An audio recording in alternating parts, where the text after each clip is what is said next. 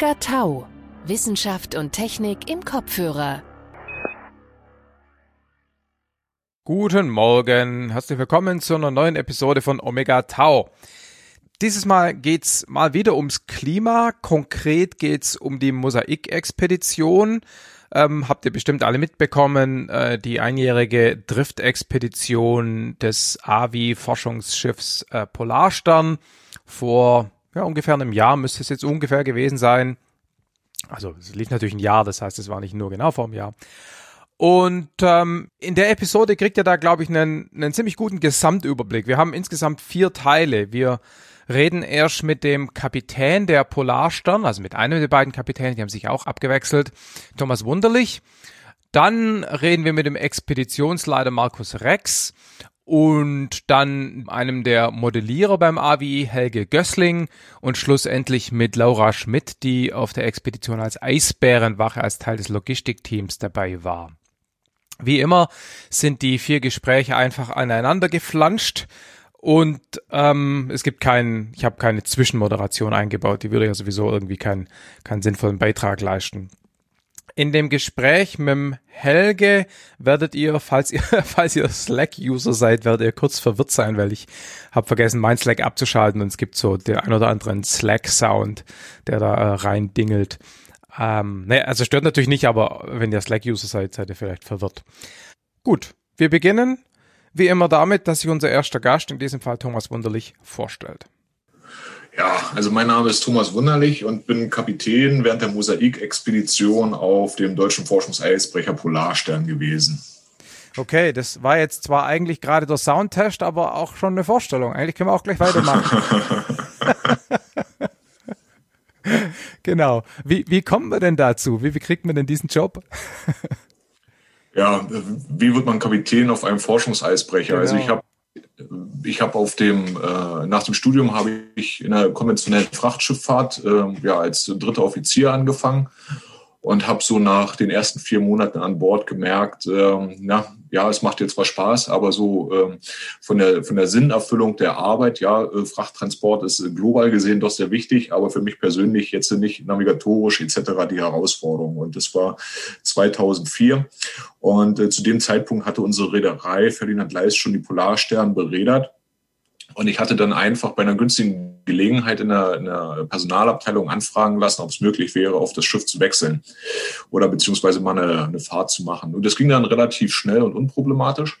Und äh, das hatte mir dann so zugesagt, auch jetzt nicht nur, dass man an das Schiff fahren konnte, sondern auch in ganz anderen Regionen unterwegs gewesen ist. Ähm, äh, das hat mir, hat mir dann sehr schnell zugesagt und ich hatte gefragt dann äh, den, den Kapitän zu dem Zeitpunkt, ob es möglich wäre, an Bord bleiben zu dürfen. Ja, und dann hatte ich einen, den ersten Fürsprecher und ja, seit äh, 2004 dann gleich dort auch nochmal als dritter Offizier gefahren und dann so klassisch dann zweiter Offizier, erster Offizier und 2010 äh, Kapitän geworden. Mhm. Also ja, der klassische Karriereweg und äh, es ist auch dahingehend beruhend, dass äh, die Reederei auch immer daran interessiert und auch das Alfred Wegener Institut interessiert gewesen ist, äh, ja, Stammpersonal zu haben, da es ja doch eine besondere Aufgabe ist. Ja, klar, ja.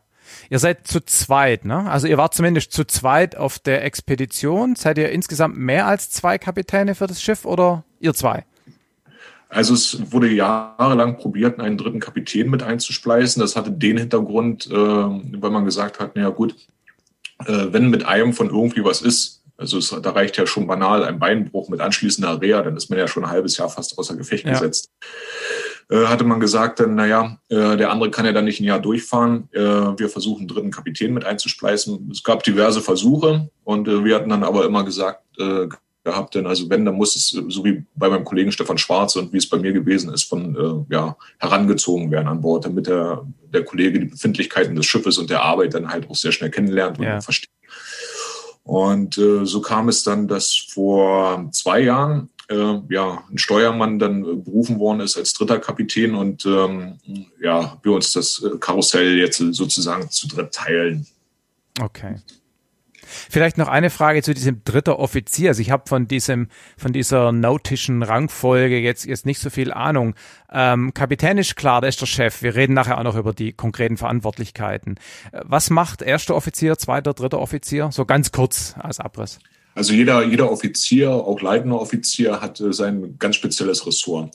Im Fall Polarstern ist es so, dass äh, der dritte Offizier, um auch die Schiffs, äh, ähm, ja, das Schiff an sich gen generell kennenzulernen, das Sicherheitsressort äh, übernimmt. Also das heißt Wartung, Instandsetzung, Bestellwesen, äh, der Sicherheitseinrichtungen, Sicherheitsmanöver, Sicherheitsüberprüfung etc.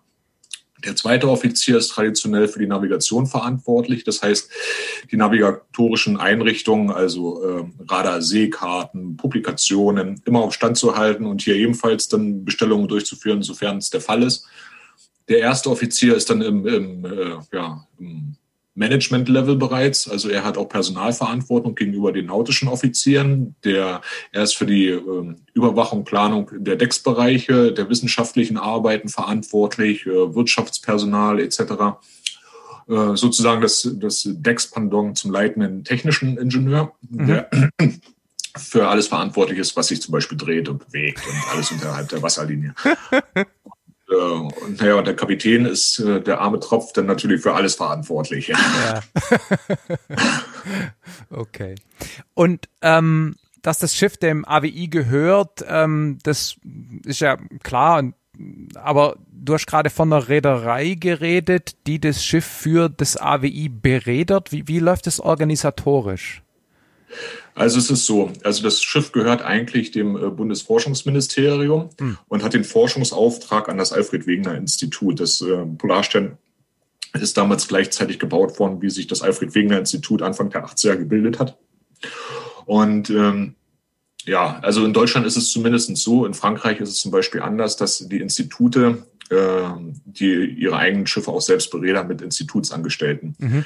Hier ist man äh, nach einer ganz klaren Trennung verlaufen, dass man gesagt hat, okay, die, die äh, das Alfred Wegener Institut konzentriert sich auf die Forschung, äh, wissenschaftliche Beladung etc., aber ähm, wir wollen das jetzt nicht zu weit auseinanderklambüseln. Äh, von, von Schifffahrt alleine haben wir jetzt nicht die Ahnung. Ja. Also kam der externe Räder dazu. Es handelt sich hier um eine Anstalt des öffentlichen Rechts, also muss auch glaube, alle sechs oder sieben Jahre neu ausgeschrieben werden.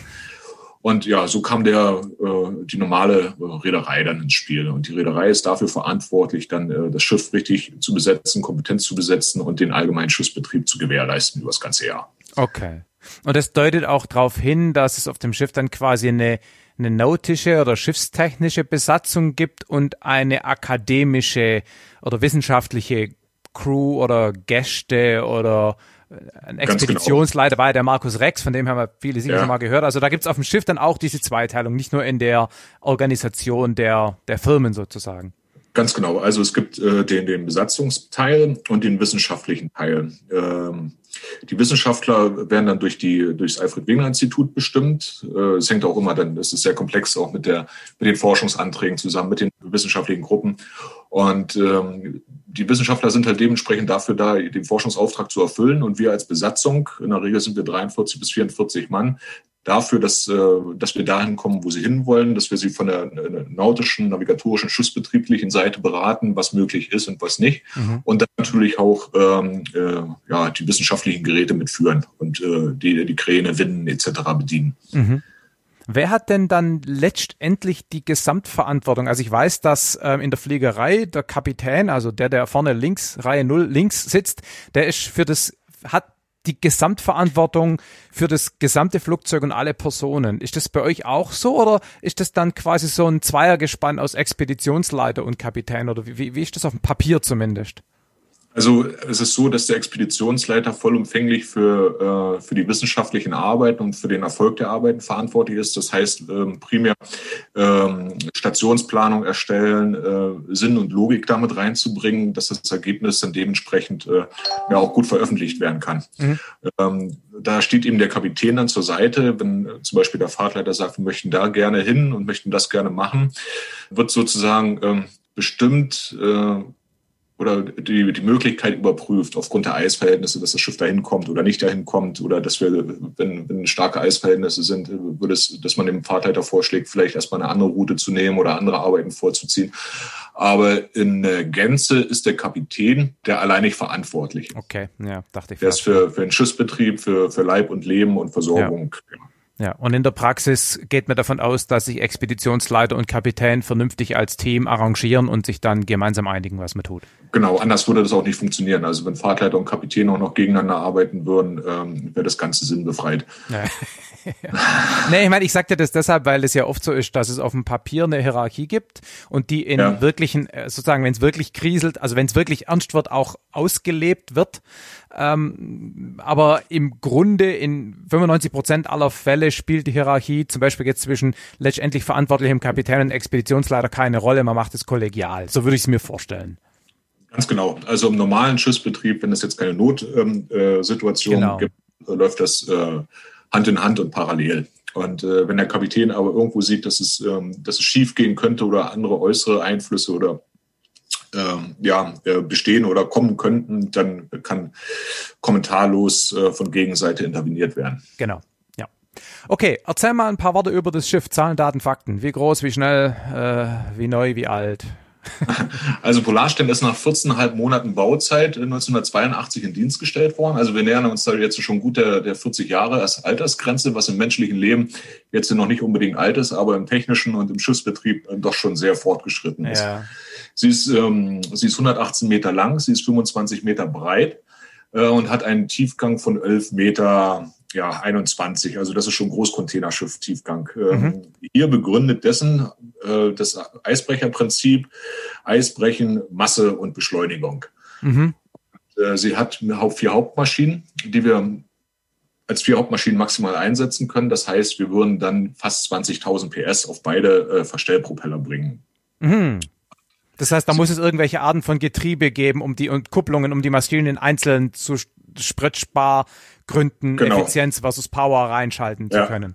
Also wenn man sich ein normales Schiff, ein Containerschiff vorstellt, dann habe ich da eine, einen feststehenden Propeller. Ja. Und wenn der Kapitän oben voraus liegt, dann fährt das Schiff voraus, zieht er den Hebel nach hinten, dann kuppelt äh, die Maschine sozusagen um und dreht sich andersrum.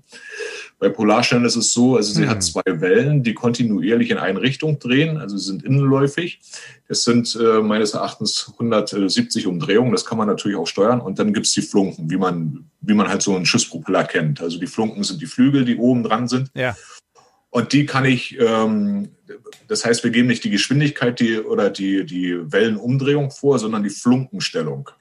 Ja. So, das heißt, ähm, das Schiff steht, kann stehen, obwohl sich die, ähm, die Wellen halt mit 170 Umdrehungen äh, pro Minute drehen, ja. aber es steht halt, weil die Anströmung und der Zug fehlt. Ja. Und je nachdem, wie ich die Flunken stelle, fahre ich, lege ich meine Vorausgeschwindigkeit oder fahre ich halt äh, Achter aus. Ja.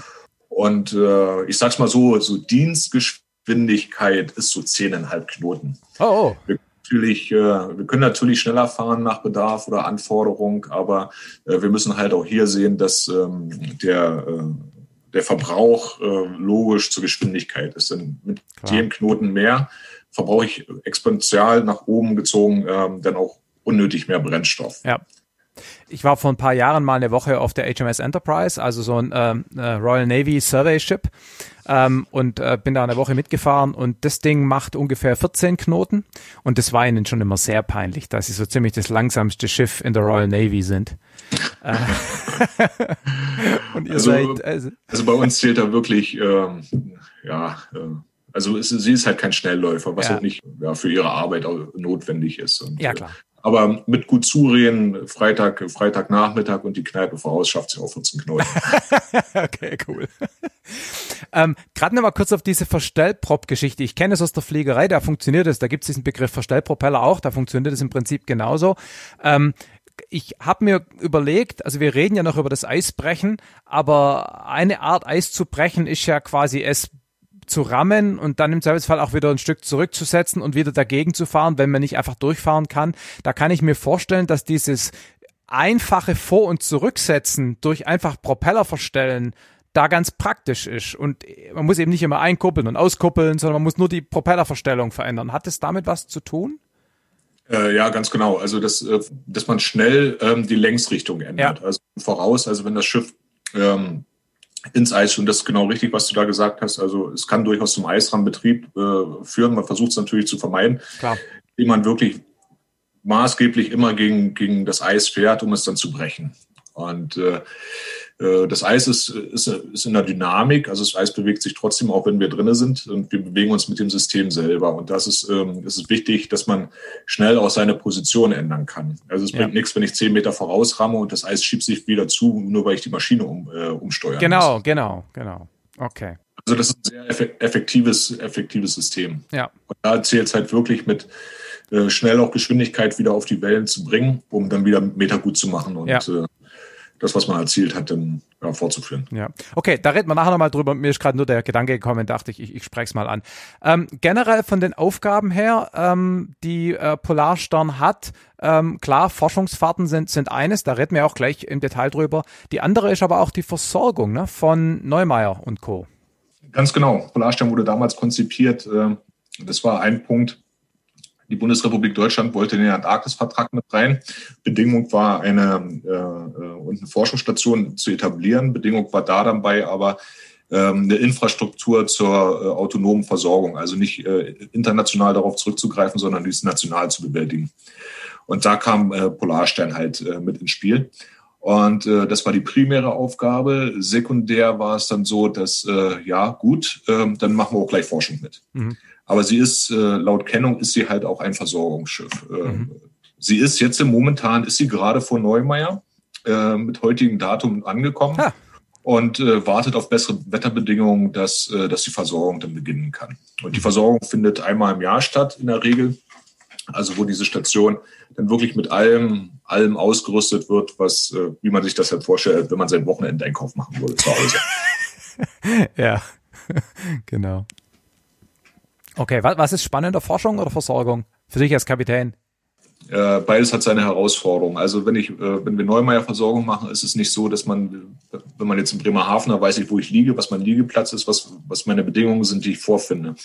Das äh, ändert sich in der Antarktis doch wirklich von Saison zu Saison. Also das ist die Herausforderung, vorher bestenfalls, wenn Flugbedingungen sind, den Liegeplatz auszukundschaften, mhm. ob das mit, der, mit den Kollegen von der Neumeier Station dann konform ist, weil was wir nicht sehen, ob das Spaltengebiet ist, weil der Liegeplatz muss ja auch mit Pistenbullis und Schlitten erreichbar sein. Und ob die, äh, ob die Schelfeiskante äh, ja, sehr gut abfallend ist, also dass es kaum Vorsprünge gibt, wo ja. man das Schiff anlegt. Es gibt ja keine Fender, es gibt keine, ja. es gibt ja keine Poller, wo ich die Leine überlegen kann, sondern man muss sich aktiv dann immer an die Schelfeiskante ah. äh, drücken. Okay. Und äh, sie, sie darf nicht hoch, sie darf nicht hoch sein, damit ich da mit den Kränen vom Schiff rüberkommen kann, ganz genau. Ähm, das sind alles so Aspekte, die machen, das kann schon eine gute Herausforderung sein, da was Passendes zu finden.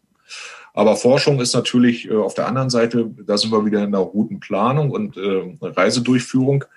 Ähm, wir bewegen uns da in sehr, sehr unterschiedlichen Eisverhältnissen und äh, da dann zu gucken, das ist halt ein taktisches Spiel, zu sehen, wie kommt man am besten zur Wunschposition, mit welchen Mitteln. Es ist ja nicht nur so, dass ich irgendwo dahin fahren kann, sondern ich muss ja auch den Brennstoffverbrauch äh, mit mhm. einkalkulieren. Wie viele Tage kann ich mit voller Kraft fahren? Muss ich, ich muss den ganzen Fahrplan einhalten, weil irgendwann muss ich ja wieder irgendwo ankommen im Zielhafen das sind Situationen, die muss man dann halt auch jeden Tag oder teilweise auch stündlich dann neu bewerten mhm. und äh, beobachten oder beobachten und dann bewerten. Und dann halt da greift das, das Teamspiel wieder mit dem Fahrtleiter, das dem Fahrtleiter dann zu erklären, äh, dass es aus dem und den Gründen jetzt nicht möglich ist, später oder gar nicht. Ja. Komm, dann lass uns doch gerade ein bisschen über, über das äh, Fahren des Schiffs und das Eisbrechen reden und dann danach über Mosaik. Das ist ja egal, in welcher, welcher Reihenfolge wir das machen. Ähm, jetzt sind wir eh gerade schon dabei. Ähm, Eisbrecher Zweck klar durch äh, vereistes äh, Meer fahren können und dabei das Eis brechen. Genau. Ähm, erzähl dir mal ein bisschen was zum Funktionsprinzip, wie das, was so ein Schiff auszeichnet, vergleich mit anderen Schiffen und wie, wie man das tatsächlich macht dann als, als, als Brechungsvorgang. Also grundlegend ist es ja so, im Studium lernt man erstmal ähm, in der Navigation nirgendwo gegenzufahren, weil dann irgendwie was kaputt geht. da kenne ich, dieser geniale Spruch von den Enterprise-Leuten war dieses Every ship can be a survey ship once. Ins Gegenteil. Und äh, da kehrt sich bei uns natürlich die Sache um. Also wir müssen irgendwo was kaputt machen, um voranzukommen. Ähm, da ist es natürlich auch das Ziel, dass es nicht am Schiff passiert, sondern, äh, mhm. sondern in der Umgebung. Ähm, man lernt über die Jahre, lernt man das Eis zu lesen. Äh, das Eis gibt einem immer irgendwo einen Weg. Auch wenn ich jetzt den, den noch so stärksten Eisbrecher der Welt führen würde, macht es äh, überwiegend keinen Sinn, irgendwo sinnlos äh, reinzufahren und dann äh, versuchen, da durchzuknattern.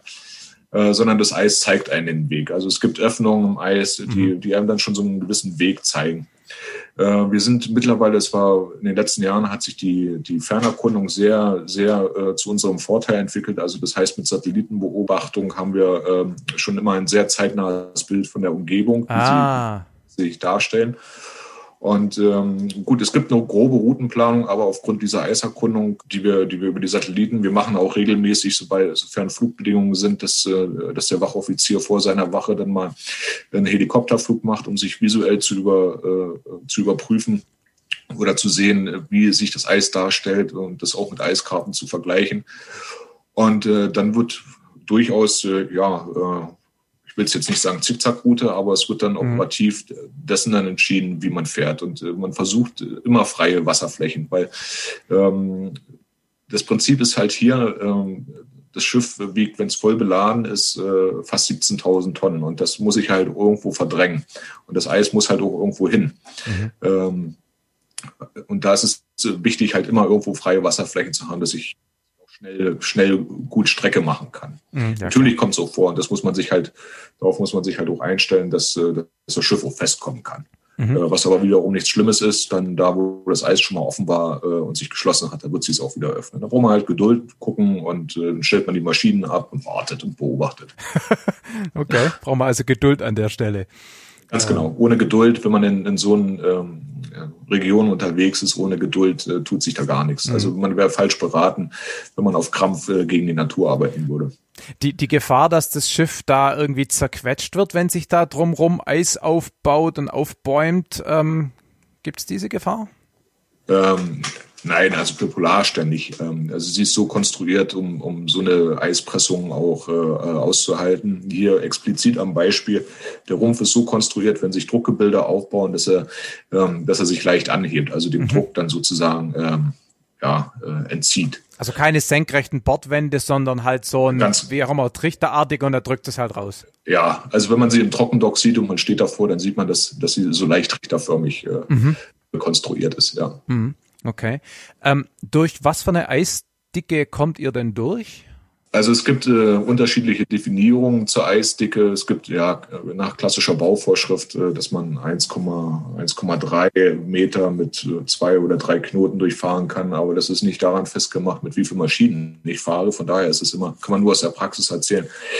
Also wenn wir im massiven Eisrahmenbetrieb sind, dann können das tatsächlich äh, mehrere, also wenn, wenn wir Presseisrücken durchfahren müssen oder brechen müssen, dann kann das, kann das äh, gut an den zweistelligen Meterbereich gehen. Zweistelligen Meterbereich? Ja.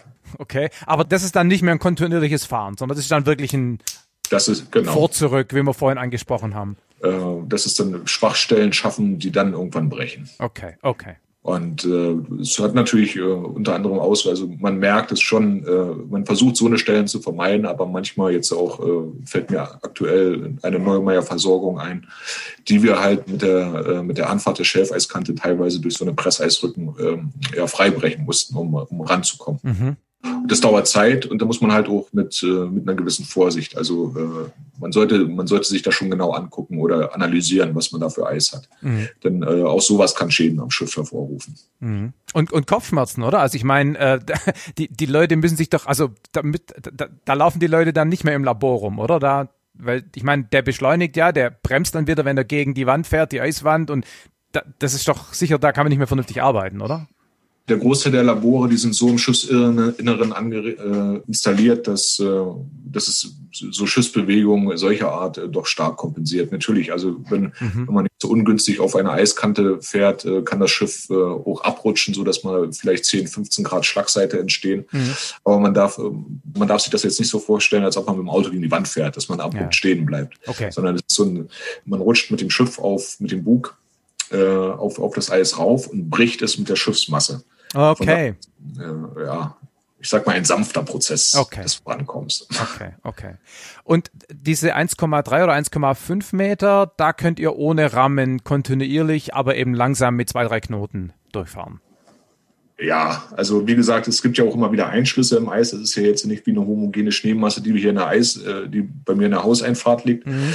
sondern es gibt, äh, und sobald Einschlüsse dann halt drinne sind, es müssen auch nicht mal Presseisrücken sein. Und es ist natürlich auch abhängig von der Schneeauflage. Die Schneeauflage, das ist wie, äh, als wenn ich jetzt raue Hände hätte und, und äh, würde jemand festhalten, das wird dann halt immer ein bisschen schwieriger. Mhm. Also da sind unterschiedliche Komponenten, die damit reinführen.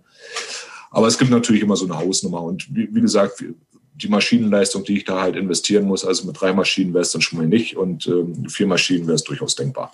Also auch da wieder ein Kompromiss zwischen Geschwindigkeit und ganz genau, ja. Mm, mm. ja. Okay.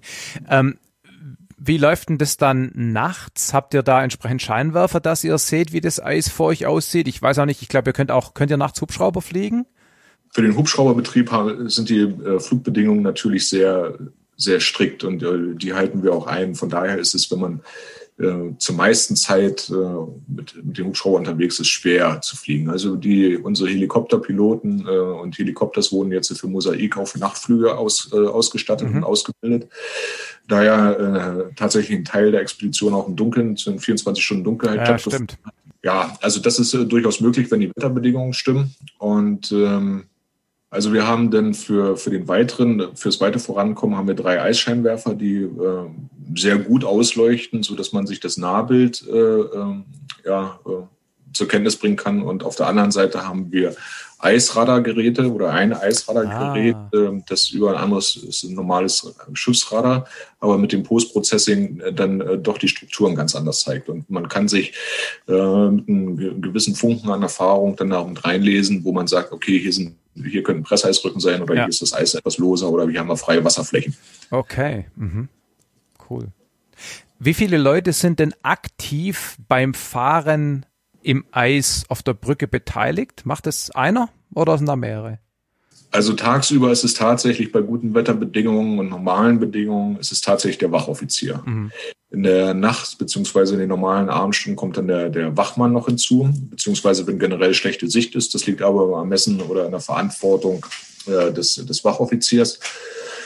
Und wenn es kritischere Situationen, wenn man jetzt zum Beispiel in den Eisbergfriedhof reinfährt. Was für ein Ding? Also ein Eisbergfriedhof ist, ähm, es ist ja, das ist ja allgemein bekannt. Also ein Eisberg, der ragt ja jetzt nicht nur die 40, 40 Meter hoch äh, aus dem Wasser, sondern ja. da haben wir nochmal äh, durchaus einige hundert Meter ja. unten drunten. Und äh, das ist wie mit dem Schiff, was auf Grund läuft, so können auch Eisberge an gewissen Meeresstellen, die flach genug sind, auf Grund laufen. Und da bleiben die dann halt. Ah, mh. dann sind die so sozusagen verankert und die, die Eisberge, das ist nur wie wenn die wenn die Schwäne oder äh, ja, die Wildgänse im Herbst dann wegfliegen, die haben alle ihre gleichen Flugrouten. So ist es auch mit den Driftrichtungen der, mhm. der äh, Eisberge und, ja, und dann sammeln die sich halt. Und dann okay. stehen da 10, 20 Eisberge und äh, das ist dann halt ein Eisbergfriedhof. Okay. Also da verwittern und äh, ja. Und da ist es schwieriger durchzufahren, logischerweise, weil diese hunderte Meter Eis, äh, da könnt ihr logischerweise nicht durch. Also das könnt ihr nicht brechen. Nee, nee. Aber die Gefahr ist halt äh, das, ähm, ja, das verwitternde Eisberge, da ist die Gefahr des Abbrechens, des Kalbens äh, von Eis äh, eine permanente Gefahr. Mhm. Und äh, das sollte man dann schon vermeiden. Vor allen Dingen äh, weiß man, wo, wo Eisberg oder wo Eisbergfriedhöfe ähm, bestehen, dass es halt äh, schwer vermessenes Seegebiet ist. Also es kann flacher äh, mhm. durchaus noch mehr werden, etc. Was, äh, es sind ja alles, äh, ob nun in der Arktis oder Antarktis, sind ja alles Seegebiete, die ja jetzt erst äh, im Großen äh, erkundet und vermessen werden. Und äh, mhm. teilweise ist es, also in Grönland ist das sehr oft, dass sich da hat sich das Eis ja so weit zurückgezogen, das neue Seegebiet ja auch erstmal durch uns, also wir jetzt in den im 21. Jahrhundert da selbst noch äh, ein Schiff ist, was als erstes äh, dort das Gebiet befährt. Ja. Kartiert ihr nebenher eigentlich mit? Habt ihr entsprechende Sonare, wenn ihr schon mal dort seid, oder passt das nicht? Ja, absolut. Das okay. ist eine Teilaufgabe von uns, äh, so eine so eine Vermessungspartner halt auch durchzuführen. Und ähm, das geht dann halt auch seinen, seinen ganz geordneten Gang an die an BSH zum Beispiel, ähm, die Deutsche Gesellschaft, die für äh, Kartenerstellung unter anderem mit zuständig ist. Und ja. irgendwann äh, die Tiefen, die wir dann mal äh, mit aufgenommen haben, tauchen dann auch in äh, regulären Seekarten mit auf. Okay, ja. Lass uns noch mal ein bisschen über die Eisbrechertechnik reden. Also wir haben schon gesagt, keine senkrechten Bordwände wegen dem sozusagen hochgedrückt werden, wenn Pressung, wenn Eispressung äh, stattfindet.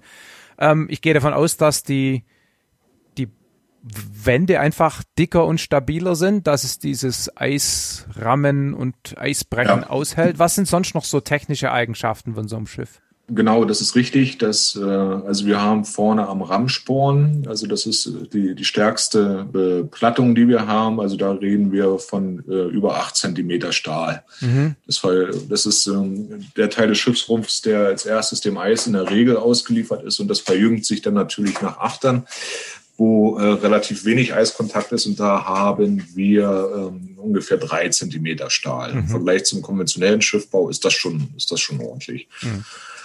Dann ähm, ist das Schiff mit einer äh, Intering-Anlage äh, ausgestattet. Äh, das heißt, also wir haben mehrere Tanks, die sind äh, zur Hälfte jeweils gefüllt. Und äh, mit den Tanks kann ich auf Knopfdruck äh, das Schiff aufschaukeln, indem große Wassermengen relativ schnell von einer Seite zur anderen Seite gepumpt werden. Also das, wenn, wenn wir irgendwo festgekommen sind, das heißt, also es liegt eine gewisse Eismasse am Schiff, kann ich durch dieses Aufschaukeln jetzt äh, diese bissigen Nasen, die das Schiff festhalten, zum Beispiel, ja, versuchen zu brechen unter gleichzeitiger Anwendung voller Maschinenleistung. Das ist ein sehr, äh, sehr gutes Mittel, um auch durchs Eis zu kommen. Okay. Mhm. So, dann haben wir, äh, die, die Propeller sind mit äh, Korddüsen ausgestattet oder als Korddüsen. Das heißt, es gibt nochmal eine spezielle Ummantelung äh, um die Propeller rum. Das soll im, im Groben und Ganzen verhindern, dass sich Eis, äh, das ja, ist wie so ein Eisschutz. Also ja. man muss sich das vorstellen, wenn ich vorne Eis we wegbreche, schlägt das unten irgendwo an den Rumpf ran und kommt irgendwo dann doch wieder Achter raus. Ja. Ähm, dass die äh, Propellerflügel, äh, die Flunken dann halt äh, ja, weitestgehend geschützt sind. Mhm. Und gleiches wahrscheinlich mit dem Ruder auch, oder? Da will man ja sicher ähnlich Ja, schützen. also es gibt, äh, es gibt, äh, wenn man jetzt wieder ansetzt äh, zum, zur Rampfahrt und Achterausfahrt macht, dann muss man natürlich darauf achten, dass das Ruder mitschiffs ist, damit sich nichts unten verkeilt. Ja. Aber es gibt für die Achterausfahrt, äh, gibt es ja auch wie so ein, wie so ein Sporn, der äh, über dem Ruder angebracht ist, der das Eis dann ablenken soll, beziehungsweise äh, äh, bricht, äh, damit das Ruderblatt nicht gefährdet okay. wird. Mhm. Achterausfahrt ist natürlich nur eine Schiebefahrt, also das Schiff ist generell nicht für Achterausbrechen geeignet, sondern nur mhm. um Raum zu schaffen. Also ja. nicht zehn, zehn Knoten voraus, ich meine, Achterausfahrt ist sowieso nicht so schnell, aber dass man äh, ja es gut zur Seite schieben kann. Ja. Um Anlaufstrecke zu haben. Ja, ja, ja, ja. Ja, und für die schlechten Windregionen, also wenn wir jetzt hier Trägpassage zum Beispiel, also 14, 15, 16 äh, Grad, äh, wissen wir ja, dass das äh, wetterbedingt doch manchmal stark äh, die Schiffe beutelt, haben wir äh, Stabilisatoren.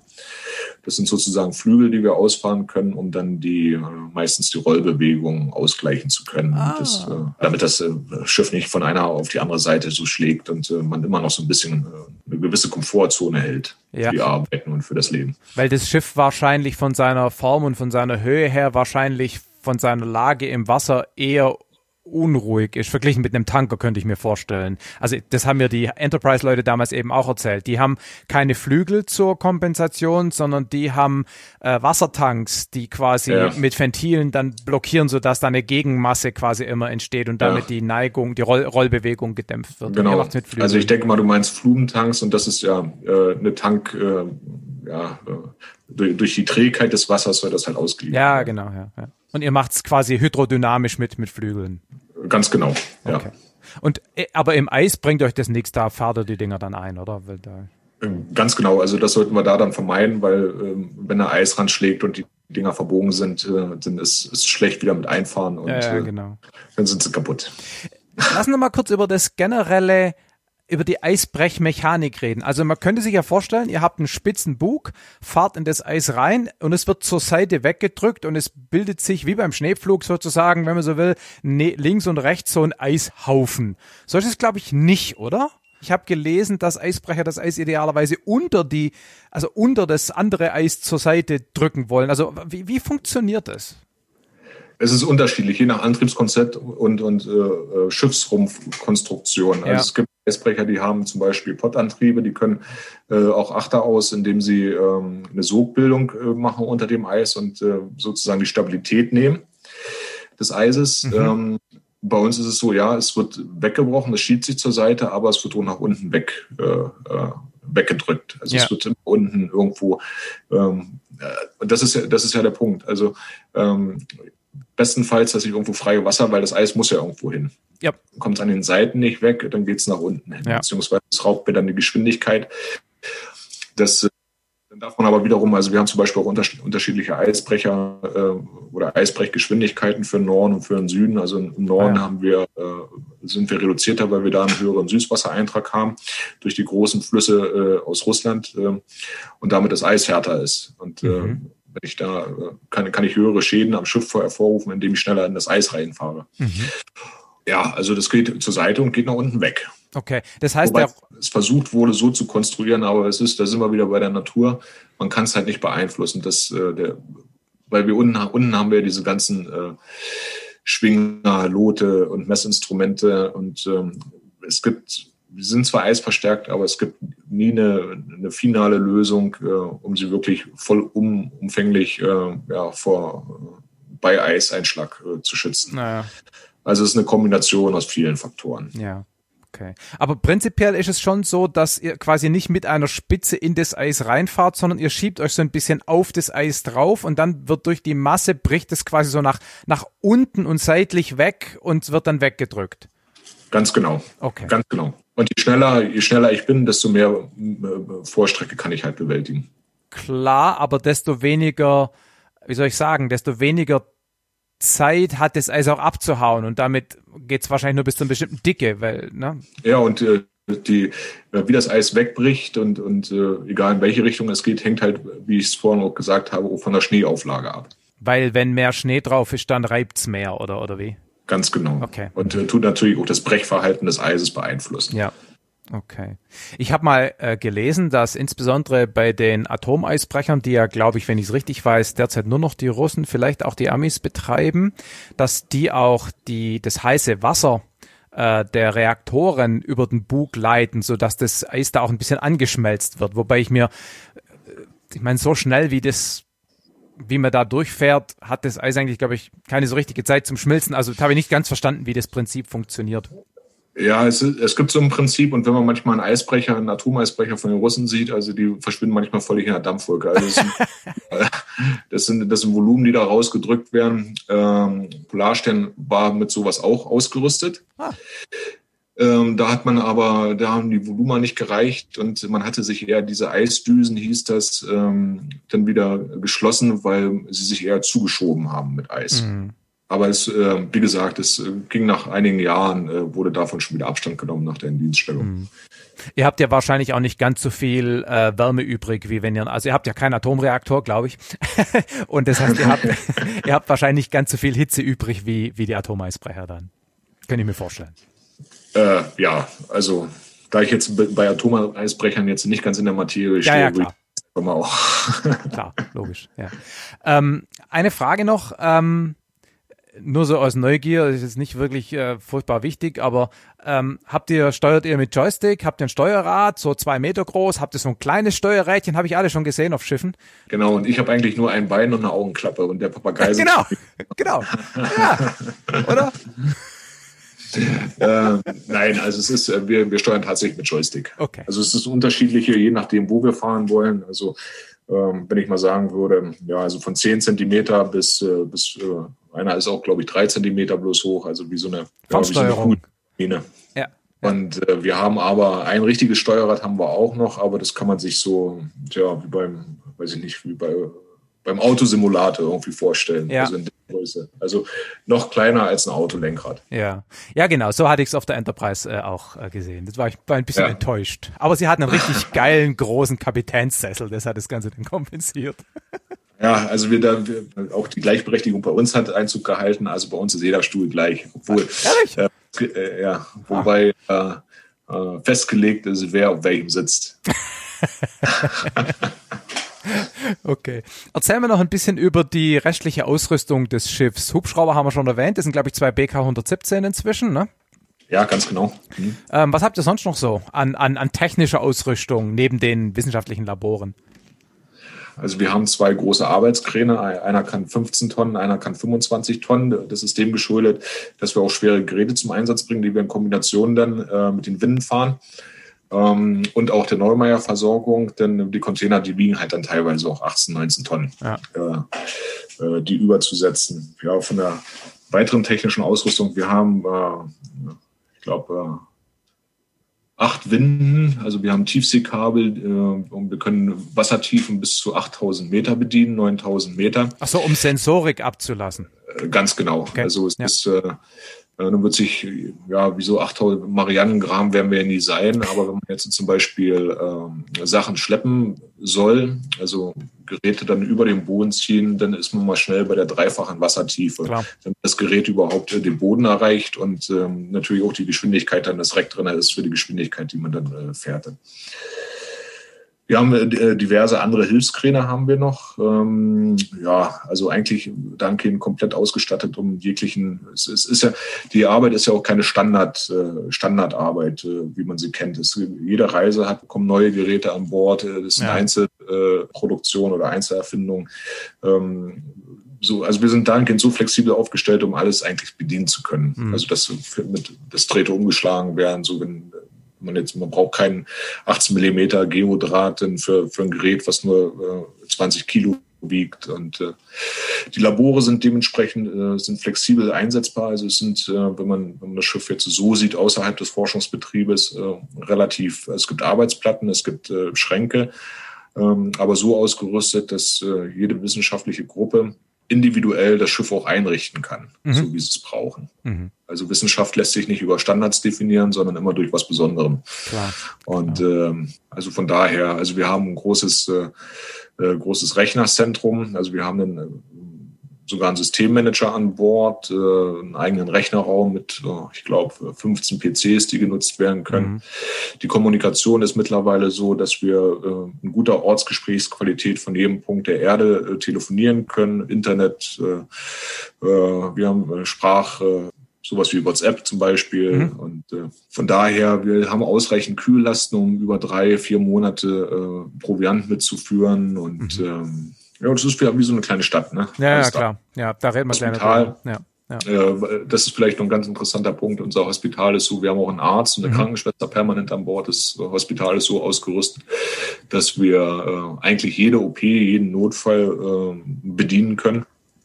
Also äh, ob das nun Zahnbehandlungen sind. Also die letzten großen Behandlungen war, war eine Blinddarm-OP und äh, wir haben eine Isolierstation, eine Krankenstation. Die Isolierstation ist so mit einem extra Belüftungs- und Abluftsystem, dass, äh, mhm. ja, wenn man vielleicht doch irgendwelche Infektionskrankheiten hat, dass man das nicht in das, in das Klimasystem für das ganze Schiff mit reinpustet. Ja, ja mhm. also autark operierend. Mhm.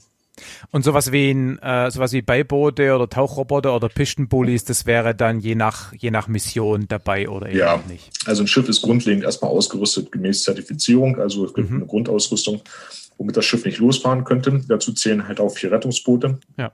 Zwei auf jeder Seite und fünf Rettungsinseln so dass wir 200 Prozent, ähm, wenn wir uns an die Titanic-Katastrophe erinnern, da war ja das Problem, dass nicht genug ähm, äh, ja, Rettungsmöglichkeiten für die Passagiere und für die Menschen an Bord da waren. Mhm. So, das war halt eine Folge, das immer ausreichend. Ähm, und wir haben auf jeder Seite 200 Prozent äh, äh, ja, Plätze, mhm. Rettungsmittel, Plätze, äh, um, um die Leute im Notfall zu evakuieren. Aber das ist Standard, das gehört, ja. das gehört zum sicheren Schiffsbetrieb dazu. Ja. Wir haben zwei Schlauchboote, das ist aber auch normale Schiffsausrüstung. Wenn jetzt zum Beispiel hm, ja, Wissenschaftler auf eine etwas weiter entfernte Scholle wollen, dass sie da ausgebotet werden oder Messe, Messungen ähm, vom, vom Schiff weiter weg äh, durchgeführt werden sollen, um irgendwelche Kontaminationen durch Abgas zum Beispiel zu vermeiden. Mhm. Ah, und äh, Tauchroboter haben wir, haben wir jetzt mittlerweile auch einen, aber das ist so ein ganz kleiner, äh, so für Schiffsinspektionen. Also wir haben, im, mhm. das ist vielleicht auch noch eine, eine Besonderheit, wir haben einen Moonpool, der ist ungefähr ein Quadratmeter groß, wo wir, äh, ja, also der ist versiegelt normal, aber da kann man halt äh, sozusagen ein künstliches Loch im Schiff schaffen, ja. wo man äh, unabhängig der Eissituation draußen halt so einen kleinen Tauchroboter rauslassen kann oder vielleicht auch noch andere Geräte oder halt auch andere Sensoren wieder einsetzen kann. Ja. Und äh, so die großen ähm, Tauchroboter, äh, diese ROVs, äh, das ist dann immer von, der Reihe, von Reise zu Reise unterschiedlich. Ja. Also wenn, wenn so eine Beprobung, Untersuchung des Meeresbodens mit dem ROV gemacht werden soll, dann wird äh, so ein sind äh, dann mehrere Container, Binnencontainer etc. dann noch mit dazu verbunden im jeweiligen Abgangshafen dann installiert und ja. aufgebaut. Okay. Und ihr habt ein beheiztes Arbeitsdeck. Ja, genau. Fußbodenheizung. Das ist ja cool. ja. ähm, Im gewissen Bereich des Arbeitsdeckes, äh, ja, äh, können wir heizen. Damit es eisfrei ja. bleibt einfach. Genau. Und nicht rutscht. Schneefrei. Ja, das genau. sind so die Hauptarbeitsbereiche auf dem ja. Arbeitsdeck. Ja, ja, ja. Okay. Gut, dann reden wir mal ein bisschen über Mosaik, oder? Ja, gerne. Ähm, den, den wissenschaftlichen Anteil, den, den kläre ich ja dann in einem separaten Gespräch im Detail mit Helge Gößling. Ja. Aber so jetzt mal so ein, so ein Überblick aus, so kurzer Überblick, was war der Sinn des Ganzen und dann sprechen wir ein bisschen über die, über die Fahrt an sich und die Versorgung und so weiter.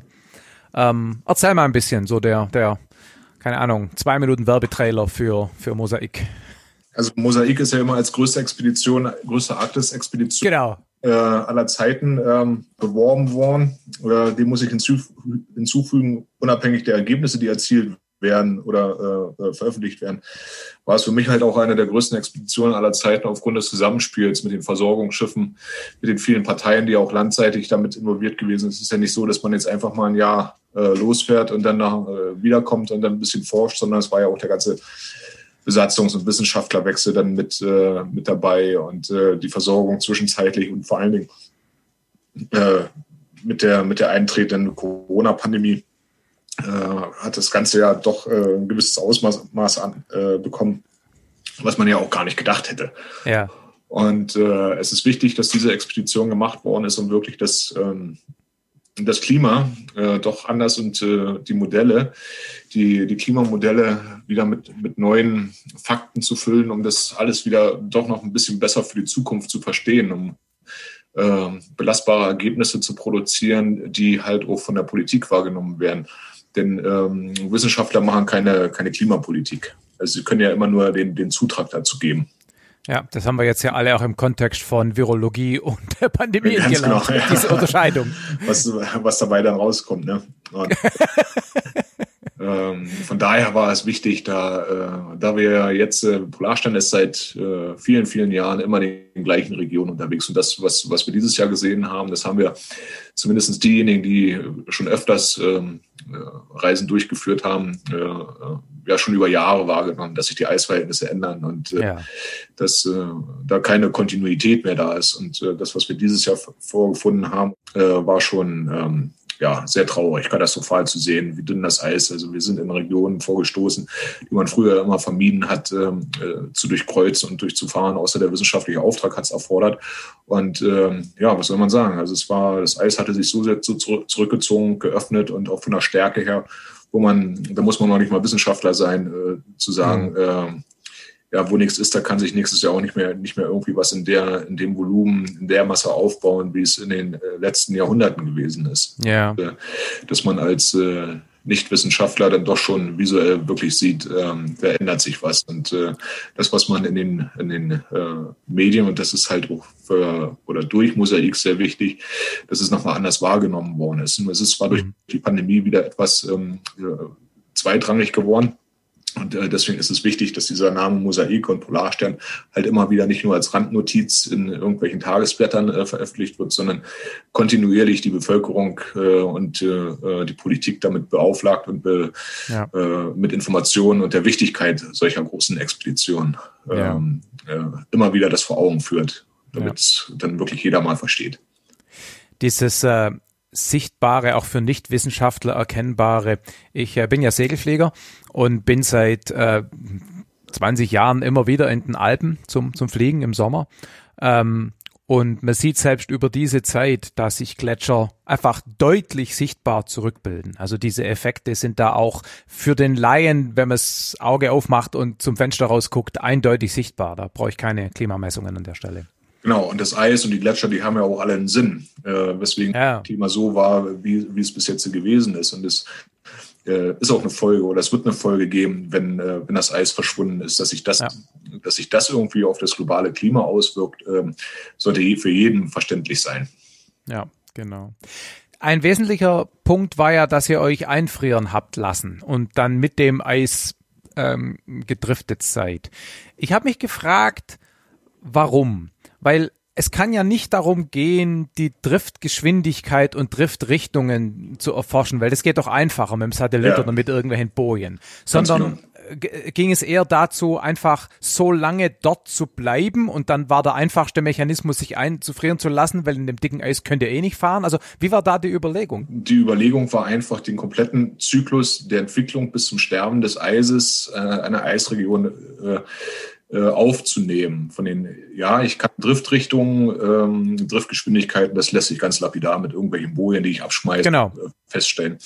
Aber es lässt sich halt nicht ähm, feststellen, was in der Atmosphäre, in der Wassersäule gleichzeitig passiert, äh, mhm. welche äh, Mikroeintrag auf, auf dem Eis äh, erfolgt, etc. Also das muss tatsächlich händisch noch ähm, erfolgen. Auch äh, Eisdickenmessungen mit Eis, äh, ähm, wie, wie entwickelt sich das Eis, über ein ganzes Jahr, wie schmilzt es, äh, in welcher Größenordnung schmilzt es, in welcher Region und äh, mhm. all das, man kann ja, das ist ja wie so ein, wenn man jetzt so zum Beispiel einen Eiskern zieht, äh, das ist ein permanent Erfolg, das ist so mit einem Standardprozedere.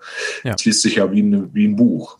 Ne? Ja. Nicht da so ein Meter. Und äh, wichtig war auch zu sehen, wie schnell schmelzt es mit den, mit, in Verbindung mit den Temperaturen. Und äh, das kann man, das kann man tatsächlich nur vor Ort machen. Und dann natürlich kontinuierlich mhm. ohne Pause. Das heißt, diese, diese Drift war einfach sozusagen ein Nebeneffekt der Tatsache, dass er eingefroren war und das Eis halt einfach driftet.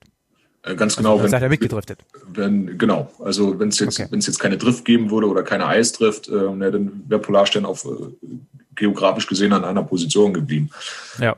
Die Driftrichtung, die kannte man schon. Also so diese ja. Driftvorhersagen oder Driftmessungen, die gibt es schon sehr, sehr viele Jahre. Also, also ihr wusstet sozusagen, dass ihr nach whatever, fünf Monaten dann irgendwann in Anführungszeichen vom Eis weiter südlich wieder in, in freies Wasser ausgespuckt wird, jetzt ganz vereinfacht gesagt. Ganz genau. Also das war ja. bekannt. Also mit einer ja. äh, hohen Prozentzahl wusste man, wo man, es gab dann, äh, und dann konnte man abstufen. Also mit so und so viel Prozent äh, landet man ja. wieder in der russischen EEZ oder man kommt da raus oder man landet an der, an der Küste von Nordspitzbergen.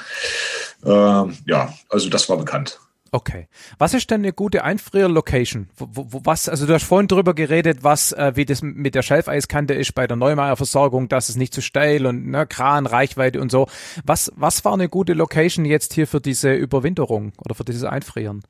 Navigatorisch ist das eigentlich relativ äh, unwichtig gewesen. Also das Schiff hätte sich überall einfrieren lassen können. Okay. Wichtig war, ähm, war der wissenschaftliche Aspekt, weil die Wissenschaftler hatten eine ganz gewisse Vorstellung, welches Eis es sein soll. Es hätte ja, musste ja auch gleich bearbeitbar sein. Es musste eine gewisse Stabilität bereits aufweisen, damit man sicher gehen konnte, dass über das Jahr die Scholle relativ stabil bleibt. Denn da, das war auch ein Ziel, immer, eine, immer das gleiche Eis zu beproben, äh, mhm. nicht äh, hin, hin und her zu hüpfen, sondern damit man eine Referenz auch hat hat. Und da war die Wahl der Scholle des Eises war nahezu äh, eine Entscheidung der Wissenschaft. Okay. Mhm. Dazu muss man vielleicht auch wissen, dass eben ähm, zwar das Schiff quasi die die Basis, das das Basecamp war, aber rund um das Schiff äh, auf dem Eis äh, jede Menge Forschungs na, Station ist falsch, aber halt Sensorik und Gerätschaften abgestellt wurden. Und deshalb meintest du, wenn man das ständig wieder abbauen müsste, um woanders hinzufahren, weil die Scholle zu unstabil war, dann ist es A nervig wegen Aufwand und B, man hat halt die Kontinuität nicht. Genau, und äh, die, eine Verzerrung der Ergebnisse dann eigentlich. Und genau. das, äh, ähm, diese Stationen, die hießen während der Mosaik-Expedition äh, Cities. Also es gab dann Balloon City, Off City und äh, Ocean City. Und ähm, das waren dann so abgesteckte Claims, so muss man sich das vorstellen, wo für jeweils eine Sektion dann intensivst geforscht worden ist. Manche mussten dann halt weiter weg vom Schiff, um irgendwelche Kontaminationen hier wieder zu, zu vermeiden. Ja. Und äh, so hatte sich dann wirklich ja, wie so eine, so eine Siedlung hatte sich dann entwickelt. Und ja, Polarstern war zu der Zeit dann halt ja die Festung. Äh, das Kraftwerk. Ja. Genau, okay. Erzähl mal ein bisschen jetzt die, die konkreten, den konkreten Ablauf der Meilensteine. Wann seid ihr los? Wo seid ihr dann hingefahren? Wie war das mit der Versorgung? Also einen kleinen Walkthrough. Ja, Crewwechsel. Also die, die Expedition hatte am 19. September 2019 in, in Tromsø begonnen. Äh, mhm.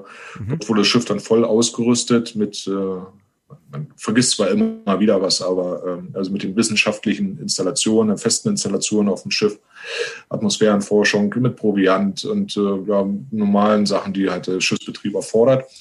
Und ging dann los ähm, Laptevkara-See, eine ostsibirische See, wo dann halt eine, eine, Scholle dann ausgesucht worden ist und äh, da hatte, ist das Schiff dann reingefahren und hat sich sozusagen verankert, äh, bis der Gefrierprozess dann äh, begonnen hat. Ah, okay. Ihr habt quasi gewartet, bis das Eis da hinkommt. Nee, also man, man, hat schon aktiv über Satellitenbilder hatte man schon versucht, eine geeignete Scholle zu finden. Okay. okay. Äh, das lässt sich, äh, lässt sich sehr gut feststellen. Und dann wenn man so das Zielgebiet hatte, ist man dann in Naherkundung gegangen, wurden die Wissenschaftler sind dann mit dem Helikopter dann zu diversen Schollen geflogen, haben Probung, Eiskernbohrungen gemacht etc. visuell eingemessen und ähm, ja, dann lag, stand die Scholle halt fest und äh, da ist das Schiff reingefahren, um eine Anfangsstabilität zu geben. Denn ähm, Ziel war es halt, so schnell wie möglich auch in den Ruhemodus des Schiffes zu kommen, also dass die Maschinen abgestellt werden können. Denn laufende Maschinen, auch wenn ich jetzt keine Vor- oder, Zurückleistung abfordere, ähm, braucht das Schiff halt mehr Brennstoff. Und äh, Brennstoff sollte zwar halt mit nachgeliefert werden, aber das ist, sind dann halt immer nur Pläne gewesen, die dann halt erst äh, tatsächlich, ja, wenn es soweit ist, kann man von Erfolg sprechen, aber man muss halt davon ausgehen, ja, es kann auch, wenn ein anderes Schiff hinkommen muss, äh, immer noch eine Herausforderung sein. Also, also er muss jetzt quasi immer so viel Sprit äh, übrig haben, dass ihr, wenn die Versorgung nicht kommen würde, zumindest noch, heim, noch heimfahren könntet. Ganz genau. Ja, ja okay. Ganz ja. genau. Also das ist äh, gute Lagerwirtschaft. ja, okay. Ähm, der russische Eisbrecher Akademik Fedorov hat den Polarstern anfänglich dann begleitet, ähm, noch mit dem zweiten Projekt. Akademik Fedorov hatte dann als Polarstern die Scholle gefunden, hatte dann im weiteren Umfeld noch andere Cities dann etabliert, aufgebaut. Da waren auch noch deutsche Wissenschaftler äh, mit an Bord, haben das begleitet. Die ist dann, hat dann die letzte Versorgung gemacht und äh, ist dann im Oktober wieder abgerückt, Ende Oktober. Naja, und dann kam im Dezember die nächste Versorgung. Ähm, äh, wieder mit, den, mit dem Eisbrecher der russischen Kollegen von Rosmoport, äh, die Dranitsin. Und äh, hatte dann neue Wissenschaftler, neue Besatzung, äh, Brennstoff, Lebensmittel, Ausrüstung mitgebracht und dann, was nicht mehr benötigt worden ist, wieder mit zurückgebracht. Ähm, die Drift hatte sich in der Zeit dann schon sehr schnell äh, gesteigert, so dass ähm, zur übernächsten Versorgung dann im Frühjahr, ähm, also es konnte aus äh, logistischen Gründen kein Atomeisbrecher mit eingeschartert werden, ja, ah, ja. da Russland selber in der Wintersaison war und äh, der russische Staat äh, auf den Atomeisbrechern die Hand hat und äh, sie selber der, zum Schutz der, äh, der russischen Bohrinseln dienten mhm. und damit nicht entbehrbar gewesen sind. Mhm. Und ähm, die Dranitzi wurde wieder eingeschartert und äh, das Schiff Polarstern war seinem Zeitplan voraus mit der Drift und ist sehr in hohe Breiten gekommen. Also, also ihr seid erstmal nach Norden gedriftet, bevor es dann nach Ja, Süden also es war äh, ja, immer wie so eine Schnecke hin und her. Okay. Mhm. Äh, anfänglich und dann ging es aber, es drehte Head Richtung Pol und dann über den Pol, also südlich vom Polen, nicht ganz der Pol, äh, hinweg. Und äh, in, der, in der Hocharktis und die Dranitsin, die nun kein äh, Atomeisbrecher war, als konventionell, hatte dann natürlich im im tiefen Winter auch ihre Probleme und hatte mehr Zeit erfordert als, äh, mhm. äh, als geplant und ging dann schon an deren Brennstoffreserven. Also dort muss der Kapitän dann auch irgendwann entscheiden, äh, schaffe ich das jetzt, die Versorgung von Polarstein durchzuführen oder muss und äh, wieder rauskommen. Und äh, äh, es ist dahingehend, der Kapitän hatte sich dazu entschieden, weiter zu versuchen, an Polarstern ranzukommen, wenn ihm Brennstoff selbst geliefert wird. Also wurde dann noch, noch ein zusätzlicher Eisbrecher geschartert, der dann nach der Versorgung, als es absehbar war, dass es äh, das passt, äh, nochmal hochgeschickt, der Dranitzi entgegengekommen ist äh, und die Dranitzi dann wieder sozusagen mit Brennstoff versorgt hat, damit das Schiff wieder nach Hause kann. Mhm. Dann kam Corona. Äh, Im April sollte dann eine Flugkampagne erfolgen. Äh, in dem Zuge, dass dort mit Flugzeugen, eingescharterten Flugzeugen, die auf dem Eis landen können. Das waren die, die, die Turbinen DC-3s, ne? Die Dakotas, die da, oder? Ja, ähm, oder halt, nee, nee, Quatsch. Antonov. Äh, ja, genau. 72 oder 73. Ja, ja, ja, genau. Ja. Das, sind das waren nicht die AWE-Flieger, sondern das war ja. auch eingechartert. Ja. Genau. Und die haben, hatten dahingehend schon die Erfahrung, dass äh, die russischen Kollegen, die machen schon seit vielen Jahren äh, Eisstationen und ähm, äh, ja, nutzen diese Flieger dann halt auch dort zur Versorgung. Ja. Und das war halt der Plan, nur dann kam Corona, äh, wo ja alle Länder ja ihre, ihren Zugang dicht gemacht haben, Flughäfen dicht etc und äh, zum gleichen Zeitpunkt ist, weil wie gesagt das Eis, auch wenn es 100, eine 10 Zehntel Eisbedeckung ist, also 100 Prozent Eis um einen herum, immer noch äh, Dynamik hat. Also es bricht ja. auf, schiebt sich wieder zusammen. Und ähm, so eine Eisbahn, Landebahn zu, zu bauen, ist äh, ja, ja, das ist nicht trivial. Ne? Das dauert halt. Ja. Und äh, ja, die Landebahn, die angefangen wurde zu bauen, ist dann auch noch auseinandergebrochen. Die Flughäfen waren alle zu und ähm, ja, das stand das erste Mal auf der Kippe, ob äh, Mosaik überhaupt weitergeführt werden kann.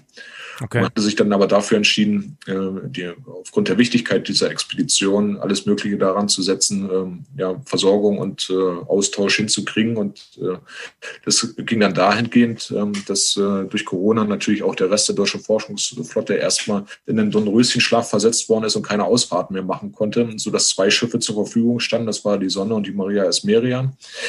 Die wurden dann eingeschartet hat. Und äh, ja, wir mussten äh, dann das erste Mal richtig in Quarantäne, 14 Tage Hotel und sind dann direkt mit dem Schiff Richtung Spitzbergen. Man hatte sich dann darauf geeinigt, äh, dass Polarstern die, die Scholle verlässt, um äh, nach Spitzbergen äh, entgegenzukommen. Und äh, also der, der Nutzen dieses Ab, Ablegens wurde größer oder die, diese Unterbrechung größer angesehen, als äh, die Expedition komplett abzubrechen. Ja, also nochmal noch kurz. Also du warst ja, du bist ja, glaube ich, du, du wärst mit der Flugkampagne an Bord ge gekommen ursprünglich, oder? Weil die erste Hälfte hat, glaube ich, Steffen gemacht. Genau, Stefan Schwarze hatte die. Stefan, okay. Ja, die äh, äh wir, wir hatten uns grundlegend, also es war der Besatzung freigestellt, wie wir ablösen möchten. Ob jeder nach jedem Abschnitt äh, abgelöst werden möchte und mit Eisbrechern dann hoch und runter gebracht wird. Und wir hatten mit meinem Kollegen dann gesagt, nee, also da gucken wir jetzt mal und äh, so ein halbes Jahr, das sitzt sich ja auch ab und äh, äh, dass wir dann eine genaue halbe halbe machen. Ja. Und vor allen Dingen ist es ja zeitlich absehbarer gewesen, dass äh, mit dem Flugzeug, das sind ja nur wenige Stunden gewesen. Genau, das ist der Punkt. Gewesen, ne?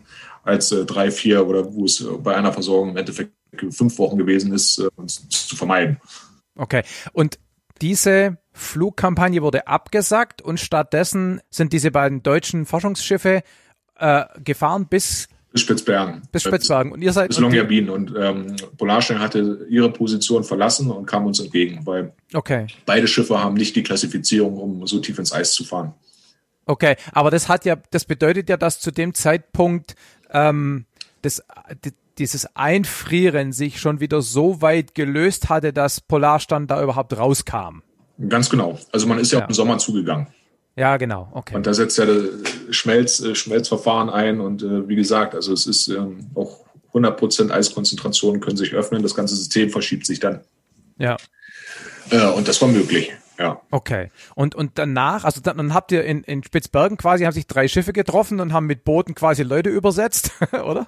Also wir haben, ähm, wir haben Fender mit hochbringen lassen und wir ja. haben dann richtig parallel mit drei Schiffen ah. äh, gelegen. Also cool. eine, dann kam äh, noch ein ähm, Tankschiff hoch, was Brennstoff zusätzlich gebracht hat.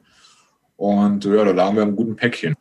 Und mhm. äh, haben dann ja, Personalaustausch gemacht, äh, Ausrüstung wurde übergeben und ja, Brennstoff. Und äh, mhm. das Ganze war innerhalb von vier Tagen war das dann vorbei. Also da haben wir uns das, das Lob der äh, Behörden von Longyearbyen beziehungsweise unseres Agenten noch zugezogen. Er sagte, er versteht, äh, äh, was äh, deutsche Organisation bedeutet. okay. okay. Also, dass, äh, dass das so nahtlos und so schnell äh, über die Bühne gegangen ist. Also, da war man selber beeindruckt. Also, ja. Aber diese vier Tage war die Liegezeit in Spitzbergen. Das war nicht die Rauf- und Runterfahrt nochmal. Nee, die kam noch dazu. Äh, okay. Genau, die kam noch hinzu. Also man hat quasi, weiß ich, paar Wochen äh, Expeditions-Nettozeit sozusagen verloren dadurch. Ja, also ich glaube, äh, im Ganzen waren es äh, gute vier Wochen. Ja, okay, ja, ja, ja. ja okay. Hm. Ja, daran merkt man mal die, die Logistik, die da dahinter steckt. Ne? Das Ganz genau, und das macht es halt groß. Ne? Ja, ja, ja. Was hat man denn so für Herausforderungen, wenn man sich jetzt da ähm, einfrieren lässt. Du hattest vorhin gesagt, dass die Maschinen ähm, ausgemacht wurden. Das heißt ja aber, dass ihr mindestens eine fünfte Maschine habt, die als Generator dient, weil ihr braucht ja Strom und, und Heizung. Also es gibt, es gibt unterschiedliche Möglichkeiten, so ein Schiff zu betreiben. Also ich kann äh, sozusagen zum Heizen selber gibt es auch noch Kesselanlagen, äh, die laufen müssen oder können. Mhm. Oder Stromerzeugung kann ich entweder über die Hauptmaschinen machen oder Hilfsdiesel. Mhm. Und äh, da war zum Beispiel eine, eine, große Herausforderung, erstmal zu sehen, wie verhält sich das, wenn man die Maschinen jetzt so lange Zeit äh, nicht laufen lässt. Und äh, also da gab es vom Hersteller keine Informationen oder keine Hinweise. Da möchte sich natürlich keiner an die Nesseln setzen, falls er mit dem Hinweis so. dann verkehrt liegt. Weil das Schiff sonst nie so lang Pause macht, sozusagen, außer bei größeren Überholungen. Ja, ähm, hinzu kommt also, wenn wir zum Beispiel in der Werft liegen, da liegen wir dann halt auch mal äh, vier, sechs, acht Wochen oder zehn Wochen in der Werft ja. Trockendock, wo die Maschinen natürlich auch aus sind. Ja, ja. Aber ähm, hier kommt halt noch hinzu, was macht der Eisdruck? Schiebt sich doch irgendwie was rein? Oder ähm, die Kälte ähm, ist ja natürlich auch äh, ja. da ein gewisser Punkt. Und äh, jetzt so in Überwinterungsbedingungen äh, sowas zu machen, da hatte keine Erfahrung. Ja. das heißt, ihr habt dann auch, während ihr dort wart, irgendeine Art von Überwachungsschema ja. gehabt, wo ihr. Was, das Schiff lief, das lief ja trotzdem 24 Stunden am Tag und das sieben ja. Tage in der Woche. Und äh, Brücke und Maschinenraum waren natürlich dementsprechend auch immer besetzt im Wachsystem. Und äh, da laufen absolut, wir, wir, unterliegen ja alleine schon im normalen Regelbetrieb äh, Überprüfungsaufgaben äh, oder Wartungsaufgaben, die gemacht werden müssen, ob die Maschine läuft oder nicht läuft. Aber da hat man schon permanent immer, immer ein Auge drauf gehabt und überprüft mhm. und äh, zumindest äh, äh, einzuschätzen oder um einzuschätzen, dass äh, die volle, volle Bereitschaft gewährleistet ist jederzeit. Es hätte ja auch ein Notfall entstehen können, wo das Schiff hätte losfahren müssen. Also, aber das habe ich auch nicht verstanden. Hättet ihr da sozusagen rausfahren können oder wart ihr so krass eingefroren, dass das eine, acht Wochen lang gar nicht gegangen wäre? Also mit gewissen Kraftanstrengungen wäre das durchaus wahrscheinlich gegangen, ja. Okay, okay, okay. Also ihr wart dem nicht völlig hilflos ausge. Äh, also sozusagen. wenn man gewisse Kraftanstrengungen durchgeführt hätte, dann ja. Okay. Es gibt natürlich immer, wenn das, wenn der Eispress so, da muss man halt auf eine Besserung der Situation warten. Ja gut, okay. Hm. Sowas, das ähm, dann, also du hattest vorhin erzählt, dass der Prop äh, quasi ummantelt ist, damit er, äh, wenn das Eis da vorbei äh, schwimmt nach dem Brechen, dass da möglichst wenig kaputt geht. Aber es bestand da ja schon auch zumindest die Chance, dass euch die ganze Antriebsanlage irgendwie zufriert, oder? Also, also man kann auch selbst den Maschinenraum kann man heizen. Also von innen. Äh, ich meinte eher die außenliegend, also äh, Welle, Propeller und so. Innen, okay unter, unter Umständen hätte das durchaus passieren können. Aber ähm, Welle und Propeller, die liegen halt bei acht Meter unter der Wasserlinie. Also dann hätte der Eisdruck ah. schon so stark sein müssen, dass es sich darunter schiebt. Aber das okay. ist, äh, äh, das ist jetzt äh, nicht nur theoretisch, das kann, kann durchaus passieren, aber selbst in einer normalen Eisfahrt, dass sich da was äh, ungünstig mhm. durch Ruderlagen etc. dann äh, reinschiebt oder blockieren kann. Es ist, man merkt das auch, äh, dass, äh, ich hatte zwar vorhin gesagt, das Schiff ist mit Korbdüsen ausgerüstet, aber durchaus, da sind wir wieder bei dem Thema, dass Eis halt beim Brechen irgendwo hin muss. Da kann man sich tatsächlich auch schon mal Eis in, in den Propeller reinziehen. Aber das, das merkt man dann, wenn, äh, wenn, wenn dann Eis geschreddert wird. Also das merkt man auch oben auf der Brücke. Da vibriert alles, oder wie? Dann vibriert alles, genau. Ja, okay. Du hattest vorhin schon gesagt, von der Proviant- und Spritversorgung her ist, der, ist das Schiff so ausgelegt, äh, dass es halt entsprechend äh, lang durchhält und, und die Mission war halt so geplant durch Versorgungsschiffe, dass dann eben nachversorgt wurde. Genau. Ähm, Gleiches gilt wahrscheinlich für Ersatzteile. Ihr habt bestimmt das ein oder andere ja. Motorersatzteil und so dabei gehabt. Also so die, die lebensnotwendigen Sachen, die hatten wir dann schon mitgeführt. Also es gab ja die Vorbereitung, die lief ja schon einige Jahre und die Werfzeit ja. vor, vor Mosaik, äh, die war auch äh, ausgedehnter als sonst und hatte halt auch im Fokus äh, das Schiff. Man kann nicht alles berücksichtigen oder ähm, mitnehmen, was man, was man, man kann das Schiff nicht eins zu eins mitnehmen. Und ähm, aber zumindestens, wo man sagte, also das könnte passieren und dafür brauchen wir halt eventuell die und die Ersatzteile, dass es erfolgt. Und wenn man jetzt, ja. ähm, man konnte auch Notbestellungen ausüben, es gab dann irgendwo einen gewissen Bestellschluss, dann wurde bestellt und das wurde dann halt mit der nächsten Versorgung dann äh, ja. äh, mit dem nächsten Schiff dann wieder äh, mit hochgebracht. Ähm, du hattest vorhin schon gesagt über die Aufgabenteilung mit äh, dem ähm, Fahrt, Fahrtleiter, nennt man es offiziell, ne? Markus Rex, ja. also der wissenschaftlich Verantwortliche.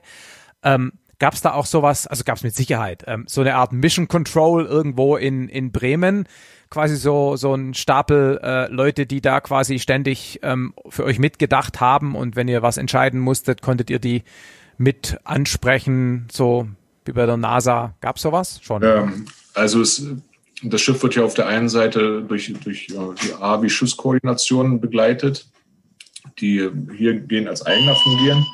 Äh, und auf der anderen Seite halt durch die Inspektion. Und äh, beide Parteien sind halt 24 Stunden nicht nur während Mosaik, sondern auch jetzt äh, erreichbar. Also wenn es mhm. irgendwo klemmt oder sich eine Meinung eingezogen werden muss, dann äh, kommt man sehr schnell zusammen, entweder nur mit dem Schiff oder die Landparteien untereinander und beratschlagt äh, das weitere Vorgehen oder gibt Empfehlungen. Ähm, also das war relativ unkompliziert. Und wie ich schon anfänglich sagte, also die Kommunikations Möglichkeiten haben sich dahingehend gewandelt, dass man sich jetzt nicht mehr vom Iridium-Telefonat scheuen müsste. Weil es mehr kostet als die Expedition. okay, ja.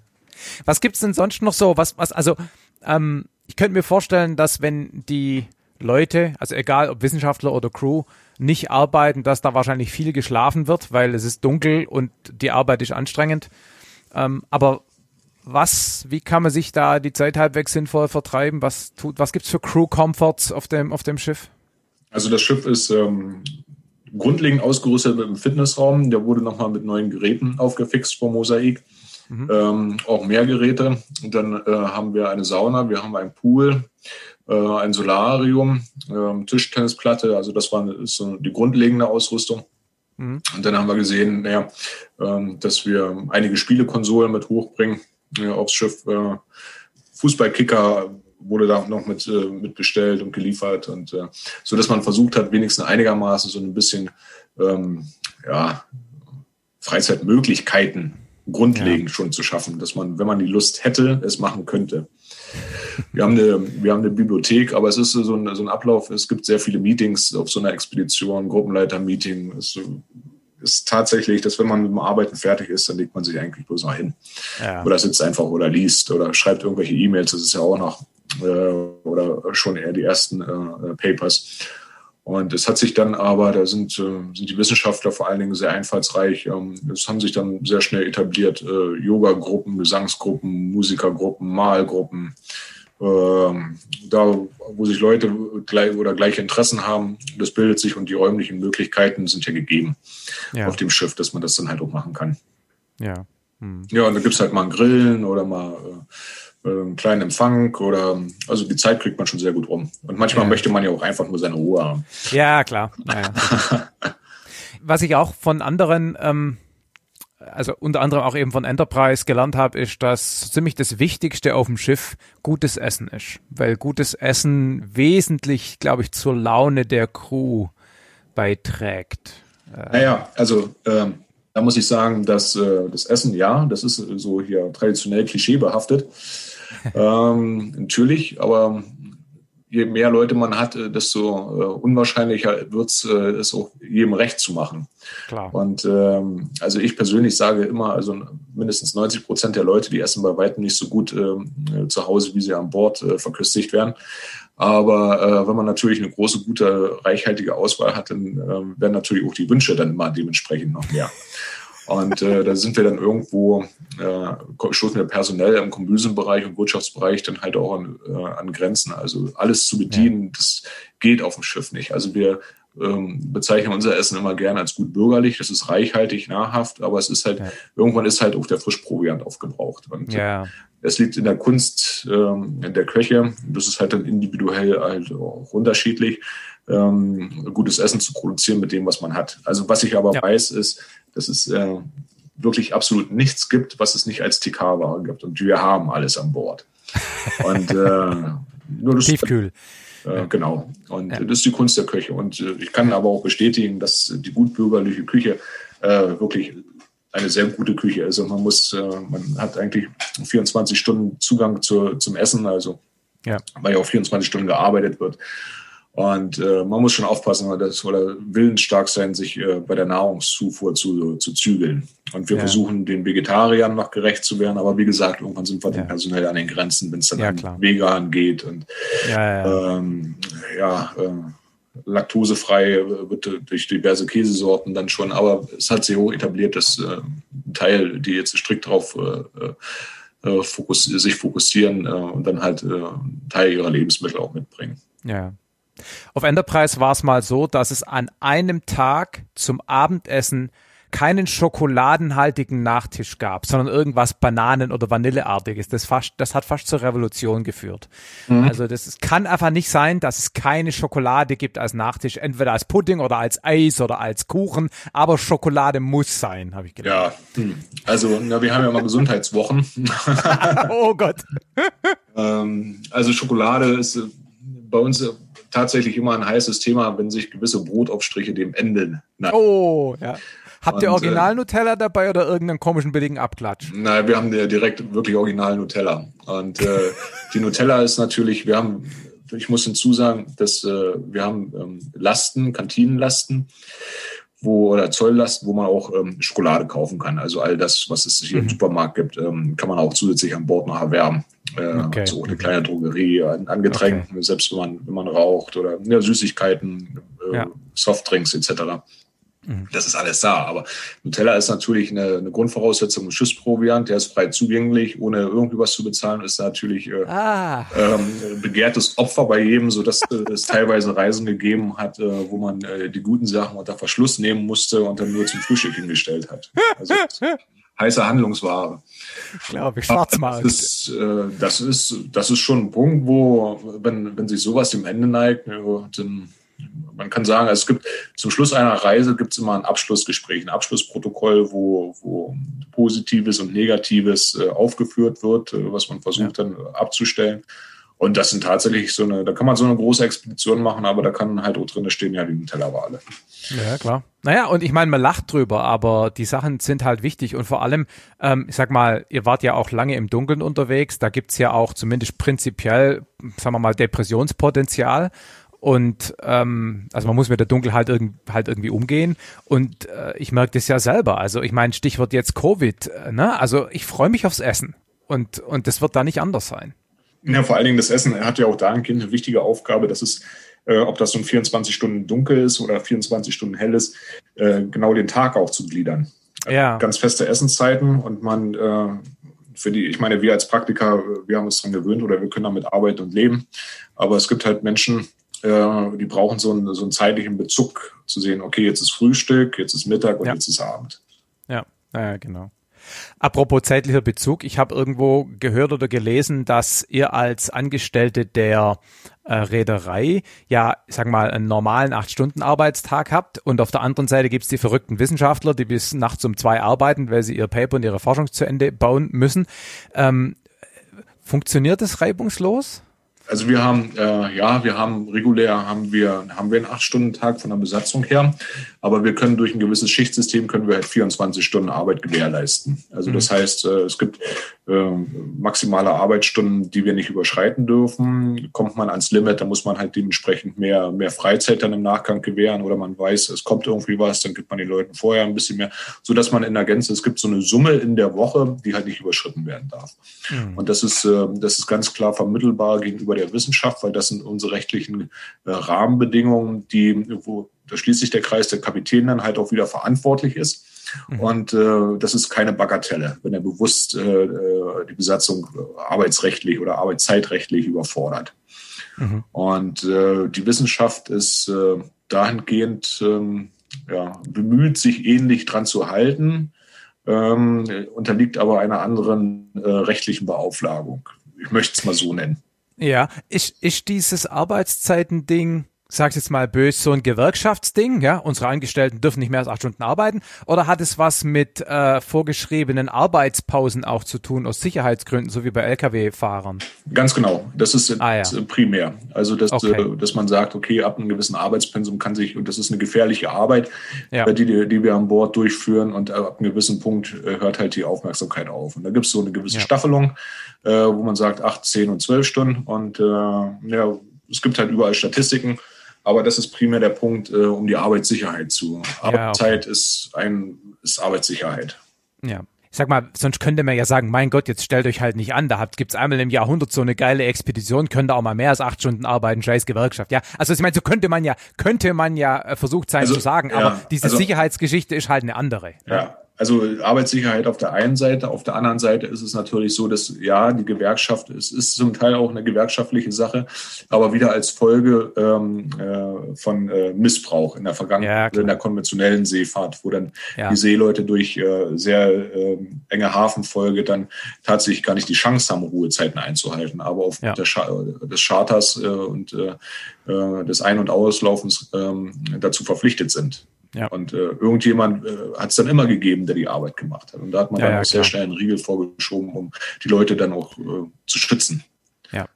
Ja, ja, ich wollte es jetzt auch gar nicht irgendwie ähm, nee, abtun. Ich, ich wollte nur rausarbeiten, was die Motivationen sind dafür. Ne? Ja. Also die zwei Punkte, ja. ja.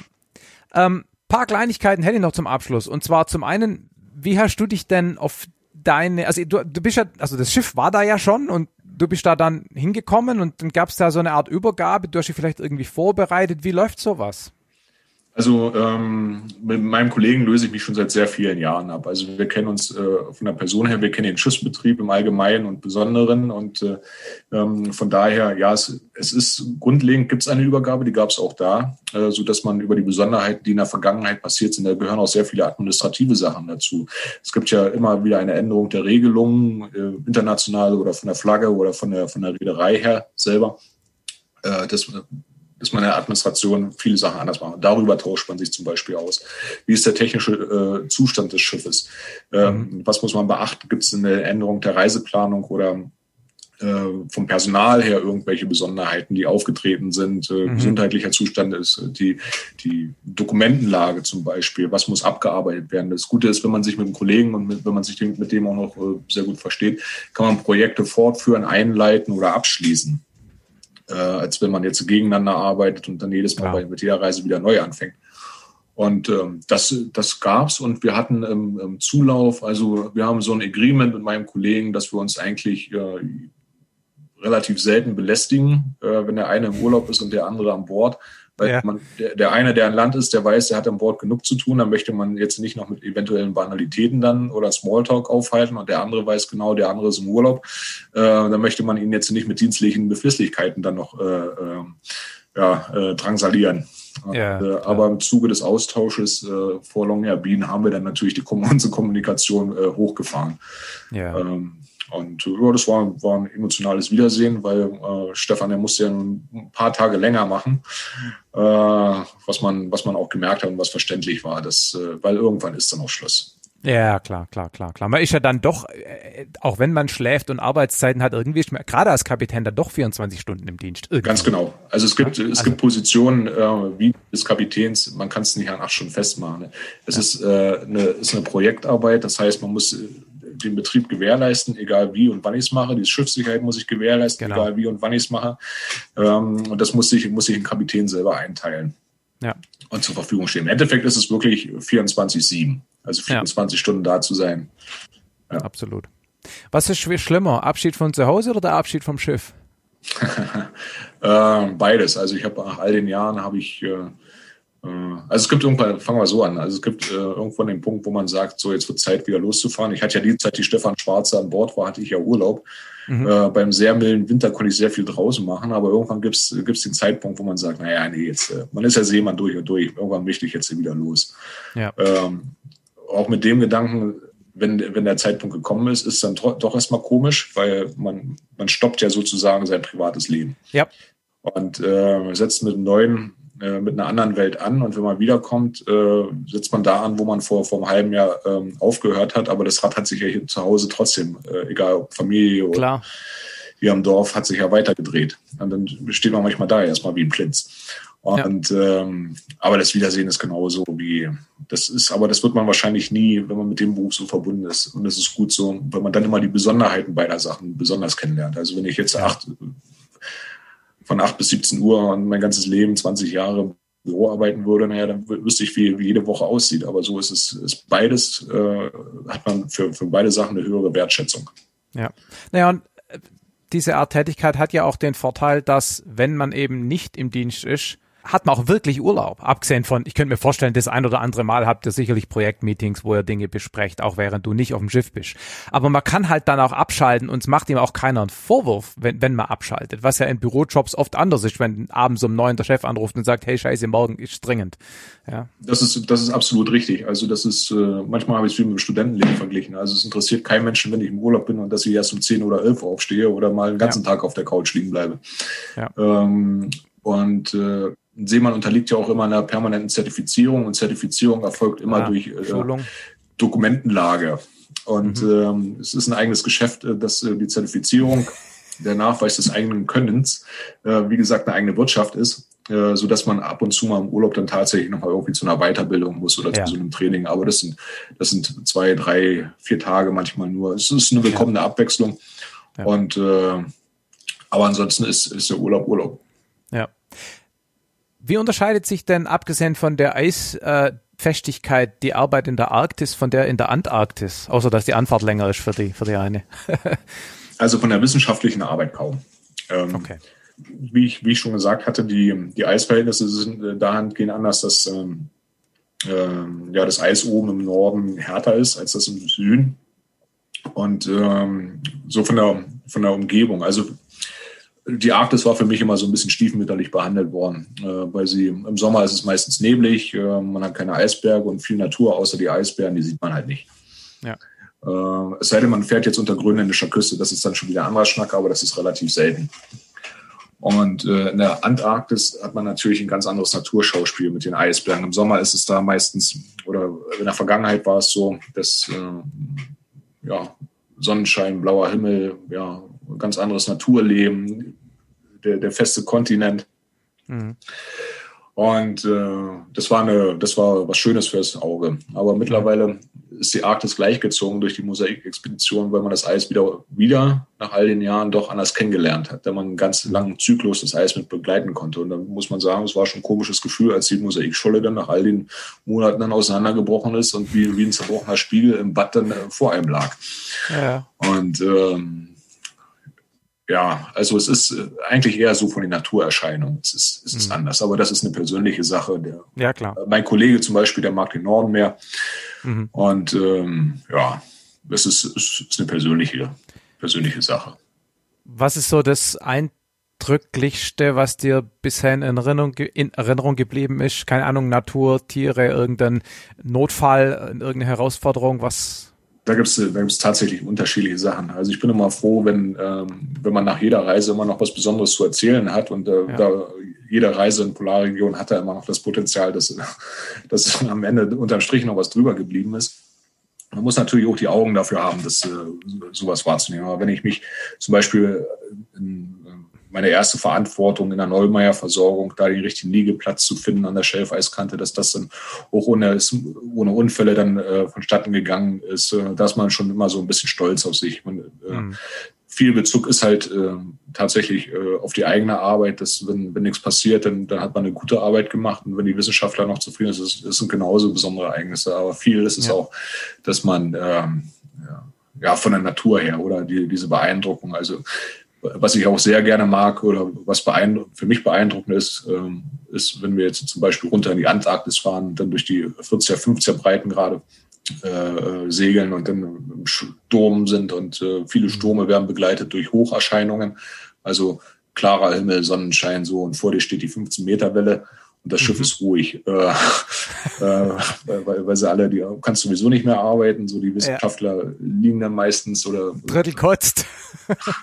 äh, und da bin ich halt gerne auf Brücke und genieße dieses Schauspiel.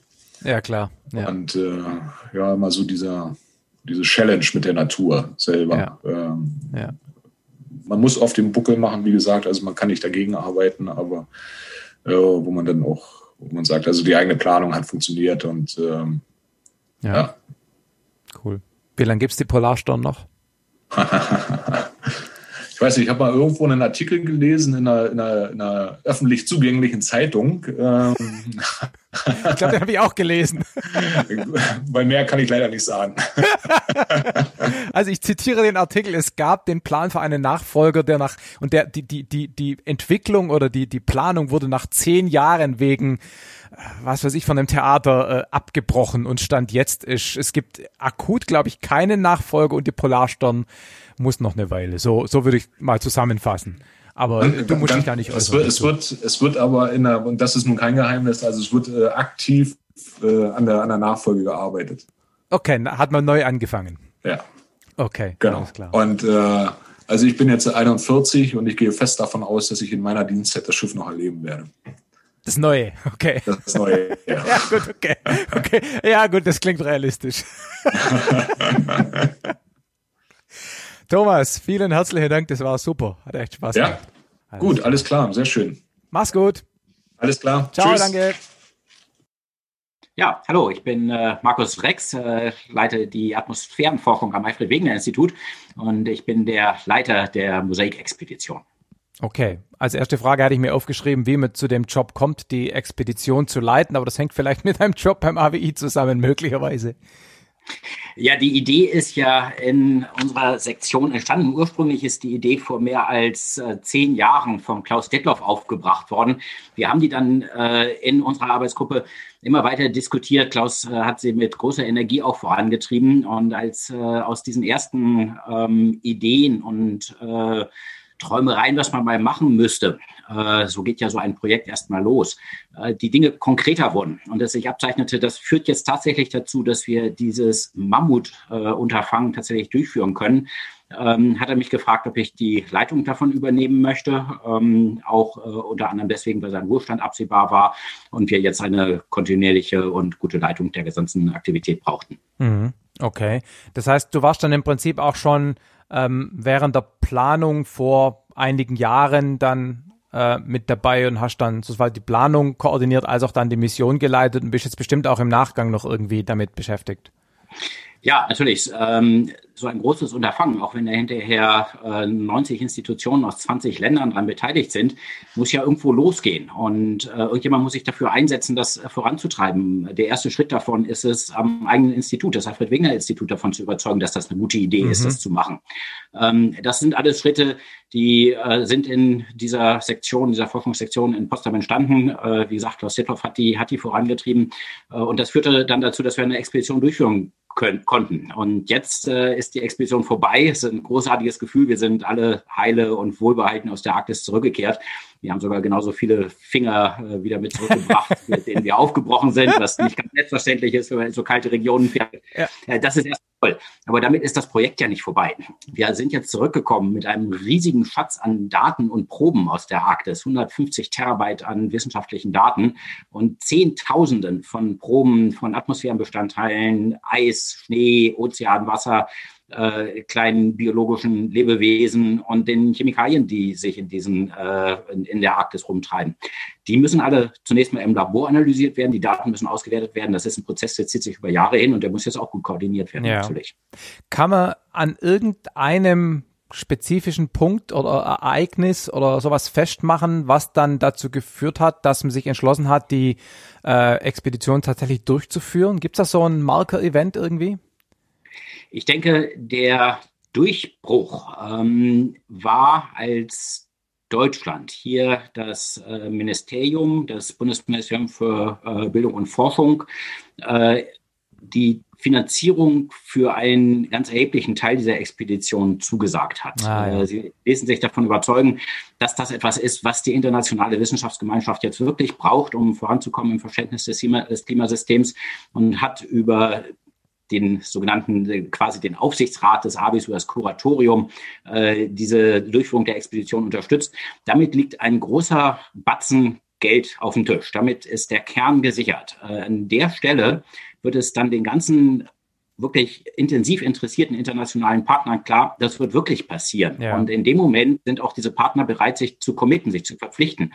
Äh, auch wieder mit ihren finanziellen Beiträgen, die es ja auch braucht. Wir haben ja äh, gut die Hälfte bekommen von äh, deutscher Finanzierung. Der Rest muss international aufgebracht werden.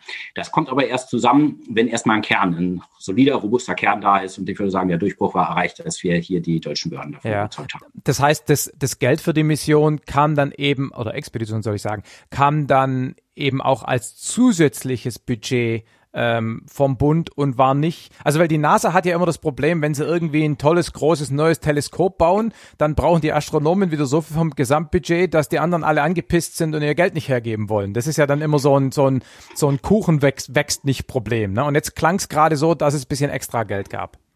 Ja, das ist zum großen Teil natürlich bei uns auch so. Ähm, die Ressourcen, die fürs Alfred Wegener Institut insgesamt zur Verfügung stehen, über die Schiene vom, vom Ministerium, über unsere Dachorganisationen, die Helmholtz-Gemeinschaft äh, Deutscher Forschungszentren. Äh, dieses Geld geht dann natürlich in so einer Phase zu einem großen Teil in diese Expedition. Darunter leiden andere Forschungsthemen, ja. aber in der Abwägung, was jetzt die wichtigsten Prioritäten sind, was wir wirklich tun müssen in der Forschung, hat es sich eben durchsetzen können, auch weil es so interdisziplinär ist und eigentlich praktisch alle ja. äh, Forschergruppen am AVI davon profitiert haben. Nicht alle, aber sehr, sehr viele. Ja. Ähm, darüber hinaus brauchte es auch zusätzliche Gelder, die sind dann auch über die HGF ähm, zur Verfügung gestellt worden, äh, so dass das ein bisschen eine Mischung ist, aber es ist natürlich auch eine Prioritätensetzung innerhalb des Alfred Wegener Instituts. Okay, jetzt hast du mehrmals erwähnt, wie wichtig es ist, diese äh, Expedition durchzuführen ähm, mach mal den, den Sales Pitch für meine Hörer. Warum ist es so wichtig, ausgerechnet dort oben, wo es aufwendig und im Endeffekt teuer ist, hinzukommen, äh, Daten zu sammeln? Vielleicht gerade, weil es aufwendig und teuer ist und sonst keiner dort ist. Ne? genau das wollte ich gerade antworten. Letztlich genau deswegen. Und das ist natürlich der Grund, warum wir da nichts haben. Aber lassen wir noch mal ein Stück zurücktreten äh, von unserem Planeten, dieser kleinen blauen Murmel, die durchs Weltall schwebt. Ähm, der Klimawandel, äh, die Erwärmung, die globale Erwärmung ist nirgendwo so ausgeprägt wie in der Arktis. Die Arktis erwärmt sich mindestens doppelt so schnell wie der Rest der Welt. Und im Winterhalbjahr ist diese Erwärmung sogar noch weit dramatischer. Äh, das ist jetzt schon in der Arktis überall sichtbar, äh, dass die Landschaft eine andere ist, als sie es vor Jahrzehnten war, als ich Anfang der 1990er Jahre angefangen habe, dahin zu heißen. Gleichzeitig ist, damit ist die Arktis das Epizentrum des Klimawandels. Ja. Ähm, dort müssen wir es verstehen. Da ist der Hotspot. Gleichzeitig ist die Arktis aber auch der Bereich unseres Planeten, in dem wir den Klimawandel am schlechtesten verstehen, in dem wir die größten Unsicherheiten haben in unserer Vorhersage, wie stark sich das Klima erwärmen wird bis zum Ende des Jahrhunderts, jeweils für die verschiedenen Emissionspfade, die wir jetzt einschlagen für Treibhausgasemissionen. Ich will das mal ein bisschen anschaulicher machen. Das ist keine kleine Zahl. Äh, für eine pessimistische Annahme darüber, wie viel Treibhausgase wir noch ausstoßen werden, äh, variieren die Vorhersagen verschiedener Klimamodelle, wie stark die Erwärmung in der Arktis sein wird bis zum Ende des Jahrhunderts, zwischen 5 Grad Celsius und 15 Grad Celsius. Ja. Das zeigt schon mal diese riesigen Zahlen, wie dramatisch die Erwärmung der Arktis ist, ist auch ein pessimistisches Szenario. Aber es ist ein Unsicherheitsfaktor 3 und er ist in der Arktis viel, viel größer als irgendwo anders auf der Welt. Ähm, und das zeigt, dass wir im Moment eigentlich noch sehr eingeschränkt sind da drin, ganz verlässliche Vorhersagen darüber machen zu können, wie es mit dem Klima weitergeht. Und wir stehen ja vor großen gesellschaftlichen Entscheidungen. Unsere Gesellschaft muss sich jetzt entscheiden, welchen Emissionspfad wollen wir gehen? Wie viel ja. Treibhausgase wollen wir in den nächsten Jahrzehnten noch freisetzen, bevor wir treibhausgasneutral werden? So eine Entscheidung kann man ja nur verantwortungsbewusst treffen, wenn man weiß, was jeweils hinten bei rauskommt. Hm. Und wir wollen den Menschen besser sagen können, wenn ihr euch jetzt für diesen Weg entscheidet, dann bekommt ihr das Klima am Ende des Jahrhunderts bei raus. Und wenn ihr euch für diesen Weg entscheidet, riesige Anstrengungen macht, gewaltige Investitionen tätigt, um einen geringeren Emissionspfad einzuschlagen, dann bekommt ihr dieses andere Klima bei raus. Und dann kann sich jeder äh, in der Gesellschaft seine Meinung bilden, äh, welchen Weg wir gehen sollten und äh, den werden wir dann auch gehen. Ich kurze äh, äh, kurzer Ausflug. Ich persönlich bin ja der Meinung, wir haben überhaupt kein Erkenntnisproblem. Also wir wissen da, wie sich das, wir wissen gut genug, wie sich das Klima entwickeln wird, dass wir eigentlich wissen müssten, dass wir was tun müssen. Wir haben aber ein Umsetzungsproblem als Gesellschaft, diese äh, äh Entscheidungen auch zu fällen, weil sie teilweise wehtun. Ja, ähm, das soll ich natürlich nicht sagen, dass wir nicht forschen müssen, aber ich glaube, das Umsetzungsproblem hält uns gerade fast mehr zurück als das Wissensproblem. Ja, ich möchte das etwas differenzierter mhm. sehen, äh, muss ich ganz ehrlich sagen. Ja. Also zum einen bekommen wir im Moment äh, von der Gesellschaft, wenn wir die Menschen auf der Straße fragen, ähm, mit großer Mehrheit ein Ja auf die Frage, glauben Sie, dass, Sie, dass wir mehr für den Klimaschutz tun müssen? Ja. Wir kriegen bloß kein, äh, keine Mehrheit äh, für die allermeisten der derzeit diskutierten Konzepte, wie ja, wir denn das jetzt machen wollen. Mit dem klar, weil es weh tut. Daran hapert es, weil es weh tut. Aber es tut ja auch weh, weil jedes, äh, jede dieser Maßnahmen entfaltet ja auch Wirkungen in anderen Bereichen, äh, tut eben auch weh. Das heißt, schadet uns. Äh, wir müssen ja Schaden gegen Nutzen abwägen. Das ist eine Abwägung, die man nur äh, verantwortungsbewusst treffen kann, ja, wenn man weiß, was hinten bei rauskommt. Im Moment ist die Situation noch relativ einfach. Ich glaube, es wird jeder zustimmen, äh, der einfachen Erkenntnis, wir müssen mehr tun. Ähm, aber sobald wir dann auch dabei bei sind, äh, genau, wie viel mehr wir tun müssen. Ja. Welchen Emissionspfad können wir uns leisten, um die Erwärmung auf 1,5 Grad oder 1,7 Grad Celsius zu begrenzen? Dazu brauchen wir mehr Forschung, denn um ganz ja. ehrlich zu sein, das können wir Ihnen zurzeit nicht ganz genau sagen, ja. wie viel CO2 wir noch emittieren dürfen, wenn wir die Erwärmung auf 1,7 Grad Celsius begrenzen oder, wollen. Oder anders formuliert, für eine bestimmte Anzahl wehtun, möchten wir möglichst viel Bang for the Buck haben, also soll dann möglichst guten Nutzen bringen und dann sind wir doch wieder bei der Abwägung, was tun wir denn jetzt? Ne?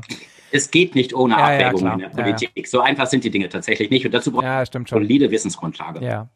Und man braucht auch eine solide Wissensgrundlage, um sehr deutlich und äh, ja. mit Nachdruck und auf basierend auf robusten wissenschaftlichen Fakten der Bevölkerung sagen zu können, was denn bei rauskommt, wenn wir jetzt nichts tun. Ja, klar. Ähm, haben wir in der Arktis ein Datenerfassungsproblem, weil da halt wenig Schiffe rumfahren, wenig Flugzeuge rumfliegen, wenig Wetterballone, oder haben wir ein Mechanismenverstehproblem? Wir haben ein Mechanismenverstehproblem, weil wir keine Daten haben, weil wir es eben bisher im Winterhalbjahr fast nicht geschafft haben, die Prozesse, die sich in der Arktis abspielen, zu untersuchen. Das Eis ist auch heutzutage im Winterhalbjahr noch so dick, dass wir auch mit unseren besten Forschungseisbrechern dann nicht durchbrechen können. Und deswegen sind wir in der Zentralarktis, in der direkten Umgebung des Nordpols, im Winterhalbjahr noch nie mit einem modernen Forschungseisbrecher gewesen. Mhm. Und so ein Eisbrecher ist voll mit Dutzenden, Hunderten hochkomplexer Messgeräte, die wir auch aufs Eis gestellt haben, äh, für die man so eine Plattform braucht. Die Sowjetunion und später äh, die äh, Russland sind mit kleinen Driftstationen, kleinen Holzhütten auf dem Eis unterwegs gewesen, haben auch schon viele wichtige Messungen gemacht, aber natürlich nicht das komplexe Arktis, äh, arktische Klimasystem so vermessen können, wie wir das jetzt konnten. Wir müssen uns das mal so kurz vorstellen, das arktische Klimasystem wie ein Uhrwerk einer mechanischen Armbanduhr. Wenn Sie die auf der Straße finden und da drauf mhm. gucken, dann sehen Sie, das Ding zeigt die Zeit an. Wunderbar. Sie haben aber keine Ahnung, warum das die Zeit anzeigt. Wir haben aber nicht nur die äh, Herausforderung zu sagen, warum diese Temperatur in der Arktis bei rauskommt, also warum die Uhr die Zeit anzeigt, sondern wir müssen sie auch noch nachbauen können. Wir müssen unsere eigene Uhr bauen können. Denn ein Klimamodell in einem Computer ist nichts anderes als das nachgebaute Klimasystem, die ja. nachgebauten Prozesse, die sich wirklich in der Natur abspielen im Computer. Und dazu müssen Sie die Uhr aufmachen, Sie müssen reingehen, Sie müssen jedes einzelne Zahnrädchen angucken, jedes Federchen, jedes Häkchen, äh, die Funktion begreifen und Sie müssen die nicht nur begreifen, sondern Sie müssen sie auch tatsächlich vermessen. Sie müssen zählen, wie viele Zähnchen sind am Zahnrad. Ja. Und das ist das, was wir mit dieser Expedition getan haben und was wir tatsächlich zum allerersten Mal ein ganzes Jahr lang getan haben. Also wenn wir die Analogie zur Uhr wieder rausnehmen, dann bleibt übrig, dass man im Prinzip ähm, im Prinzip Daten sammelt, um Klimamodelle zu parametrieren und sie damit in der Realität zu grounden. Viele der Prozesse im Klimamodell äh, müssen in einer sogenannten Parametrisierung dargestellt werden. Das heißt, sie werden nicht durch äh, mechanistische, ja. äh, physikalische Gleichungen abgebildet, die dann numerisch gelöst werden, sondern sie werden durch eine Näherung abgebildet. Andere äh, Gleichungssysteme enthalten Parameter, die, die auch bestimmt werden müssen. Dazu müssen wir in die Arktis hinein. Äh, das betrifft zum einen die Bestimmung dieser Parameter, die im Klimamodell drinstecken, zum anderen aber auch tatsächlich noch die physikalische Funktionsweise, das heißt die Formulierung der Gleichungen für die kleinen detaillierten Unterprozesse, die sich da abspielen. Wenn wir zum Beispiel mal an die Verwirbelung, an die Turbulenz in der atmosphärischen Strömung über Eis nachdenken, das hört sich jetzt ein bisschen abgefahren und, und akademisch an, aber in Wirklichkeit transportiert das die Wärme ja, klar, in der ja. Atmosphäre. Von der Oberfläche weg in die tiefe Atmosphäre rein. Das ist ein ganz relevanter Term für, die, für das Klimasystem der Arktis. Äh, und, und bis runter zu diesen Detailprozessen müssen wir eben hin und die Dinge zunächst verstehen, dann vermessen und dann im Computer nachbauen. Ja, ich komme gleich nochmal auf die einzelnen Themengebiete und, und was ihr da dann konkret gemessen habt, aber nochmal einmal kurz rausgezoomt. Ich hatte mit Thomas schon so ein bisschen drüber gesprochen, wie die Entscheidung gefallen ist, an welche Scholle ihr euch da andockt. Ähm, ja. Und er hat äh, es so im Prinzip gesagt, also mal etwas vereinfacht, naja, solange das stabil ist und ich mein Schiff da irgendwie hinbringen kann, mir soll es recht sein. Gab es da aus wissenschaftlicher Sicht nochmal andere Kriterien? Ja, das, äh, das ist tatsächlich so. Äh, die Scholle habe ich am Anfang der Expedition ausgesucht und die äh, Kriterien dafür sind, dass wir eine Eisscholle brauchten, die uns versprochen hat, unser Forschungscamp ein ganzes Jahr lang zu tragen, ein ganzes ja. Jahr durch die Arktis zu tragen, bis zum äh, in der Drift am Nordpol vorbei, bis zur Eiskante auf der anderen Seite der Arktis im Bereich des Atlantiks ähm, und dabei stabil zu bleiben und unser Forschungsstädtchen äh, intakt zu lassen. Das ist uns äh, gelungen. Ähm, der Kapitän hat natürlich, damals äh, an Bord war es der Stefan Schwarze, ähm, dazu genickt. Ich habe ihn gefragt, ob er dieser, mit dieser Eisscholle leben kann. Hätte er gesagt, er sieht da aus äh, Schiffs Betrieb äh, ein Risiko äh, in dieser Scholle, dann, dann hätten wir ganz, ganz sicher natürlich eine andere gesucht. Ähm, aber die Auswahl der Eisscholle ist eigentlich im Wesentlichen anhand dieser wissenschaftlichen Kriterien äh, gewesen, nämlich, dass wir die Eisumgebung brauchten, auf der wir unsere Arbeit machen können und dass wir auch das Eis dort haben, das wir studieren wollten. Mhm. Okay. Lass uns mal ein bisschen über die verschiedenen ähm, Themengebiete oder, oder, oder Disziplinen äh, sprechen, im Rahmen oder für die ihr da geforscht habt. Ich habe mir so ein bisschen den Science Plan mal angeguckt und ähm, da reicht es ja, wenn man das Inhaltsverzeichnis anguckt, um zumindest mal die Stichworte ähm, gelesen zu haben. Und ich habe mir die mal so ein bisschen rausgeschrieben. Also das erste ähm, ist das, äh, das Wärmebudget oder Energiebudget eigentlich. Ne? Also was kommt rein, was geht wieder raus und warum? Ganz genau. Das ist natürlich ein ganz grundsätzliches Budget für das Klima der Arktis. Äh, bei Klima denken die meisten Menschen zunächst mal an Temperatur. Ähm, und die Temperatur an der Oberfläche, da wo wir leben, wird bestimmt durch das Energiebudget der Oberfläche. Das kennt jeder, der zu Hause einen Herd hat. Wenn Sie den Herd nicht anmachen, dann bleibt die äh, Temperatur der Herdplatte gleich. Ähm, sobald Sie den Herd einschalten, haben Sie eine Imbalance im Energiebudget erzeugt. Sie ja. heizen nämlich zusätzlich und dann wird die Herdplatte heißer. Ja. Ähm, das ist das, was wir mit dem Klimasystem tun. Wir haben mehr CO2 in die Atmosphäre entlassen. Das absorbiert mehr äh, der thermischen Ausstrahlung des Erdbodens und wirkt wie äh, das Heizen der Herdplatte und deswegen wird die Oberfläche wärmer. Es gibt aber ganz, ganz viele weitere Terme, die in dieser Energiebalance eine Rolle spielen. Die Abfuhr von Wärme oder die Zufuhr von Wärmeüberstrahlung, äh, kurzfällige eingestrahlte Sonnenstrahlung, langfällig ausgestrahlte Wärmestrahlung, die Strahlung der Wolken, die Strahlung der Atmosphäre, die Strahlung der Aerosolpartikel in der Atmosphäre, die Wärmetransporte durch Schnee und Eis aus dem Ozean, äh, die Verwirbelungen im Ozean, die Wärme transportieren, die Verwirbelungen in der Atmosphäre, die Wärme transportieren und auch die seitlichen Transporte von Wärme mit den Wind- und Strömungssystemen. Ähm, um nur die wichtigsten zu nennen. Das alles mussten wir ganz genau vermessen, um die Energiebilanz besser zu verstehen. Und ohne das Verständnis der Energiebilanz braucht man gar nicht erst anfangen. Mhm. Kannst du mal ein, zwei Beispiele bringen von konkreten Experimenten, die ihr da ähm, durchgeführt habt, um dem ein bisschen auf die Spur zu kommen? Ja, nehmen wir zum Beispiel mal den Wärmetransport durch Verwirbelung in der Atmosphäre. Ein ganz komplexes Thema. Denn äh, die Atmosphäre ist über, der, über dem arktischen Eis, insbesondere im Winter, ungewöhnlich geschichtet. Äh, die Eisoberfläche wird so kalt, dass die Atmosphäre in den untersten 100, 200 Metern nach unten hin kälter wird. Oder ah. andersrum gesagt, wenn sie aufsteigen, wird es wärmer. Inversion. Inversion, ganz genau. Das ist paradox. Wenn Sie hier auf den Berg steigen, wird es nach oben hin kälter. Aber da, wenn Sie erstmal aufsteigen, wir haben unsere Fesselballone aufsteigen lassen, dann wurde es schön kuschelig warm weiter mhm. oben. Diese, äh, dieser Effekt bewirkt, dass wir unten kalte Luft liegen haben. Und kalte Luft ist dichter und deswegen auch schwerer als warme Luft. Und das unterdrückt die Turbulenz, die kleinen Verwirbelungen in der Luft ganz stark. Wir haben aber diesen äh, Wärmefluss in der Turbulenz natürlich vermessen müssen. Äh, es reicht uns nicht, die Temperaturen zu messen. Wir haben tatsächlich die Turbulenz äh, mit ganz hochfrequenten Messungen gemessen, die kleinen Windkomponenten, die nach oben und nach unten wehen, wenn also ein Wirbel durchgeht. Mhm. Und haben die kleinen Temperaturfluktuationen, die damit auch einhergehen, genauso vermessen. Und wenn Sie jetzt wissen, so viel warme Luft ist von unten nach oben gegangen, so viel kalte von oben nach unten, können Sie daraus über einen komplizierten äh, mathematischen Algorithmus den Wärmefluss ausrechnen. Das erfordert aber hochkomplexe Messungen, ganz hochfrequente, ganz präzise Messungen der Windkomponenten, kleinster Temperaturfluktuationen, und das erlaubt uns dann hinterher den, äh, die Berechnung, die Messung dieses Wärmeflusses. Und das ist nur eine der ganz, ganz vielen äh, Terme, die wir da gemessen haben. Wie, wie macht man sowas? Laser oder wie, wie guckt man da? Das geht mit Ultraschall, um die Windkomponenten so ah. hochfrequent messen zu können. Da können Sie keine bewegten äh, Instrumente ja, ja, genau, eben. Ja, ja. Der, der, kleine rotierende Windmesser, der bei genau. Ihnen auf dem, auf dem Dach sitzt vielleicht, ähm, der funktioniert da nicht. Der genau. kann zwar die mittlere Windgeschwindigkeit messen, aber nicht in 10 Hertz, also 10 mal die Sekunde, die kleinsten Windfluktuationen. Das geht mit Ultraschall. Äh, und äh, die Temperaturen müssen wir natürlich mit äh, Temperatursensoren messen, die, die auch sehr, sehr schnell reagieren. Da gibt es verschiedene Ansätze dafür. Okay. Gut, das war jetzt mal so ein Beispiel für das für das Heat, äh, Heat für das Hitzebudget oder, oder Energiebilanz ist ja eigentlich ja, mehr oder weniger ja. das gleiche Wort, ne? Eigentlich. Naja, naja, ja, richtig. Es ist eine einer der Terme von einer der vielen Terme, die die Energiebilanz der Oberfläche beeinflussen. Wenn man von direkter fühlbarer Wärme, von Hitze reden, ist das auch nur ein Teil davon. Ja gut, denn die, Strahlung, ja, die, die Strahlung kommt ja auch noch dazu. Genau, es ist nur ein Hitze ist nur ein bestimmter Wellenlängenbereich dessen, was die Energie ausmacht. Genau, ja, genau. Okay.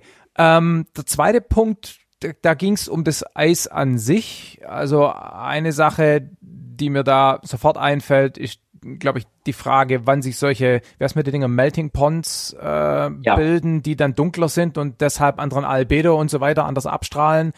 Ähm, Geht es in diese Richtung? Genau. Äh, das zweite, der zweite große Komplex betrifft die Strahlung. Die kommt in zwei grundsätzlich unterschiedlichen Kategorien hier bei uns im Erdsystem. Das eine ist das, was unsere Augen sehen. Das ist die Sonnenstrahlung und das, was äh, von der Sonnenstrahlung irgendwo an Wolken in der Atmosphäre an Aerosolen äh, gestreut wird oder von der Oberfläche zurückreflektiert wird.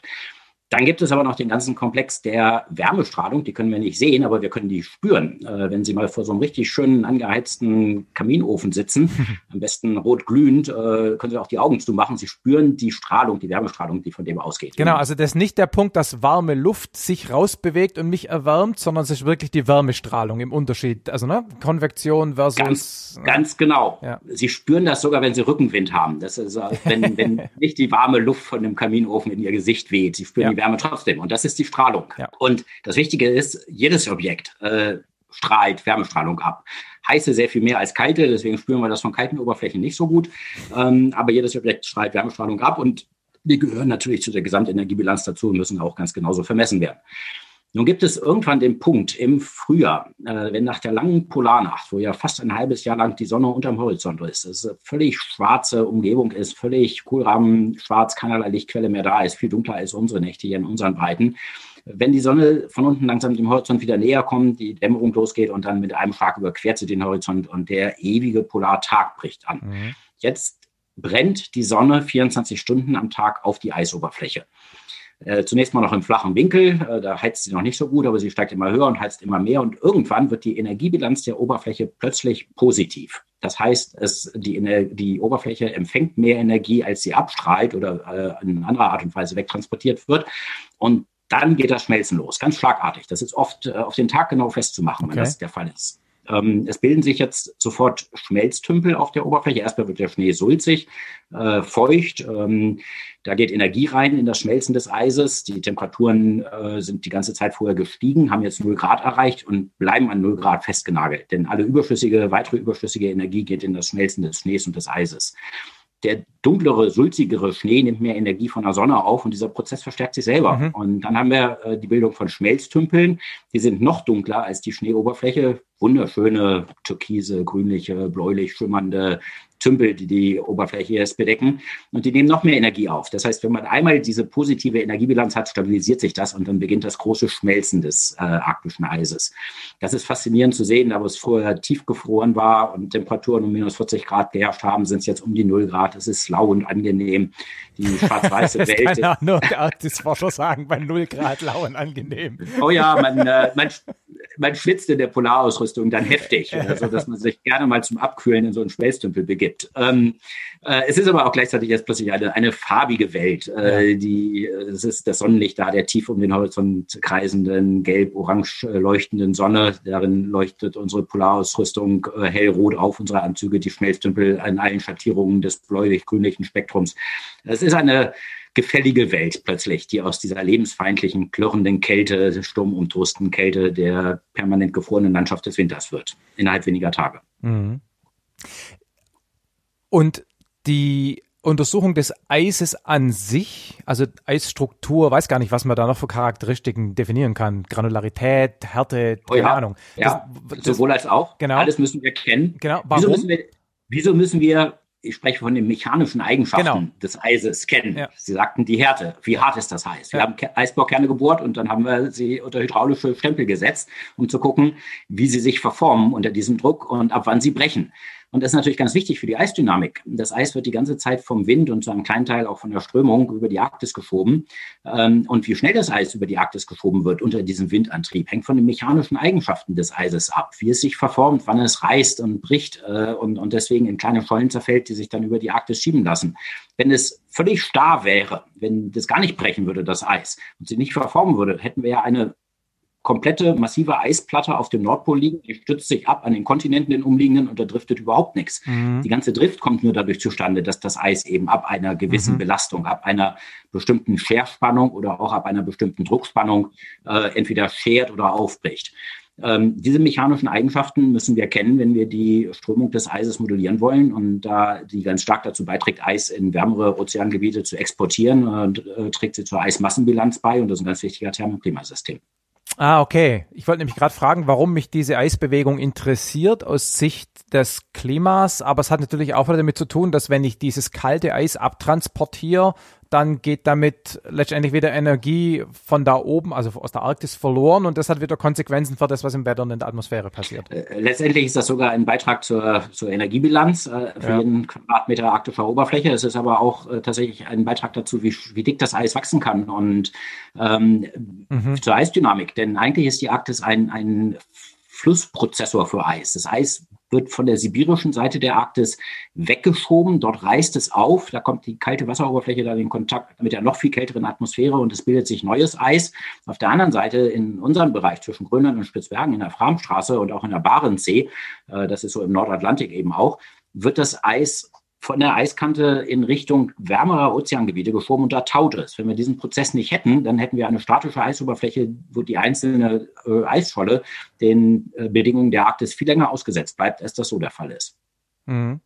Ja, ich versuche nur gerade rauszukriegen, warum das also es ist ja schön, wenn das Eis quasi da von, von, von, also quasi da durchfließt, wenn man so will, aber ähm, warum das für die Klima, also für das Klima relevant ist, habe ich noch nicht ganz hundertprozentig ja. verstanden. Äh, schauen wir uns mal an, wie wichtig es ist, die Dicke des Eises und die Zum Dicke der, Schnee, der, Schneeauflage zu verstehen. Ja. Wir haben ja in der Arktis einen tiefen Ozean, 4000 Meter tief, in vielen Stellen sogar noch tiefer. Und äh, dann eine ganz dünne Eisfläche da oben drauf. Im Herbst sind es unter einem Meter dick. Dann äh, im nächsten Frühsommer, wenn das Eis den Winter über gewachsen ist, sind es auch mal zwei Meter, zwei Meter 50 und in Bereichen, wo sich das Eis übereinander geschoben hat, auch noch dicker. Das ist aber eine dünne Eierschale auf ja. diesem tiefen Ozean. Aber er trennt, diese dünne Eierschale trennt den warmen Ozean, der nur minus 1,5, minus 1,7 ah, Grad kalt ist, von der im Winter super kalten Atmosphäre bei minus 30, minus 40 Grad Celsius. Das heißt, es ist eine wahnsinnig gute Isolationsschicht. Mhm. Äh, und wenn diese Isolationsschicht nicht wäre, würden wir im Winter an der Oberfläche so tiefe Temperaturen überhaupt nicht erreichen können. Es ist sogar so weit, dass für windstille Bedingungen äh, und wolkenfreie Bedingungen ist die Temperatur, die wir oben auf der Eisoberfläche messen, eine ganz enge Funktion, schlichtweg nur der Schnee und der Eisdicke. Mhm. Ähm, wenn die anderen Terme von Sonnenstrahlung und äh, alle möglichen anderen Terme gerade klein werden, dann bestimmt einfach nur die Eisdicke, wie kalt es wird. Und wenn die Eisfläche jetzt statisch wäre, dann könnte sie zu viel dickeren Dicken anwachsen und damit ist das natürlich sofort ganz klimarelevant. Okay, verstanden. Mhm. Wolken habt ihr auch untersucht, die Wolkenformation da oben. Ja, Wolken, wichtig fürs Klima. Ich glaube, das kann jeder nachempfinden, der hier Klar. in den Himmel schaut. Ähm, Wolken können sehr komplexe Auswirkungen auf das Klimasystem haben. Einer unserer Joker, einer der ganz schlecht verstandenen ja. Äh, Komponenten des Klimasystems.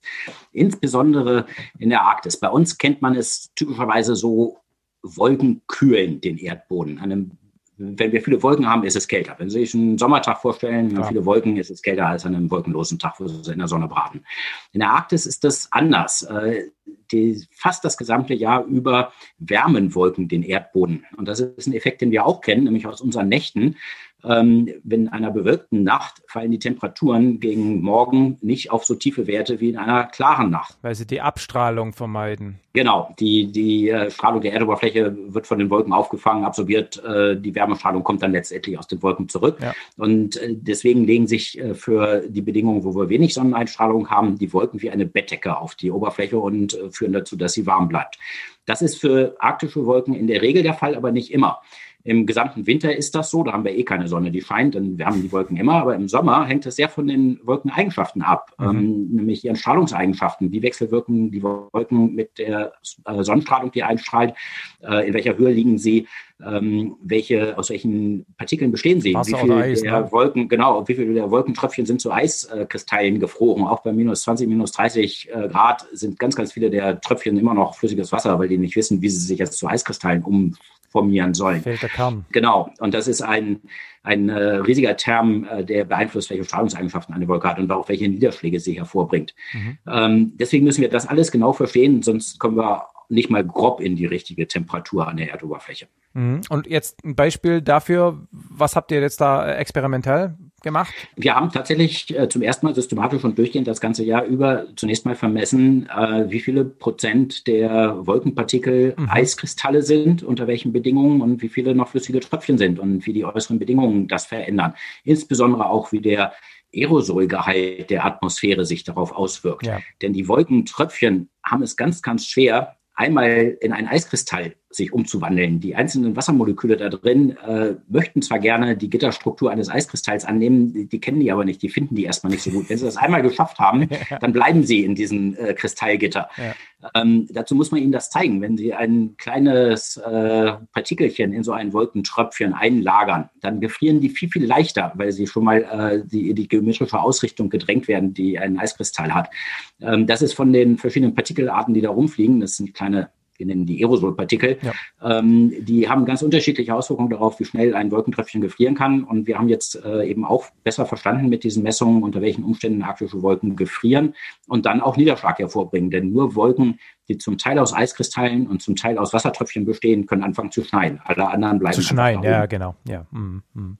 Und wie macht man das dann? Habt ihr Ball Ballönchen steigen lassen und wirklich gemessen oder kann man das auch vom Boden aus mit irgendwelcher Remote-Sensorik äh, anpeilen und Das ganze Programm. Also zunächst mal ein ganz wichtiges Instrument ist ein Wolkenradar, äh, welches wir äh, tatsächlich nicht auf dem Eis, sondern wegen des hohen Strombedarfs äh, auf dem Schiff aufgebaut haben. Ähm, welches anhand der zurückgestreuten Radarwellenlängen einer Wolke äh, den Eis- und den Wassergehalt der Wolke bestimmen kann und natürlich auch die geometrische Form und Ausdehnung der Wolke bestimmen kann.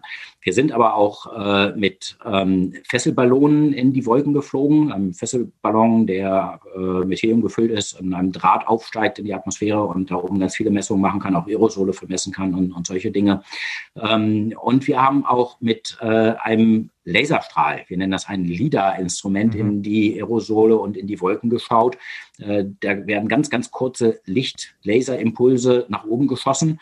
Die, die reisen dann in der Atmosphäre nach oben, werden an den Wolken zurückgestreut, an den Wolkenpartikeln und kommen nach einer bestimmten Zeit unten wieder an. Und wenn wir das zeitaufgelöst registrieren, dann können wir höhenaufgelöst äh, die Wolkeneigenschaften damit bestimmen. Mhm. Und solche Instrumente waren auch mit an Bord. Cool. Mhm. Ein weiterer Punkt sind großräumige Strömungen, also quasi wie sich, wenn ich das richtig verstehe, wie sich das, was da oben passiert in der Arktis, quasi dann auswirkt auf, keine Ahnung, ich, irgendwelche Tiefdruckgebiete, die dann über die halbe Welt transportiert werden, oder ist das jetzt zu einfach gedacht? Ah, das ist tatsächlich äh, äh, ganz grundsätzlich ist das so simpel, denn das Hauptwindsystem unserer Nordhemisphäre äh, wird angetrieben durch den Temperaturkontrast zwischen der ganz kalten Arktis und den wärmeren mittleren Breiten, wo wir leben. Durch diesen Temperaturkontrast Das sind diese äh, Ausgleichsströmungen Richtung Pol von, vom Äquator, oder? Und die dann wegen Corioliskraft zu Tiefdruckgebieten werden. Oder habe ich das, weiß ich das noch richtig? Ja, im Großen und Ganzen kommen wir in der Sache schon sehr nahe. So. Das führt erstmal dazu, dass Luftmassen strömen wollten über die Breitengrade hinweg. Durch die Corioliskraft werden sie dann allerdings abgelenkt. Ja, Ähm, und das führt dazu, dass wir einen Wirbel um ein riesengroß ausgeprägtes Tiefdruckgebiet über der Arktis bekommen. Die Luftmassen in der sehr kalten arktischen äh, Luftsäule fallen nach unten weg. Sie sind ja dichter, sie Ja. schrumpfen nach unten zusammen, hinterlassen also in größeren Luftschichten ein Tiefdruckgebiet. Und Luft, die nachströmen möchte in dieses Tiefdruckgebiet, da werden sie ja von angesaugt wie vom Staubsauger. Ähm, die schaffen das aber nicht da reinzukommen, weil sie von der Corioliskraft abgelenkt werden und sie begeben sich auf eine Kreisbahn um das Tiefdruckgebiet herum. Und das ist der sogenannte Polarwirbel, ganz stark ausgeprägter Luftwirbel in der Stratosphäre in größerer Höhe. Aber er bestimmt in seinem unteren Ende, in der, seiner Erscheinungsform als Westwindjet, ganz stark unser Wettergeschehen. Dieser Westwindjet ist bekannt aus dem Wetterfilm, sehen Sie sehr häufig in der Wettervorhersage, wo er gerade liegt. Ein, ein Windband, was ganz um die Nordhemisphäre herum und um die Arktis herum weht. Dieser Westwindjet äh, liegt so in der Tropopausenhöhe, 10 Kilometer Höhe, hat er etwa seine größte Ausprägung und er beeinflusst ganz stark die Zugbahn unserer Wettersysteme, unserer Tiefdrucksysteme, unserer Hochdrucksysteme. Wenn jetzt aber die Arktis sich schneller erwärmt als der Rest der Welt, und das ist ja der Fall, dann nimmt ja der Temperaturkontrast ab. Und damit nimmt auch der Motor für dieses Westwindband ab. Er wird äh, fängt an zu stottern. Damit wird das Westwindband weniger stabil und kreist weniger gleichförmig um die Arktis herum und schließt deswegen auch die arktischen Luftmassen nicht mehr so effizient ein. Äh, dieses Westwindband neigt jetzt dazu, mehr Wellen zu werfen und in großen schlenkernden Bewegungen um die Arktis herum zu eiern und zum Teil sogar komplett zusammenzubrechen. Damit ist dieser Einschlusseffekt, die schöne saubere Trennung ah. der Luftmassen durch den Hirtenhund, der, der immer drum rumrennt, das Westwindjet, äh, der ist, der ist jetzt äh, unterbrochen oder wird schwächer. Und wir bekommen mehr Extremwetterlagen in unseren Breiten. Das äh, kann im Winter sogar paradoxerweise dazu führen, dass wir intensivere und äh, häufigere Kaltluftausbrüche aus der Arktis bis in unsere Breiten kommen. Der Hirtenhund wacht nicht mehr so gut. Ja. Das hat dann solche Phasen zur Folge, die wir jetzt gerade vor wenigen Wochen hier in unserem ausgehenden, im, im der zweiten Winterhälfte gesehen haben in Europa. Äh, und im Sommer führt es sehr leicht dazu, weil diese Wellen äh, auch die zunehmende Neigung haben, stationär zu werden und sich nicht fortzubewegen, dazu, dass wir sehr lang anhaltende, heiße, trockene Phasen bekommen in unseren Sommern, die dann äh, zu russischen ökonomischen Problemen und zu Riesenproblemen in der Landwirtschaft führen. Ja. Genau. und bei, äh, übrigens, nebenbei bemerkt, sehr, sehr viele Hitzetote zur Folge haben. Äh, wenn Sie sich die aus einem anderen, ganz anderen Thema entliehene Übersterblichkeit in Deutschland mal anschauen. Sie sehen wunderbar den ja. äh, Corona-Peak aus dem Frühjahr äh, des 2020. Äh, Dann sehen Sie einen kleinen Peak im Sommer, hat mit Corona nichts zu tun. Das war die Hitzewelle des letzten Sommers. Da ja. sind viele Leute gestorben. Der Peak ist genauso hoch wie der Corona-Peak. Und dann sehen Sie den, äh, den massiven großen Corona-Peak aus der Herbstwelle. Ja. Mhm. Jetzt haben wir über vier Themenbereiche geredet, mit denen sich im weitesten Sinne der Physiker oder der Meteorologe wohlfühlen würde. Ihr hattet aber auch Chemiker und Biologen dabei, die haben wahrscheinlich irgendwelches Getier untersucht. Ja, sehr reichhaltiges Getier. Also die. Äh, genau, erzähl mal da noch ein bisschen was. Die, die Biologen waren, waren glücklich. Äh, auch ein ganz, ganz, ganz spannender Aspekt der Arktisforschung. Man äh, weiß, äh, viele wissen das vielleicht gar nicht so richtig, das arktische Meereis ist ein vibrierendes Ökosystem. Wenn die Sonne aufgeht im Frühjahr, explodiert das Leben darunter. Wir sind drunter, ne? Also an der, an der, an der Unterseite. An der Unterseite, genau, ja. von unten aus dem Wasser äh, ja. auf die Unterseite des Eises geschaut. Wir sind dann mit Tauchrobotern rumgefahren und haben das angeschaut. Und plötzlich ist die ganze Unterseite bewachsen mit langen Bärten aus Algen, die träge im, äh, im Wasser herum driften äh, in diesen Bärten von Algen, die wie Wälder wirken, äh, tummeln sich Myriaden von Mikroorganismen. Äh, das reicht von Viren und Bakterien über Einzeller, äh, Photosynthese betreibende Einzeller, das Phytoplankton zu äh, anderen Planktonarten, die dann auch diese Einzeller auffressen, also Zooplankton, die äh, selber keine Photosynthese mehr betreiben. Die sind die Grundlage des Lebens für die kleinen Fischchen, die sich da drin verstecken. Im Sommer, in jeder Spalte im Eis, sehen Sie kleine Fische, die äh, dort sich verstecken vor ihren Feinden. Äh, die nutzen das als Kinderstube, die dann hinterher, wenn sie größer sind, in tiefere Wasserschichten gehen und die großen Fischschwärme im Ozean bilden. Äh, und diese Fische sind äh, wiederum die Nahrung für die Robben, die in der Arktis leben. Ja. Und die Robben sind die Nahrung für die Eisbären, die die Robben fressen. Das ist alles miteinander gekoppelt. Das ist ein einzigartiges Ökosystem, existiert nur hier unter dem arktischen Meereis. Äh, große äh, Vielfalt auch da drin, zu großen Teilen noch gar nicht erforscht. Und es ist genauso bedroht wie der tropische Regenwald. Es ja auch ein ganz einzigartiges Ökosystem ist, ähm, welcher auch bedroht ist durch den Menschen. Und wenn das Eis in der Arktis äh, tatsächlich verschwinden sollte, wenn die Arktis in einigen Jahrzehnten im Sommer eisfrei werden sollte, was durchaus möglich ist, wenn wir jetzt äh, sehr viel mehr Treibhausgase ausstoßen, äh, dann wäre dieses Ökosystem verschwunden. Und dass das um dieses Ökosystem schade wäre, so im Sinne von Diversität, ist, ist klar. Das kann man jetzt bewerten, sozusagen, wie man will. Oder ich meine, es gibt einfach unterschiedliche Meinungen darüber, wie schlimm das dann für die Erde als ja. Gesamtheit ist. Aber ähm, ihr wart ja aus Klimagründen da. Was hat das für Konsequenzen für das Klima? Oder hat es überhaupt welche? Oder habt ihr gesagt, wir sind eh dort, also nehmen wir auch Biologen mit, können sie Ökosysteme untersuchen? Klingt so ein bisschen despektierlich also zum, jetzt, aber. Ne? Zum, zum einen ist das natürlich das Ökosystem ein gewaltiger Wert in sich. Ja, genau, klar. Äh, ich glaube, das hat, das hat auch ein paar ethische ja, ja. Äh, Implikationen, wenn wir, wenn wir über die Frage reden. Es hat aber auch klar. tatsächlich eine große Auswirkung auf das äh, Klimasystem. Denn äh, die Lebewesen unter dem Eis äh, verändern ja die Färbung des Eises und damit auch wieder, wie viel der eingestrahlten Sonnenenergie vom Eis aufgenommen wird und da in Wärmeenergie umgewandelt wird. Ein komplett reines Eis ist natürlich viel weißer, viel heller als ein Eis, welches äh, durchsetzt ist von Algen, die da drin leben. Und die Algen leben nicht nur an der Unterkante des Eises, sie leben in den Poren, in den kleinen äh, Kanälen, die im Eis äh, vorkommen und verändern damit die Strahlungseigenschaften des Eises. Zum Teil sogar dramatisch. Ich wollte gerade fragen, ist das eine Größenordnung, die wirklich eine relevante oh ja. Rolle spielt? Ja. Oh ja, okay. da, tatsächlich eine, eine, eine relevante Größenordnung. Wir haben ja auch die Strahlung unter dem Eis vermessen und äh, da unterscheiden sich natürlich äh, Schollen, Eisbereiche, die von diesem Algenteppich bewachsen sind, ganz stark von Eisbereichen, die, die äh, clean sind, die keine, okay. keinen Bewuchs haben. Es hat aber noch eine zweite ganz wichtige Rolle und da kommen wir zurück auf die Wolken. Ja, wieso jetzt Wolken? Wir sind gerade unter dem Eis genau. und uns irgendwelche kleinen einzelligen Lebewesen an. Diese einzelligen Lebewesen, die produzieren Gase. Ah. Äh, einige davon sind interessant, aber nicht weiter spannend fürs Klimasystem. Andere davon enthalten Schwefel. Äh, mhm. Gase, die in ihrem molekularen Aufbau Schwefelatome enthalten. Diese Gase driften, diffundieren durch das Ozeanwasser, durch Spalten im Eis bis, an die, bis in die Atmosphäre und werden in die Atmosphäre freigesetzt. Das sogenannte Dimethylsulfid ist da ein prominentes Beispiel. Äh, nun denkt jeder, ja, was soll das denn sein? Sie kennen das. Wenn Sie an eine Küste kommen, an den mhm. Strand kommen, äh, riechen Sie eine frische Meeresbrise. Ja. Das ist der charakteristische Geruch von Dimethylsulfid. Das äh, ist ein großer Bestandteil dessen, was wir als frische Meeresluft äh, identifizieren, weil im äh, Ozean eben Organismen leben, die dieses Gas produzieren. Das wird auch in der Arktis produziert und im Sommer, wenn da kräftig die Sonne reinscheint, sogar in gewaltigen Mengen. In der Atmosphäre wird es abgebaut ähm, und produziert letztlich kleine Aerosolpartikel. Und diese hm. Aerosolpartikel, die aus dem Abbau des Dimethylsulfids stammen, die wiederum beeinflussen die Wolkeneigenschaften und die können Wolken dazu bringen, äh, ganz andere Eigenschaften anzunehmen. Sie können die Lebensdauer der Wolke verändern, sie können äh, verändern, welche Niederschlagsgebiete diese Wolke entwickeln wird.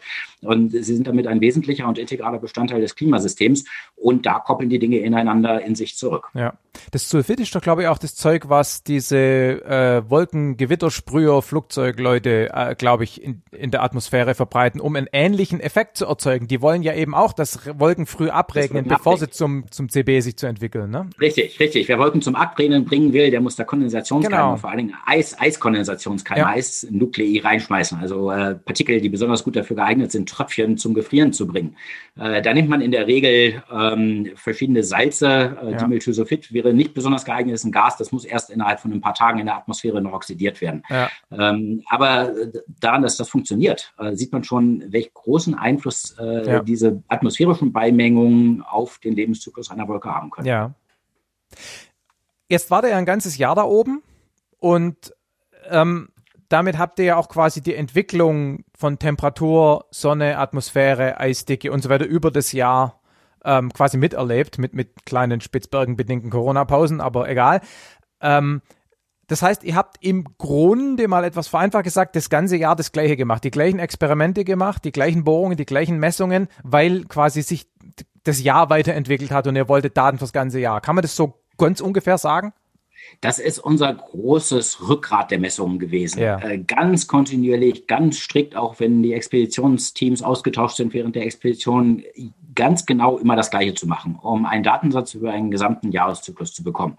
Wir haben auf diese Weise mehr als 100 der komplexen Parameter, die das Klimasystem beschreiben, das ganze Jahr über vermessen. Dazu kommen dann natürlich bestimmte Messungen, äh, die sich in bestimmten Phasen des Jahres anbieten, die in bestimmten Phasen des Jahres besonders wichtig sind. Äh, Studien der Schmelztümpel äh, im Sommer, mhm. Äh, Studien von einem ganz interessanten Phänomen, dass nämlich, wenn die Schmelztümpel nach unten durchschmelzen im Eis, die ihr Frischwasserinhalt unter das Eis ergießen und dazu einem, einem zu Sehen von Frischwassern unter, unter dem Eis führen. Äh, das sind natürlich dann Studien, die wir über die verschiedenen wissenschaftlichen Teams hinweg in bestimmten Phasen äh, besonders Klar. gemacht haben. Aber Rückgrat war ganz äh, systematisch durchgehend äh, diese 100 Parameter das ganze Jahr über zu messen. Mhm. Das heißt, es gab dann durchaus auch so ein bisschen was wie Routine, nicht nur für die Crew des Schiffs, sondern auch für die Wissenschaftler. Ja, das ist sogar ähm, etwas, wo wir die ganze Zeit dran arbeiten mussten, diese strikte Routine deutlich und strikt durchzuhalten, weil es eben so eine mhm. wichtige Rolle für unser wissenschaftliches Programm spielt. Äh, Wissenschaftler aber äh, völlig berechtigterweise die Eigenschaft haben, wenn sie was Neues sehen, da rauszurennen, sämtliche Routine zu vergessen und nur noch auf das tolle Neue, was sie gerade gefunden haben, zu schauen. Ja. Das haben wir natürlich auch gemacht äh, und wir haben unsere Neugier befriedigt, aber wir haben äh, darauf geachtet, dass äh, trotzdem durchgehend ganz systematisch die, diese Rückgratmessungen gemacht wurden. Ja. Einige davon waren ja sicher auch automatisiert. Ne? Ja, einige waren auch automatisiert. Es, es, lässt sich auch einiges automatisiert ganz gut messen. Ähm, die Dinge, die man automatisiert messen kann, gut, äh, über längere Zeiträume, die messen auch automatische Bojensysteme, durch die durch die Arktis ah, driften. Ähm, das sind aber ganz wenige Parameter. Das sind Temperatur und Windgeschwindigkeiten, können sie ganz gut messen, automatisiert, auch Eisdicken und Schneedicken. Aber wenn es komplexer wird, äh, an diese Wirbel und äh, die ganzen Strahlungssachen, die wir angesprochen haben, all ja. das äh, Wolkeneigenschaften, äh, da müssen Menschen ran. Okay. Ähm, du warst jetzt die ganze Expeditionsdauer dort, oder? Du wurdest nicht aus- und eingeflogen? Ich war von der einjährigen Expedition neun Monate unterwegs, bin im äh, Januar 2020 äh, für einen kurzen Aufenthalt an Land zurückgekommen, wollte eigentlich im März wieder zurück zur Expedition, dann kam Corona und ist alles auseinandergeflogen, hat ein bisschen länger gedauert, aber ich bin dann ab dem Sommer wieder äh, dabei gewesen. Im 1. Mai bin ich in Quarantäne gegangen, dann im Mai wieder aufgebrochen. Mhm. Das heißt, es gab dann auch noch irgendwie einen Vize-Expeditionsleiter, der für dich dann da, äh, dich da vertreten hat genau, für diese Phase habe ich äh, die, die Leitung des Expeditionsteams an Bord in die Hände von sehr erfahrenen, guten Kollegen gelegt, äh, den Christian Haas und den Thorsten Kanzo, die äh, in der Zeit äh, ganz wunderbar auch das, das Programm weitergeführt mhm. haben. Wie sieht der Alltag äh, des Expeditionsleiters aus, wenn er nicht zu Hause in Quarantäne sitzt, sondern dort auf dem Schiff sich aufhält? ja, zum einen geht es darum, äh, jeden Tag äh, zu schauen, was geht denn heute auf dem Eis? Wie sind die Bedingungen? Welche, welche Unternehmungen auf dem Eis äh, können wir sicher durchführen. Ähm, jeder Tag ist anders. Äh, jeden Tag haben wir unterschiedliche Risse oder Presseisrückenbildungen im Eis. Wir haben unterschiedliche Eisbärsituationen. Mhm. Äh, wir haben ja während der Expedition mehr als 60 Besuche von Eisbären gehabt. Im Frühjahr hatten wir Phasen, wo wir wochenlang, mehrere Wochen hintereinander jeden einzelnen Tag Eisbärbesuch hatten, zum Teil mehrere am Tag. Immer wieder neu zu definieren. Wir können jetzt in diesen Eisbereich, in diesen Bereichen der Scholle gerade im Moment sicher arbeiten bei dem Verhalten des Eisbären, der da auf der anderen Seite sitzt. Äh, jetzt müssen wir abbrechen, wir müssen Leute zurück an Bord holen. Ähm, zu entscheiden, okay, wir haben gerade diese Eisdynamik, der Teil der Scholle droht uns abzutreiben. Wenn Menschen drauf sind, ist das doof, dann treiben die nämlich mit ab und wir haben ein Problem, die wiederzukriegen. Ähm, und äh, die Organisation des Tagesablaufs, das ist eigentlich äh, das, was mich die meiste Zeit beschäftigt hat. Das heißt, wissenschaftliche Arbeit im engeren Sinne, ähm, konntest du dann ich habe auch hin und wieder natürlich meinem, meinem eigenen Wissenschaftlerteam unter die Arme gegriffen, äh, das allerdings sehr zurückhaltend. Erstens, weil mein Zeitbudget das wirklich ja. groß zugelassen hat. Zum anderen ist es, glaube ich, ganz wichtig, dass äh, der Expeditionsleiter ähm, hier für alle gleichmäßig da ist und die Interessen mhm. aller Teams gleichmäßig unterstützt mhm. und, und fair zu allen ist. Es wäre gar nicht gut, wenn ein Expeditionsleiter jetzt als Atmosphärenwissenschaftler auftreten würde. Der bin ich im Hintergrund, aber ich äh, trete dort nicht als Atmosphärenwissenschaftler und als Anwalt der Interessen des Atmosphärenteams auf. Denn man darf sich ja nichts vormachen. Äh, die verschiedenen wissenschaftlichen Gruppen an Bord haben eine gewisse Konkurrenz untereinander in dem Zugriff auf die Ressourcen, die wir haben. Zeitressourcen, Ressourcen von Instrumenten.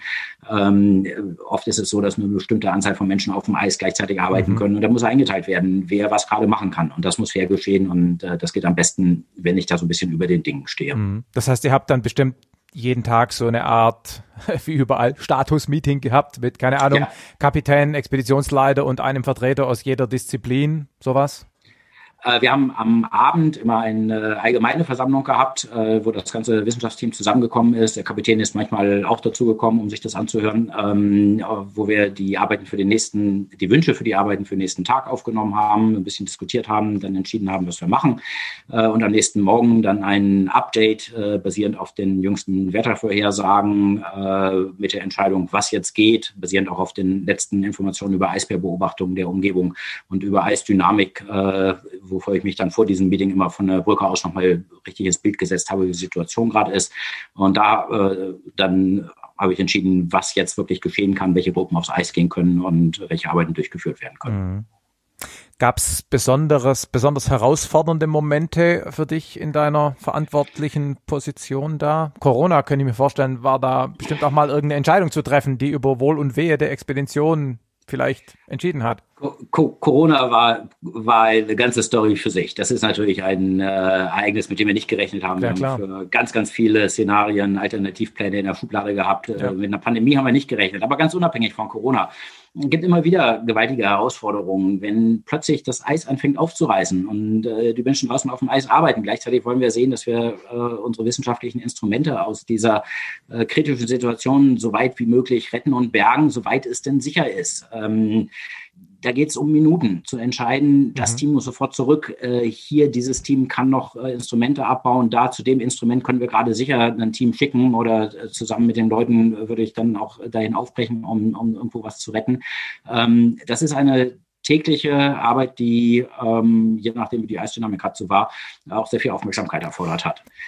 Corona war natürlich ein, ein ganzes Ding für sich. Ich war in der Zeit gerade an Land. Das war ein glücklicher Umstand, weil ich eben äh, für diese Unterbrechung in der Zeit gerade gerade hier war. Und uns sind die gesamten Pläne für die Expedition, für die zweite Hälfte der Expedition auseinandergeflogen. Äh, wir wollten ja noch mit verschiedenen Schiffen die Versorgung äh, der Polarstern im Eis sicherstellen. Das geht dann im einsetzenden Sommer, wenn das Eis dünner und weicher wird, geht das wieder nach der langen Phase der Isolation des dicken Eises. Ja. Ähm, nichts davon ging mehr. Die Schiffe sind in ihre Heimathäfen zurückberufen worden. Unsere internationalen Partner äh, konnten unter den Bedingungen der Pandemie nicht mehr betrieben werden. Wir hatten die Landepisten nicht mehr zur Verfügung im hohen Norden, äh, von denen aus wir mit Flugzeugen die Polarsterne erreichen wollten, um auf einer dort präparierten Eislandebahn zu landen. Ja. Äh, und wir mussten jetzt den gesamten logistischen Ablauf, das Konzept für diese Expedition, was wir über viele, viele Jahre im Detail entwickelt hatten, das mussten wir uns in zwei, drei Wochen völlig ja. neu ausdenken. Ja das mit einem Team, was dazu geplant äh, war, äh, einen fertigen Plan, ein fertiges Konzept zu implementieren, umzusetzen. Äh, das hatte gar nicht natürlich zunächst mal nicht die Größe, um äh, jetzt völlig neu zu denken. Das waren, sind auch Management-Herausforderungen, dann äh, ganz, ganz viele Leute plötzlich dazu zu involvieren. Da hat unsere Logistikgruppe am Alfred-Wegener-Institut Großartiges geleistet und es ist tatsächlich gelungen, äh, innerhalb dieser allerkürzesten Zeit äh, einen Ersatzplan auszuarbeiten mit großer Unterstützung äh, unserer Partner, auch der Leitstelle Deutscher Forschungsschiffe, auch der Deutschen Forschungsgemeinschaft und des Ministeriums wieder, des Forschungsministeriums, konnten wir ganz, ganz kurzfristig die beiden nach Polarstern größten deutschen Forschungsschiffe, Maria S. Merian und das Forschungsschiff Sonne, äh, zur Versorgung der Expedition einsetzen. Die muss man erstmal kriegen, ne? Also ich meine, die, die haben ja andere Dinge zu tun die haben andere Dinge zu tun. Stell dir mal vor, wie normalerweise der Einsatz eines Forschungsschiffes geplant wird. Das geht drei Jahre vorher los mit der Entwicklung eines Planes. Klar. Zweieinhalb Jahre vorher muss ein Antrag gestellt werden. Dann hat es äh, entlang dieser zweieinhalb Jahre hat es lauter Milestones, die genommen werden müssen, bis es dann irgendwann aufbrechen kann. Wir haben jetzt zwei Wochen. Ja, es hat geklappt. Ja. Da fragt man dann auch so im Nachhinein vielleicht so, vielleicht sind dann auch einige dieser bürokratischen Mechanismen, die man sonst über die zwei Jahre verteilt, vielleicht doch nicht ganz so notwendig, wenn es auch ohne zu gehen scheint, aber gut, anderes Thema. Ja, das äh, halte ich mich jetzt, ich bin auf jeden Fall erst froh, dass das funktioniert hat und ja. äh, die, die, weitere zusätzliche Herausforderung war, dass die Sonne überhaupt keine Zulassung hat, um äh, auf dem Breithof, den sie dann operiert hat, zu operieren und die Merian äh, ist mit viel mehr Leuten belegt worden, als sie eigentlich zertifiziert ist. Okay. Da mussten extra Rettungsmittel an Bord installiert werden, äh, damit eben in einer Ausnahmebedingung mehr Leute mitfahren konnten. Sogar das hat mit den Behörden in einer exzellenten Zusammenarbeit in den Behörden auf dieser Zeitskala geklappt. Und es ist eine extra Regelung für die Sonne gefunden worden, dass sie unter Begleitung der Merian so dicht an die Eiskante ranfahren durfte. Es, Natürlich nicht in eisbedeckten Gebieten. Es ist ja erfreulich, dass es in Deutschland anscheinend noch möglich ist, wenn es wirklich, also zumindest da, äh, wenn es nötig ist, die Bürokratie mal ja. ein bisschen flexibel auszurichten. Ne? Das ist ja nicht überall immer so glaube ich. Ähm. Ich denke, da können wir auch mal drauf stolz sein, auf die Leistungsfähigkeit der, der deutschen Forschungslandschaft hier, die es geschafft hat, äh, alle ihre äh, Mechanismen, bürokratischen Strukturen, die ja sonst auch überall ihren Sinn haben. Da darf man ja auch nicht dran vorbeireden. Ja. Äh, aber an dieser Stelle so flexibel zu handhaben, dass es möglich war, auf der Zeitskala von zwei, drei Wochen die Mosaikexpedition zu retten. Wäre das ja. nicht gelungen, hätten wir im Sommer abbrechen müssen. Das Schiff wäre, ohne seine Aufgabe erfüllt zu haben, aus der Arktis zurückgekehrt und das wäre ein Albtraum gewesen. Ja. Jetzt hast du ja ein Buch geschrieben über diese ganze Aktion. Ähm, Erzähl mal noch die ein oder andere Anekdote aus dem Buch. Vielleicht äh, fühlt sich ja der ein oder andere. Ne, ich meine, jetzt natürlich einerseits blöde Buchwerbung, aber auf der anderen Seite ist ja auch eine schöne Situation, weil die Hörer, die es weiter interessiert, haben jetzt eben auch was, wo sie weiterlesen können. Das ist ja eigentlich eine, auch objektiv gesehen ganz coole Sache. Insofern. Das stimmt natürlich. Wer sich noch mehr für die Expedition ja. interessiert, kann, kann es da wirklich im Zeitverlauf alles genau nachlesen, genau. wie sie verlaufen ist. Zum Beispiel äh, rückblickend betrachtet ganz spannende Szene. Äh, ich wäre ich wäre auch gut während der Expedition ohne die ausgekommen. Äh, Im Winter, als es noch stockduster war und wir haben ja ein sehr ausgefeiltes Eisbär-Sicherheitskonzept entwickelt gehabt. Äh, ganze Zwiebelschalen von Sicherheitsplayern ja. haben sich um das Forschungscamp gelegt mit Wärmebildkameras, mit Stolpertreten, die Explosivkörper und Leuchtraketen auslösen, wenn da ein Eisbär drüber stolpert. All solche Dinge. Der Eisbär hat alles umgangen. Er hat sich äh, angeschlichen in Deckung der Presseisrücken. Äh, das machen Eisbären leider so. Sie bewegen sich wie Katzen. Mhm. Er hat den Stolperdraht umgangen und ist äh, ohne Vorwarnung mitten im Forschungscamp aufgetreten. Dort äh, ist jede Gruppe ähm, immer noch begleitet von einem bewaffneten Eisbärwächter. Diese Funktion ging während, während der Expedition Reihe um. Ja. Praktisch alle Wissenschaftler haben die immer mal für zwei Stunden übernommen. Das ist eine ganz äh, verantwortungsvolle Aufgabe. Und es gab auch dedizierte Eisbärenwächter, mit denen, mit einer von denen ich jetzt im Anschluss an das Gespräch, das die Hörer jetzt gerade hören, sprechen geworden habt, äh, geworden ja. habe.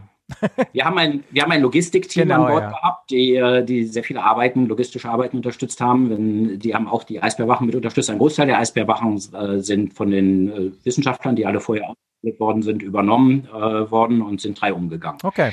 Ähm, der Eisbärwächter, der nun dort also gerade mit dem Team äh, auf dem Eis unterwegs war, hat den Eisbären in der Schwärze der Nacht hinter den treibenden Schnee entdeckt, als er noch so etwa 40, 50 Meter entfernt war. Das ist eine kritische Situation. Mhm. Ähm, so eine Distanz äh, würde ein Eisbär im vollen Angriff innerhalb von drei Sekunden überwinden können, sogar etwas darunter. Ähm, da brennt es also wirklich sofort. Äh, das übliche Vorgehen ist jetzt zu versuchen, den Eisbären mit Blitzknallmunition aus einer Signalpistole abzuschrecken. Das ist aber auch schon nicht mehr einfach, wenn er so dicht dran ja, ist. Ja. Man kann nur noch senkrecht in die Luft schießen, äh, denn wenn man in Richtung des Eisbären schießt, dann knallt es hinterm Bären. Der Blitzknallmunition macht dann hinter dem Bären Bumm. Ja. Und das ist keine gute Idee. Und dann rennt er direkt auf einen zu. Ähm, oder man kann zwischen sich und den Bären in den, in den Schnee schießen. Dann äh, verpufft dieses Blitzknallen und dann, je nachdem, wo man trifft, einen halben Meter und einen Meter Schnee und macht nur einmal Poff und das beeindruckt auch keinen Eisbären. Da bleibt einem nur ähm, entweder das mit dem Poff zu versuchen im Schnee oder eben nach oben zu feuern. Das hat der Eisbärwächter getan. Der Eisbär war verwirrt, äh, ist deswegen aber nicht weggerannt. Äh, hat es auch gar nicht richtig äh, mhm. wahrgenommen, was da über seinem Kopf jetzt knallt in der Luft. Auch nach dem zweiten äh, Versuch, ihn abzuschrecken, ist der Eisbär eher näher gekommen und hat so die Luft eingesogen, äh, hat versucht herauszufinden, ob das, was er da vor sich sieht, vielleicht fressbar ist. Mhm. Ähm, und dann musste der Eisbärwächter tatsächlich zur, zum Gewehr greifen, zur scharfen Waffe greifen äh, und hat damit nochmal einen Warnschuss abgegeben. Und der laute Knall dieses äh, Gewehrs hat der Eisbär beim Menschen zuordnen können und daraufhin ist er dann davon galoppiert und die Situation hat äh, so viel Zeit geschaffen, dass alle Menschen sich an Bord zurückziehen konnten. Okay. Das war aber die kritischste Situation, die wir hatten mit einem Eisbären, aber auch die ist glücklicherweise äh, für Bär und Mensch gut ausgegangen. Mhm. Wann geht's wieder zurück in die Arktis? Das ist jetzt Corona-bedingt alles äh, ja, etwas, fraglich. Ähm, wir haben viele Pläne auf, äh, auf Standby und, und schauen, wie das weitergeht. Es könnte also in diesem Jahr noch dazu kommen oder vielleicht auch erst im nächsten. Mhm. Ich meine, jetzt so aus, aus gesamtwissenschaftlicher Perspektive lässt sich so eine Monster-Expedition ja wahrscheinlich schwer toppen.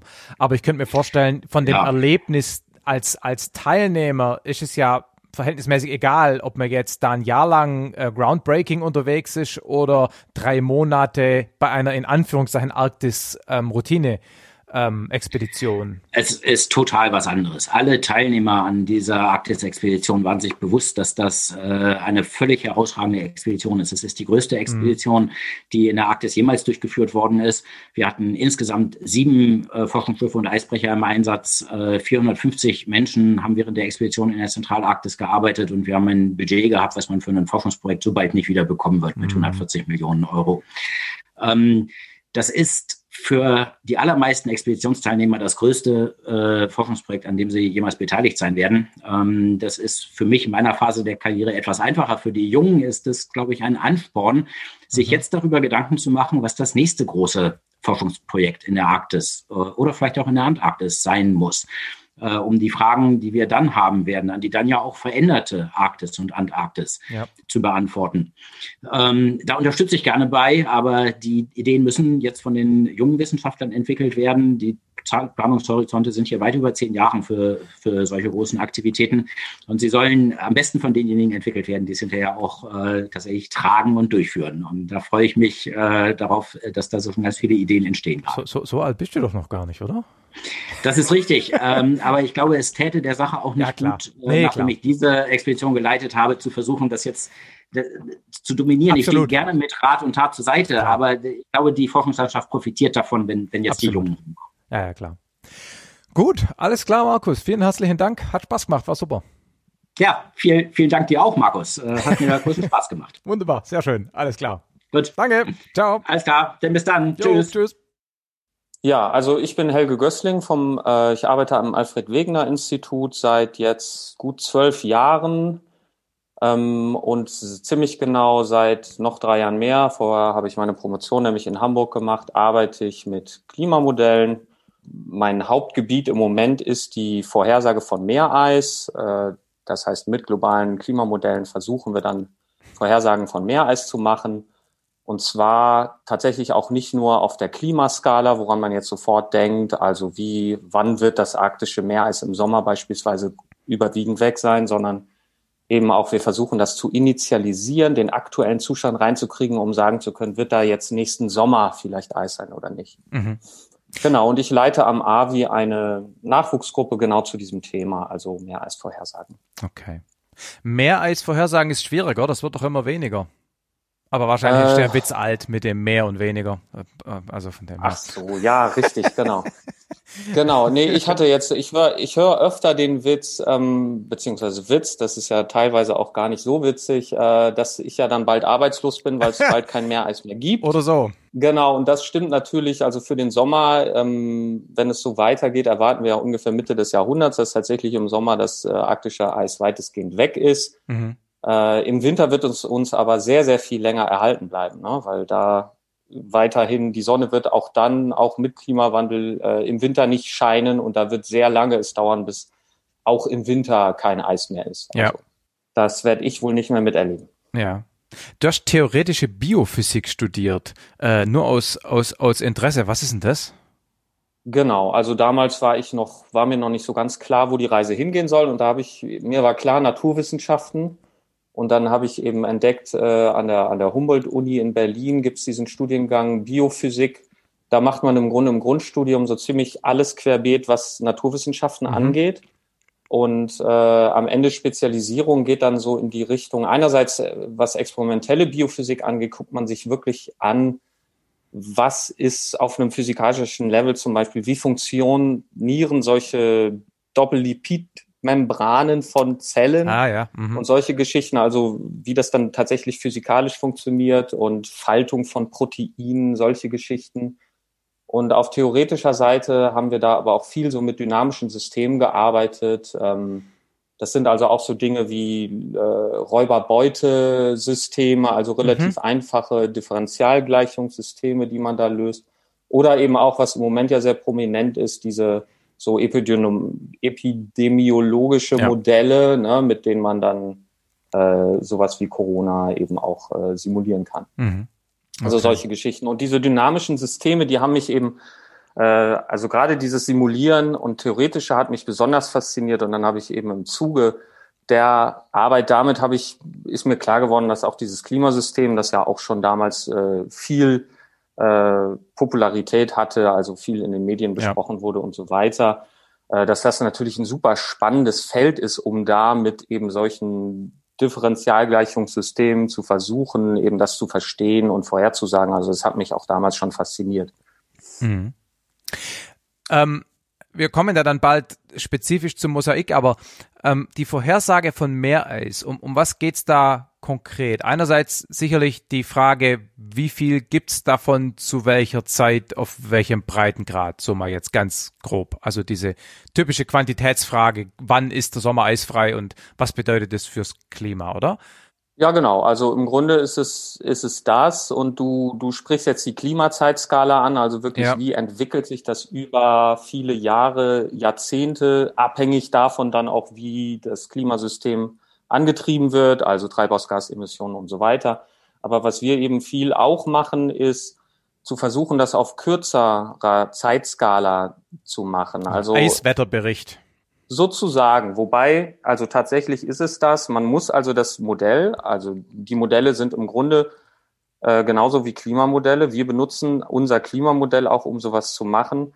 Äh, müssen dann aber den Anfangszustand, wie ist der Zustand jetzt, der Zustand des Wetters und des Meereises natürlich und des Ozeans, wie ist der jetzt, damit wir von da eben so eine, so eine Vorhersage starten können und dann versuchen wir, das Eis äh, in ein bis mehreren Monaten auch voraus vorherzusagen. Ähm, mhm. Du weißt sicher, Wetter hat, äh, oder fast jeder weiß, Wetter hat ähm, so, so einen Vorhersagehorizont, der nicht weit über zwei Wochen hinausgeht. Ja, also das ist schon so die Zone, da muss man große. Ja, ja, also es kommt immer drauf an, ne? Also ja. wo man schaut. Und dann, was man eben macht äh, heutzutage, um auch auf den Zeitskalen noch, oder sagen wir mal zehn Tage. Ja? Genau, die, das hätte ich genannt, ja. Wenn man da noch was rauskitzeln will, dann muss man einfach ein großes Ensemble rechnen. Also ja. man macht nicht nur eine Vorhersage, sondern ganz viele, die leichte Unterschiede in den Anfangsbedingungen haben und vielleicht auch in der Art und Weise, wie sie dann sich entwickeln. Und dann hat man ein statistisches Bild darüber, ja. was dann in zehn Tagen sein kann. Und äh, wenn man jetzt aber sowas wie das Eis und den Ozean sich anschaut, dann ist das mit sehr viel mehr Trägheit verbunden. Ja? Mhm. Also wenn, wenn du besonders warmen Sommer gehabt hast, dann wird zum Beispiel, dann, dann kann in den Bereichen, wo dann im Winter noch typischerweise das Eis zurückkommt, kann sich eben mehr Wärme im Oberflächenozean ansammeln. Mhm. Und das gibt dir dann Vorhersagegüte oder potenzielle Vorhersagbarkeit über längere Skalen hinaus. Dann ist vielleicht, mhm. wenn du eine Vorhersage startest, dann ist zwar nach zwei Wochen das Wetter schon nicht mehr vorhersagbar, ja also im, im Groß äh, hauptsächlich. Aber du hast immer noch Informationen, weil du weißt, deine, Ant deine Meerestemperaturen waren etwas höher oder etwas niedriger.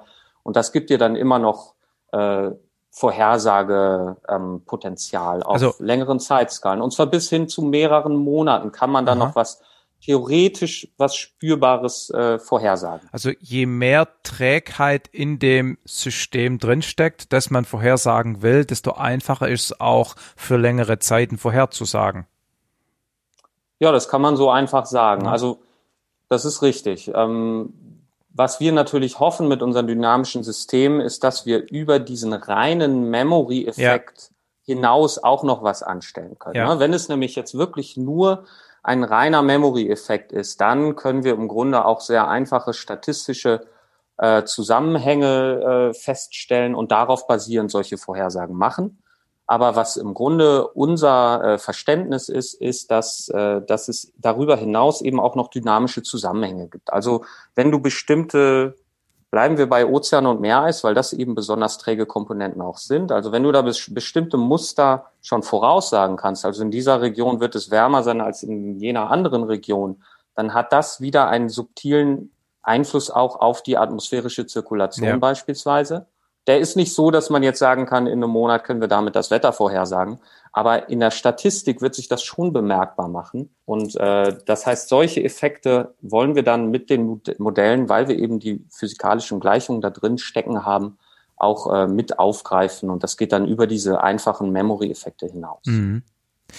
Wetter ist ja chaotisch ähm, und dadurch gibt es ja, glaube ich, auch gewisse theoretische Vorhersagegrenzen, weil irgendwann die Effekte so groß werden, dass sie quasi vom, dass der Fehler größer ist als der, als der eigentliche Wert und dann kann ich es irgendwie sein lassen, oder? Also ist, ist das Chaotische am Wetter und damit eben auch äh, am arktischen System aus Wetter, Ozean und Eis, ist das der begrenzende Faktor oder gibt es da noch andere theoretische Limitierungen? Also ähm, es gibt natürlich noch andere Faktoren, die Vorhersagen schlechter machen, als sie theoretisch sein könnten. Also die, das fundamentale ja. Limit, das wird, wie du sagst, tatsächlich gesetzt durch, äh, durch die Chaotizität mhm. der Atmosphäre im Wesentlichen. Man kann dem Ozean auch, äh, da, da gibt es ja auch solche Wirbel, ja. äh, die im Grunde das Wetter des Ozeans gibt es auch. Aber, aber die, der Elefant im Raum, was das angeht, ist wirklich das Chaos in der Atmosphäre.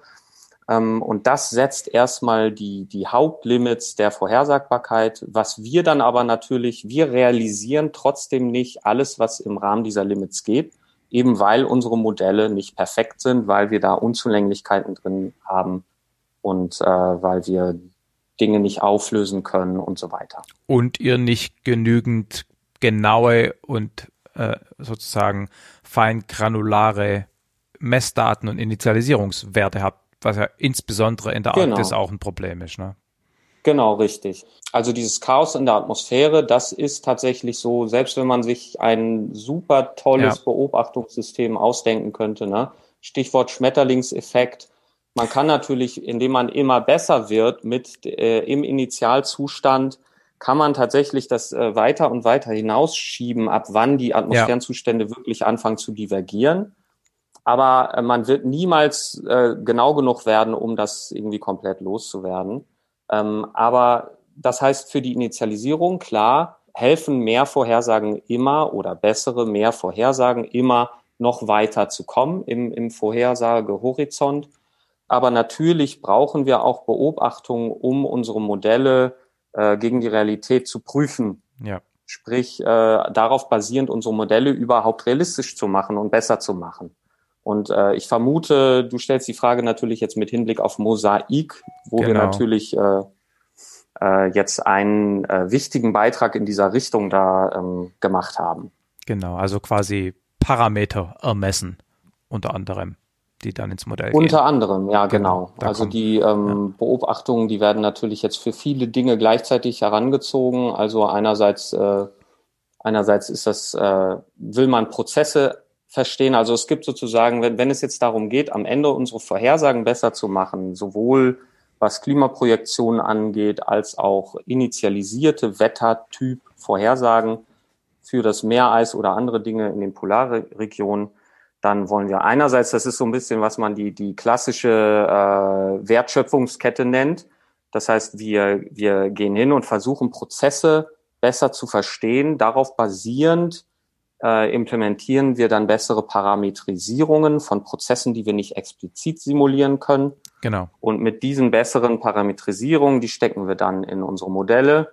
Und dann haben wir ein besseres Modell, mit dem wir dann hoffentlich äh, bessere Vorhersagen auch machen können. Genau. Vielleicht nochmal kurz als Wiederholung. Ein klassisch numerisches Modell heißt, ich tue tatsächlich die physikalisch-mechanistischen Gleichungen stopfe ich rein und rechne die dann diskret, weil ich sie analytisch in aller Regel nicht lösen kann.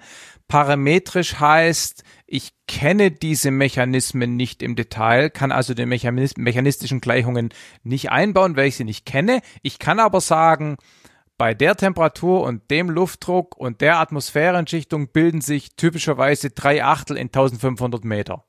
Und so kann ich einfach quasi Parametertabellen hinterlegen, wo ich quasi so einen einfachen Lookup machen kann, um meine interessanten Werte auszurechnen. Aber es steckt eben nicht die mechanistische Gleichung drin. Genau, da steckt also ein Stück weit Empirie drin, aber wir versuchen genau. diese Parametrisierungen immer so gut es geht auch physikalisch auf ein physikalisches Fundament zu stellen, mhm. Dass da möglichst viel Physik noch drin steckt, aber es ist ähm, am Ende immer auch ein Stück weit Empirie. Ja. Ähm, und Jetzt, äh, du, du hattest unterscheiden wollen zwischen einmal Dinge, die, ähm, die wir physikalisch kennen oder, oder wissen, wie wir sie richtig simulieren können im ja. Grunde und andere, wo wir das nicht können. Das ist im Grunde auch richtig. Es gibt aber noch sozusagen eine andere Klasse dazwischen. Das sind Dinge, die wir theoretisch sehr exakt simulieren könnten, die wir aber, weil unsere Computerressourcen begrenzt sind, ja. nicht äh, völlig ausschöpfen können. Das, und das ist insbesondere so eine generelle Sache bei Klima- und Wettermodellen, dass wir die nicht beliebig fein auflösen können. Also diese Gitterzellen, äh, die du schon gerade erwähnt hast, die äh, haben dann in so einem Klimamodell typischerweise nur eine Größe von 50 bis 100 Kilometer im Durchmesser. Ja. Äh, bei einem Wettermodell, da sind das schon mal eher so 10 Kilometer. Dann gibt es auch regionalere Modelle, wo das noch feiner wird. Aber wir sprechen also über diese Größenordnung 10 bis 50 Kilometer. Und alles, was an also die Bewegungsgleichung der Atmosphäre, das sind hier für die, für die Fachmänner und Fachfrauen, äh, das können wir auf Basis der Navier-Stokes-Gleichungen, können wir diese Bewegung wirklich sehr exakt berechnen. Ja. Da wissen wir, wir haben Gleichungen, die, wenn wir jetzt nicht auf Molekularniveau runtergehen, ja, da wird es natürlich, äh, stimmt es schon nicht mehr, aber ähm, da kann man sehr exakt berechnen. Nur können wir uns eben das nicht leisten, so fein aufzulösen. Deshalb müssen wir es gröber machen. Und dadurch äh, verliert man dann aber einiges an Informationen und Dinge, die sehr wichtig sind, die auf kleineren Skalen stattfinden. Sowas wie gerade der Austausch zwischen Oberfläche und höheren Schichten ja. in der Atmosphäre, also Stichwort Turbulenz oder auch Thermik.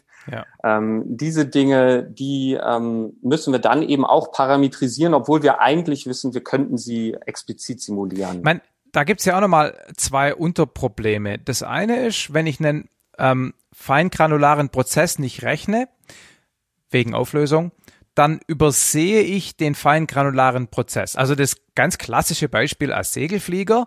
Die Vorhersage in den Alpen war lange schlecht, weil die mit einer groben Gitterzelle gerechnet haben. Dadurch wurden quasi die Gipfel alle so, so ausnivelliert, so halb. Und da ja. Thermik eben über Gipfeln früher morgen früher losgeht und der, der Rechner den Gipfel nicht sieht, weil er so ein geglättetes äh, Landschaftsmodell hat, hat er einfach den Thermikbeginn über den Bergen eine Stunde falsch vorhergesagt. Ja. Das ist ärgerlich für den Segelflieger, aber schlimmer ist der Effekt ja noch, wenn feinskalige Effekte dann Einfluss auf die größeren Skalen haben, weil dann nämlich nicht nur ein lokales Phänomen falsch vorhergesagt wird, sondern auch die, die große Skala dann falsch wird. Und dein Beispiel mit dem zum Beispiel turbulenzbasierten Wärmeaustausch ist ja genau sowas. Ne? Man kommt dort auf eine völlig falsche atmosphärische Schichtung, weil man aufgrund der feingranularen Prozesse, die man nicht sieht, auch deren Auswirkungen auf die Gesamtatmosphäre nicht sieht. Ja, genau, das ist richtig. Ja. Und genau, diese Effekte natürlich jetzt, äh, sowas wie die Orographie, also oder Topographie auf Land, ähm, die sind natürlich dann auch mit grober, je gröber die Auflösung, desto schlechter werden die. Ja. Also was du da, deine Erfahrung da, die äh, passt zu meinem Verständnis der Dinge. Ja. Die spielt dann natürlich äh, Orographie, wenn, wenn wir jetzt wieder an Mosaik denken, dann ist das äh, zumindest über dem offenen Ozean da natürlich nicht ganz so das Thema. Ja. Äh, wobei, sobald man ein bisschen in die Nähe von Grönland oder sowas kommt, wird es natürlich auch wieder interessant, weil, weil da natürlich orografische Effekte auch wieder, ja. wieder wichtig sind. Aber es sind auch so Sachen wie schwere Wellen in der Atmosphäre. Ne? Mhm. Ne? Also da ist es auch nicht nur die räumliche Auflösung, sondern auch andere Dinge, also raumzeitliche Auflösungen, äh, dass man diese Effekte nicht explizit bekommt und dann muss man ähm, und, und auch die Art und Weise, wie die Gleichungen aufgestellt sind, vereinfacht sind. Ja. Äh, und dann muss man das äh, eben auch parametrisieren. Genau. Ja. Und, und richtig, äh, das hat dann eben in diesen Fällen auch wirklich Auswirkungen auf die großen Skalen, ja. auf die großskalige Zirkulation ja. und auf das Klima.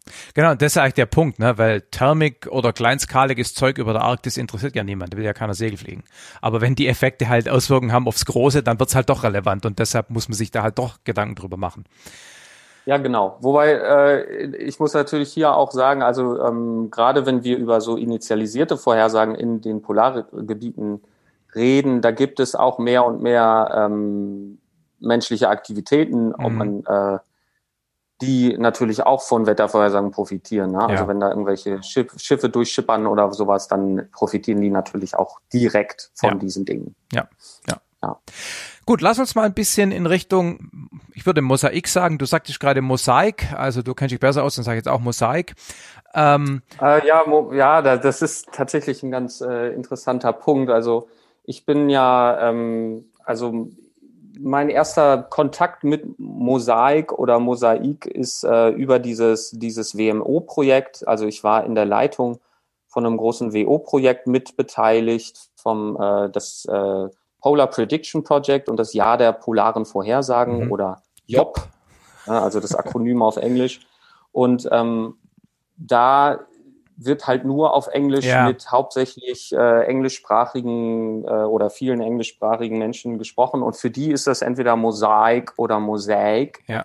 Und, ähm, und in, in Deutschland äh, wird es halt eher Mosaik genannt. Aber ja. da ich da ähm, viel unterwegs war, äh, hat sich das bei mir so eingebrannt. Ja, Okay, also ich werde mich sicher die nächsten fünf Minuten dran erinnern, dass ich Mosaik sagen soll und dann geht's wieder zurück zu Mosaik. Nee, nee, nee, musst du gar nicht. ich weiß also schon. Die, die, also zum Beispiel beim AVI bin ich in der Minderheit, da werden die meisten Leute sagen, ah, ihr immer, ihr sagt immer Mosaik, dabei ist es Mosaik. Ah, okay.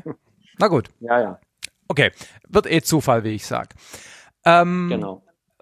Kann man, kann man an irgendwie ein, zwei Beispielen konkret festmachen, wo Mosaik ähm, also ich wollte gerade sagen, wo, wo, wo man festmachen kann, dass es explizit so gestaltet wurde, dass es ideal ist für die Modellierer, oder kann man die ganze Expedition, ist das einzige Ziel eigentlich Modellverbesserungen durch bessere Empirie an der Stelle ähm, zu ermöglichen? Ähm, ich würde sagen, das ist eines der großen Ziele, aber ich würde es ganz bestimmt nicht darauf reduzieren. Mhm. Also ich bin auch sowieso so ein bisschen der Meinung, wenn man da Prozessverständnis verbessern kann und, und Dinge besser versteht, auch ohne dass das direkt Einzug in ein Modell findet, dann hat das für mich auch absoluten Wert an sich. Mhm. Ähm, ich bin auch im Herzen Grundlagenforscher und äh, für mich muss nicht jede einzelne Sache, die ich mache, unbedingt sofort am Ende ich sag mal, gesellschaftlichen Nutzen haben, mhm. sondern es, ich bin auch happy, wenn ich etwas besser verstanden habe. So, das ist der Punkt eins. Aber andererseits natürlich, ähm, auch ähm, wenn es jetzt darum geht, welche Forschung soll man finanzieren, welche soll man nicht und so weiter, ist es natürlich irgendwie auch äh, gut, wenn man, wenn man klar äh, feststellen kann, am Ende sind da auch gesellschaftliche Nutzen und in diesem Fall äh, eben überwiegend über die Verbesserung von Modellen. Das sind einerseits eben für die Klimaprojektion, um da Unsicherheiten zu verkleinern und aber eben auch für initialisierte Vorhersagen, dass man also Wetter und mehr als Vorhersagen in den Polargebieten damit besser machen kann. Ähm, so, jetzt hattest du aber, ich habe ein bisschen, die Frage war nochmal. Ja, die war auch irgendwie ein bisschen konfus. Also die Frage war einfach, ob's, ob's, ob man an konkreten Beispielen festmachen kann, wo Mosaik irgendwas spezifisch so gemacht hat, dass es dem Modellieren hilft. Oder ist es eine blöde ja, genau. Frage, weil sowieso hm. alles in diese nee, Richtung nee, geht. Ist, ne? Nein, es ist eine, nein, nein, es ist eine sehr gute Frage und da hat man sich von Anfang an intensivst im Grunde drüber Gedanken gemacht. Auch ähm, zum Beispiel die ersten Überlegungen, die in Richtung von Mosaik gingen, äh, die wurden, also da waren auch ganz viele Modellierer dran beteiligt. Mhm. Zum Beispiel Klaus Dedloff vom AW Potsdam ist auch äh, Modellierer und, äh, und viele andere da, da im Komitee haben das so ein bisschen aus der Modellperspektive von Anfang an gedacht. Und äh, vor allem ist es dann auch tatsächlich über dieses Year of Polar Prediction, über dieses Polar Prediction Project von der WMO, wo wirklich ganz viele, äh, also die operationellen Vorhersagezentren im, im Grunde ähm, weltweit, äh, zumindest die mit Interesse in Polarregionen, die sind damit an Bord. Und da wurde von Anfang an, da hat zum Beispiel der Matt Schub von äh, aus, aus den USA, der hat da, hat da immer Mosaik ähm, sehr gut repräsentiert und Werbung gemacht und und da ähm, wurde von Anfang an im Grunde immer ein intensiver Austausch gemacht, was müssen wir wie machen, damit mhm. Modelle am besten davon profitieren können. Und eine der, äh, der Kerngeschichten von Anfang an bei Mosaik war, dass man das Ganze so ein bisschen als wie eine driftende Modellgitterzelle betrachtet.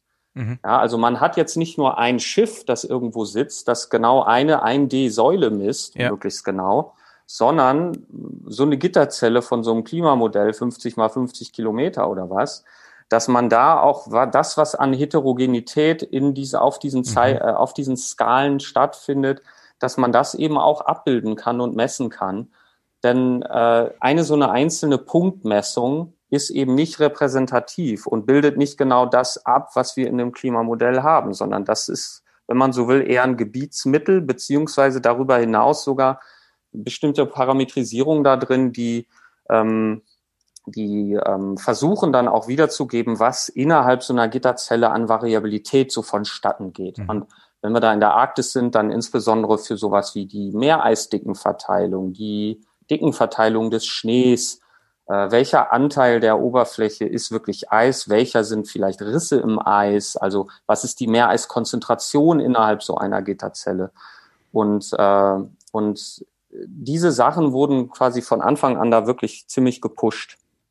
Äh, und tatsächlich ist ja auch ähm, Mosaik ähm, am Ende äh, hat ein ganz äh, wichtiges, das sogenannte Distributed Network, ne? Mhm. also diese vielen genau, Bojen, ja. autonomen Messungen, und äh, da gibt es eben viele so kleine Punkte, die sowas wie einfach die Bewegung des Eises äh, messen, also so GPS-Bojen. Da gibt's aber auch andere Sites, wo viele andere Sachen mitgemessen werden, wo also Meteorologie und Strahlung und, und sogar auch äh, äh, Profiler, die im Ozean dann äh, eben Strömungen und Temperatur und Salzgehalt messen. Das wurde dann möglichst abgedeckt innerhalb so einer Modellgitterzelle mhm. sozusagen. Okay. Cool. Ähm, dieses ähm, JOP, dieses Year of Polar Prediction, war das während äh, Bosaik oder war das im Vorfeld? Ich habe den Zusammenhang außer der Überschneidung an Leuten und Interesse noch nicht ganz verstanden. Ja, genau. Also dieses, also das Polar Prediction Project ist eine ist eine zehn Jahres Angelegenheit und die ist immer noch am Laufen mhm. Äh, bis nächstem Jahr. Und innerhalb dessen hat man sich überlegt, ja, man will irgendwo noch so einen Fokus machen, wo man eine ganz intensive Beobachtung stattfinden lässt, damit man nämlich dann diese Beobachtungen benutzen ah.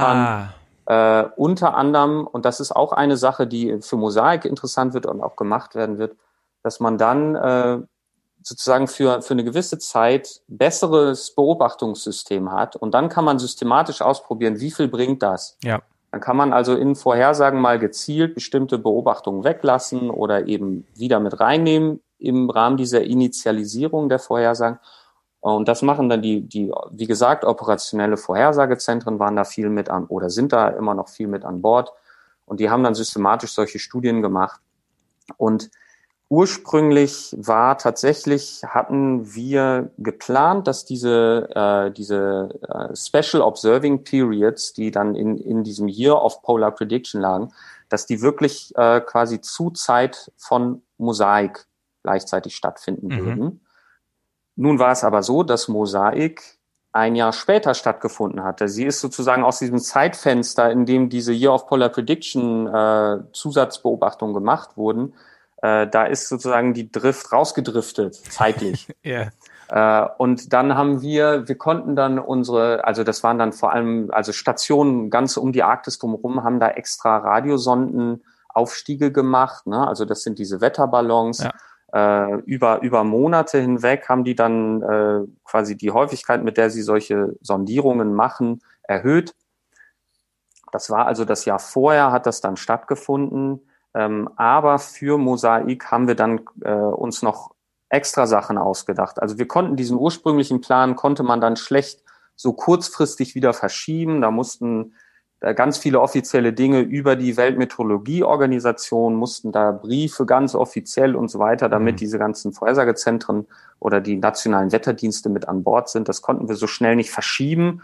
Aber während Mosaik ist tatsächlich auch, äh, haben wir noch etwas auf die Beine gestellt bekommen. Und zwar haben wir ähm, sogenannte Targeted Observing Periods gehabt. Mhm.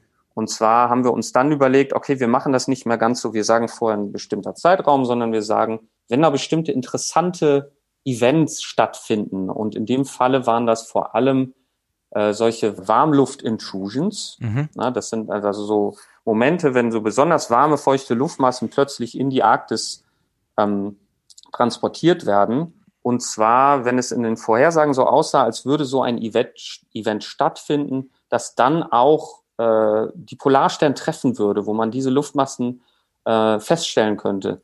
Da haben wir dann, ähm, und das hat vor allem die äh, Gunilla Svensson aus Schweden, äh, die hat das äh, federführend organisiert, die hat dann mit den Wetterdiensten, die diese Aufstiege machen, vorab, äh, die hat die, also Monate vorher haben wir die gewarnt, Leute, wir wollen mhm. das so und so machen. Und dann hat die, die hat dann immer sich die Wettervorhersagen angeguckt und ein paar Tage vor diesen Situationen hat die denen dann gesagt, okay Leute, könnt ihr bitte an den und den Tagen extra Sondierungen machen.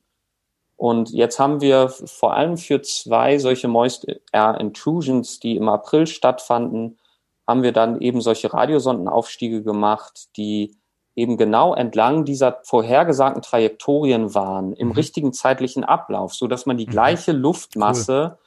an verschiedenen Orten, das war dann vor allem zum Beispiel entlang der, äh, also in Skandinavien wurden da äh, Starts gemacht, auf Svalbard, ähm, ich bin mir nicht sicher, ob auch an der Küste Grönlands, auf jeden Fall vor allem in diesem nördlicher Nordatlantik, diese Region wurden dann diese Luftmassen auf dem Weg in die Arktis zur Polarstern schon mal genau untersucht. Mhm. Und dann kann man sich nämlich jetzt, wenn man wieder auf Modelle zurückkommen will, kann man sich dann anschauen, äh, wenn man in Modellen sich dann genau die gleichen Situationen anschaut, ist die Art und Weise, wie diese Luftmassen sich umgewandelt haben in der Zeit, also mhm. also wie sie abkühlen, wie sich Wolken bilden, wie sich die die Phasenanteile, also Flüssiganteil versus Eisanteil in solchen Wolken, wie sich das ändert, kann man das auf dieser Prozessebene jetzt für eine bestimmte Luftmasse, kann man sich das dann schön anschauen, ob das in den Modellen gut funktioniert oder nicht. Mhm.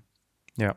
Das ist eine der Arten und Weisen, wie man dann so eine ähm, eigentlich nur Punktmessung, wie man sie, also beziehungsweise 1D-Messung, wie ja. man sie an der Polarstern hat, wie man da ein größeres Bild kriegt, ja, indem man eben äh, diese Luftmassentransformation versucht, damit nachzuvollziehen. Ja, cool. Der, der Grund, warum es nicht zum Year of Polar Prediction zeitlich gepasst hat, war halt einfach äh, Projektmanagement Verzögerungsproblematik bei Mosaik, oder? Also gab es ja, keinen also spezifischen also, Grund dafür, sondern einfach nur das Übliche, sage ich mal. Ja, also ich meine, das ist natürlich ein, ein riesiges Commitment auch vom AVI gewesen, zu sagen, wir stellen Polarstern mal eben ein ganzes Jahr dafür zur Verfügung. Ne? Mhm. Ähm, und da war, also auch in den Zeiten, wo wir da schon genau darüber diskutiert haben und so, da war auch noch zu Anfang, als ich da dazugestoßen bin, das war 2014 ungefähr, da war auch noch nicht sicher, dass Mosaik wirklich stattfinden mhm. würde. Mhm. Und ähm, Polarstern macht ja zum Beispiel im Südsommer auch immer die Versorgung der Neumeier-Station. Und wenn man jetzt sagt, wir machen jetzt ein Jahr lang, äh, sind wir nur in der Arktis, dann muss man sich da ganz andere Sachen für ausdenken, wie man dann Neumeier ähm, versorgt. Mhm. Und also da hängt äh, eine ganze Menge dran und insofern, ich, ich weiß die Details nicht, mhm. inwiefern, mhm. warum das dann genau ein Jahr äh, verschoben werden musste. Aber ähm, ja, man kann gut verstehen, dass ja, das ja. Äh, wegen dieses großen Commitments eben dann auch passieren konnte. Ja. War Mosaik eigentlich die erste derartige Expedition? Also außer irgendwelchen historischen von vorm Krieg, äh, keine Ahnung, Hundeschlitten. genau, ja, ja, Hundeschlitten, äh, Nansen natürlich, 1800, ja, ja. in den 1890ern und so. Ähm, dann gibt es natürlich äh, die ganzen autonomen Bujen, die man hat. Dann gab es die äh, Driftstationen von den Russen, die immer am Nordpol äh, ja. äh, viele Jahre lang starteten, jedes Jahr. Ähm, das waren so Mini-Vorgänger, aber also der, der größte Vorgänger, den es äh, im Grunde gab, äh, war äh, eine Expedition namens Shiba. Mhm. Katzenfutter, oder? Genau, das Katzenfutter. Ich glaube, in dem Fall, das waren nämlich die US-Amerikaner, da heißt es wahrscheinlich nicht Shiba, ja? ja Oder ich weiß nicht, ob es da Shiba auch gibt. Aber das haben vor allem die US-Amerikaner gemacht. Die sind tatsächlich auch mit einem kanadischen Eisbrecher in der Region der Beaufortsee, das ist also nördlich von mhm. Alaska. Mhm. Da haben die tatsächlich auch eine ein Jahr lange Drift gemacht von Oktober 97 bis Oktober 98. Und da haben die im Grunde auch ähm, so ein bisschen die Ziele dieser Mission, die waren sehr ähnlich mhm. und die haben auch viele, ich sag mal, Vorläufer ähm, der Beobachtungen, die jetzt während Mosaik gemacht wurden, auch gemacht. Ähm, und das ist auch ein super wertvoller Datensatz. An dem kann man übrigens auch ablesen, ähm, wie wertvoll es ist, solche Daten zu haben. Also ich habe ähm, gerade mit von einer Kollegin die Zahl bekommen, die hat das so ein bisschen recherchiert kürzlich. Eine Kollegin, die sowohl bei Shiba damals als auch jetzt bei Mosaik dabei ah, war. Ah, cool. Mhm. Äh, genau, und die hat festgestellt, ähm, also über 700 Publikationen äh, plus Vorträge sind aus äh, dieser Expedition damals hervorgegangen und und viele der Publikationen sind auch, ähm, also da geht es um, um das ganze Spektrum, also Prozessverständnis, aber eben auch Entwicklung von Parametrisierungen und so weiter. Und das ist auch nicht so, dass das alles irgendwie in den ein, zwei, drei Jahren nach der Expedition gemacht worden mhm. wäre, sondern das hört nicht auf. Klar. Das ist kontinuierlich der Datensatz, den man dafür benutzt, weil es keinen anderen gibt oder gab. Und jetzt haben wir einen zweiten solchen Datensatz, aber nicht einfach nur einen zweiten, sondern äh, also nicht einfach nur eine Kopie davon, sondern in vielerlei Hinsicht, ich meine 20 Jahre weitere äh, Entwicklung von ja. Beobachtungssystemen äh, sind dazwischen gewesen. Das Spektrum wurde doch auch nochmal deutlich erweitert, gerade was auch so Biologie und Biogeochemie angeht und Messung von, von Aerosolen in der Atmosphäre. Das wurde während Shiba noch nicht so viel gemacht. Äh, also diese Aerosole, die spielen auch eine ganz wichtige Rolle bei diesen ganzen wolkenphysikalischen Dingen. Ja. Ähm, und äh, außerdem hat jetzt Mosaik eben in der neuen Arktis sozusagen, wie wir genau. das nennen, stattgefunden.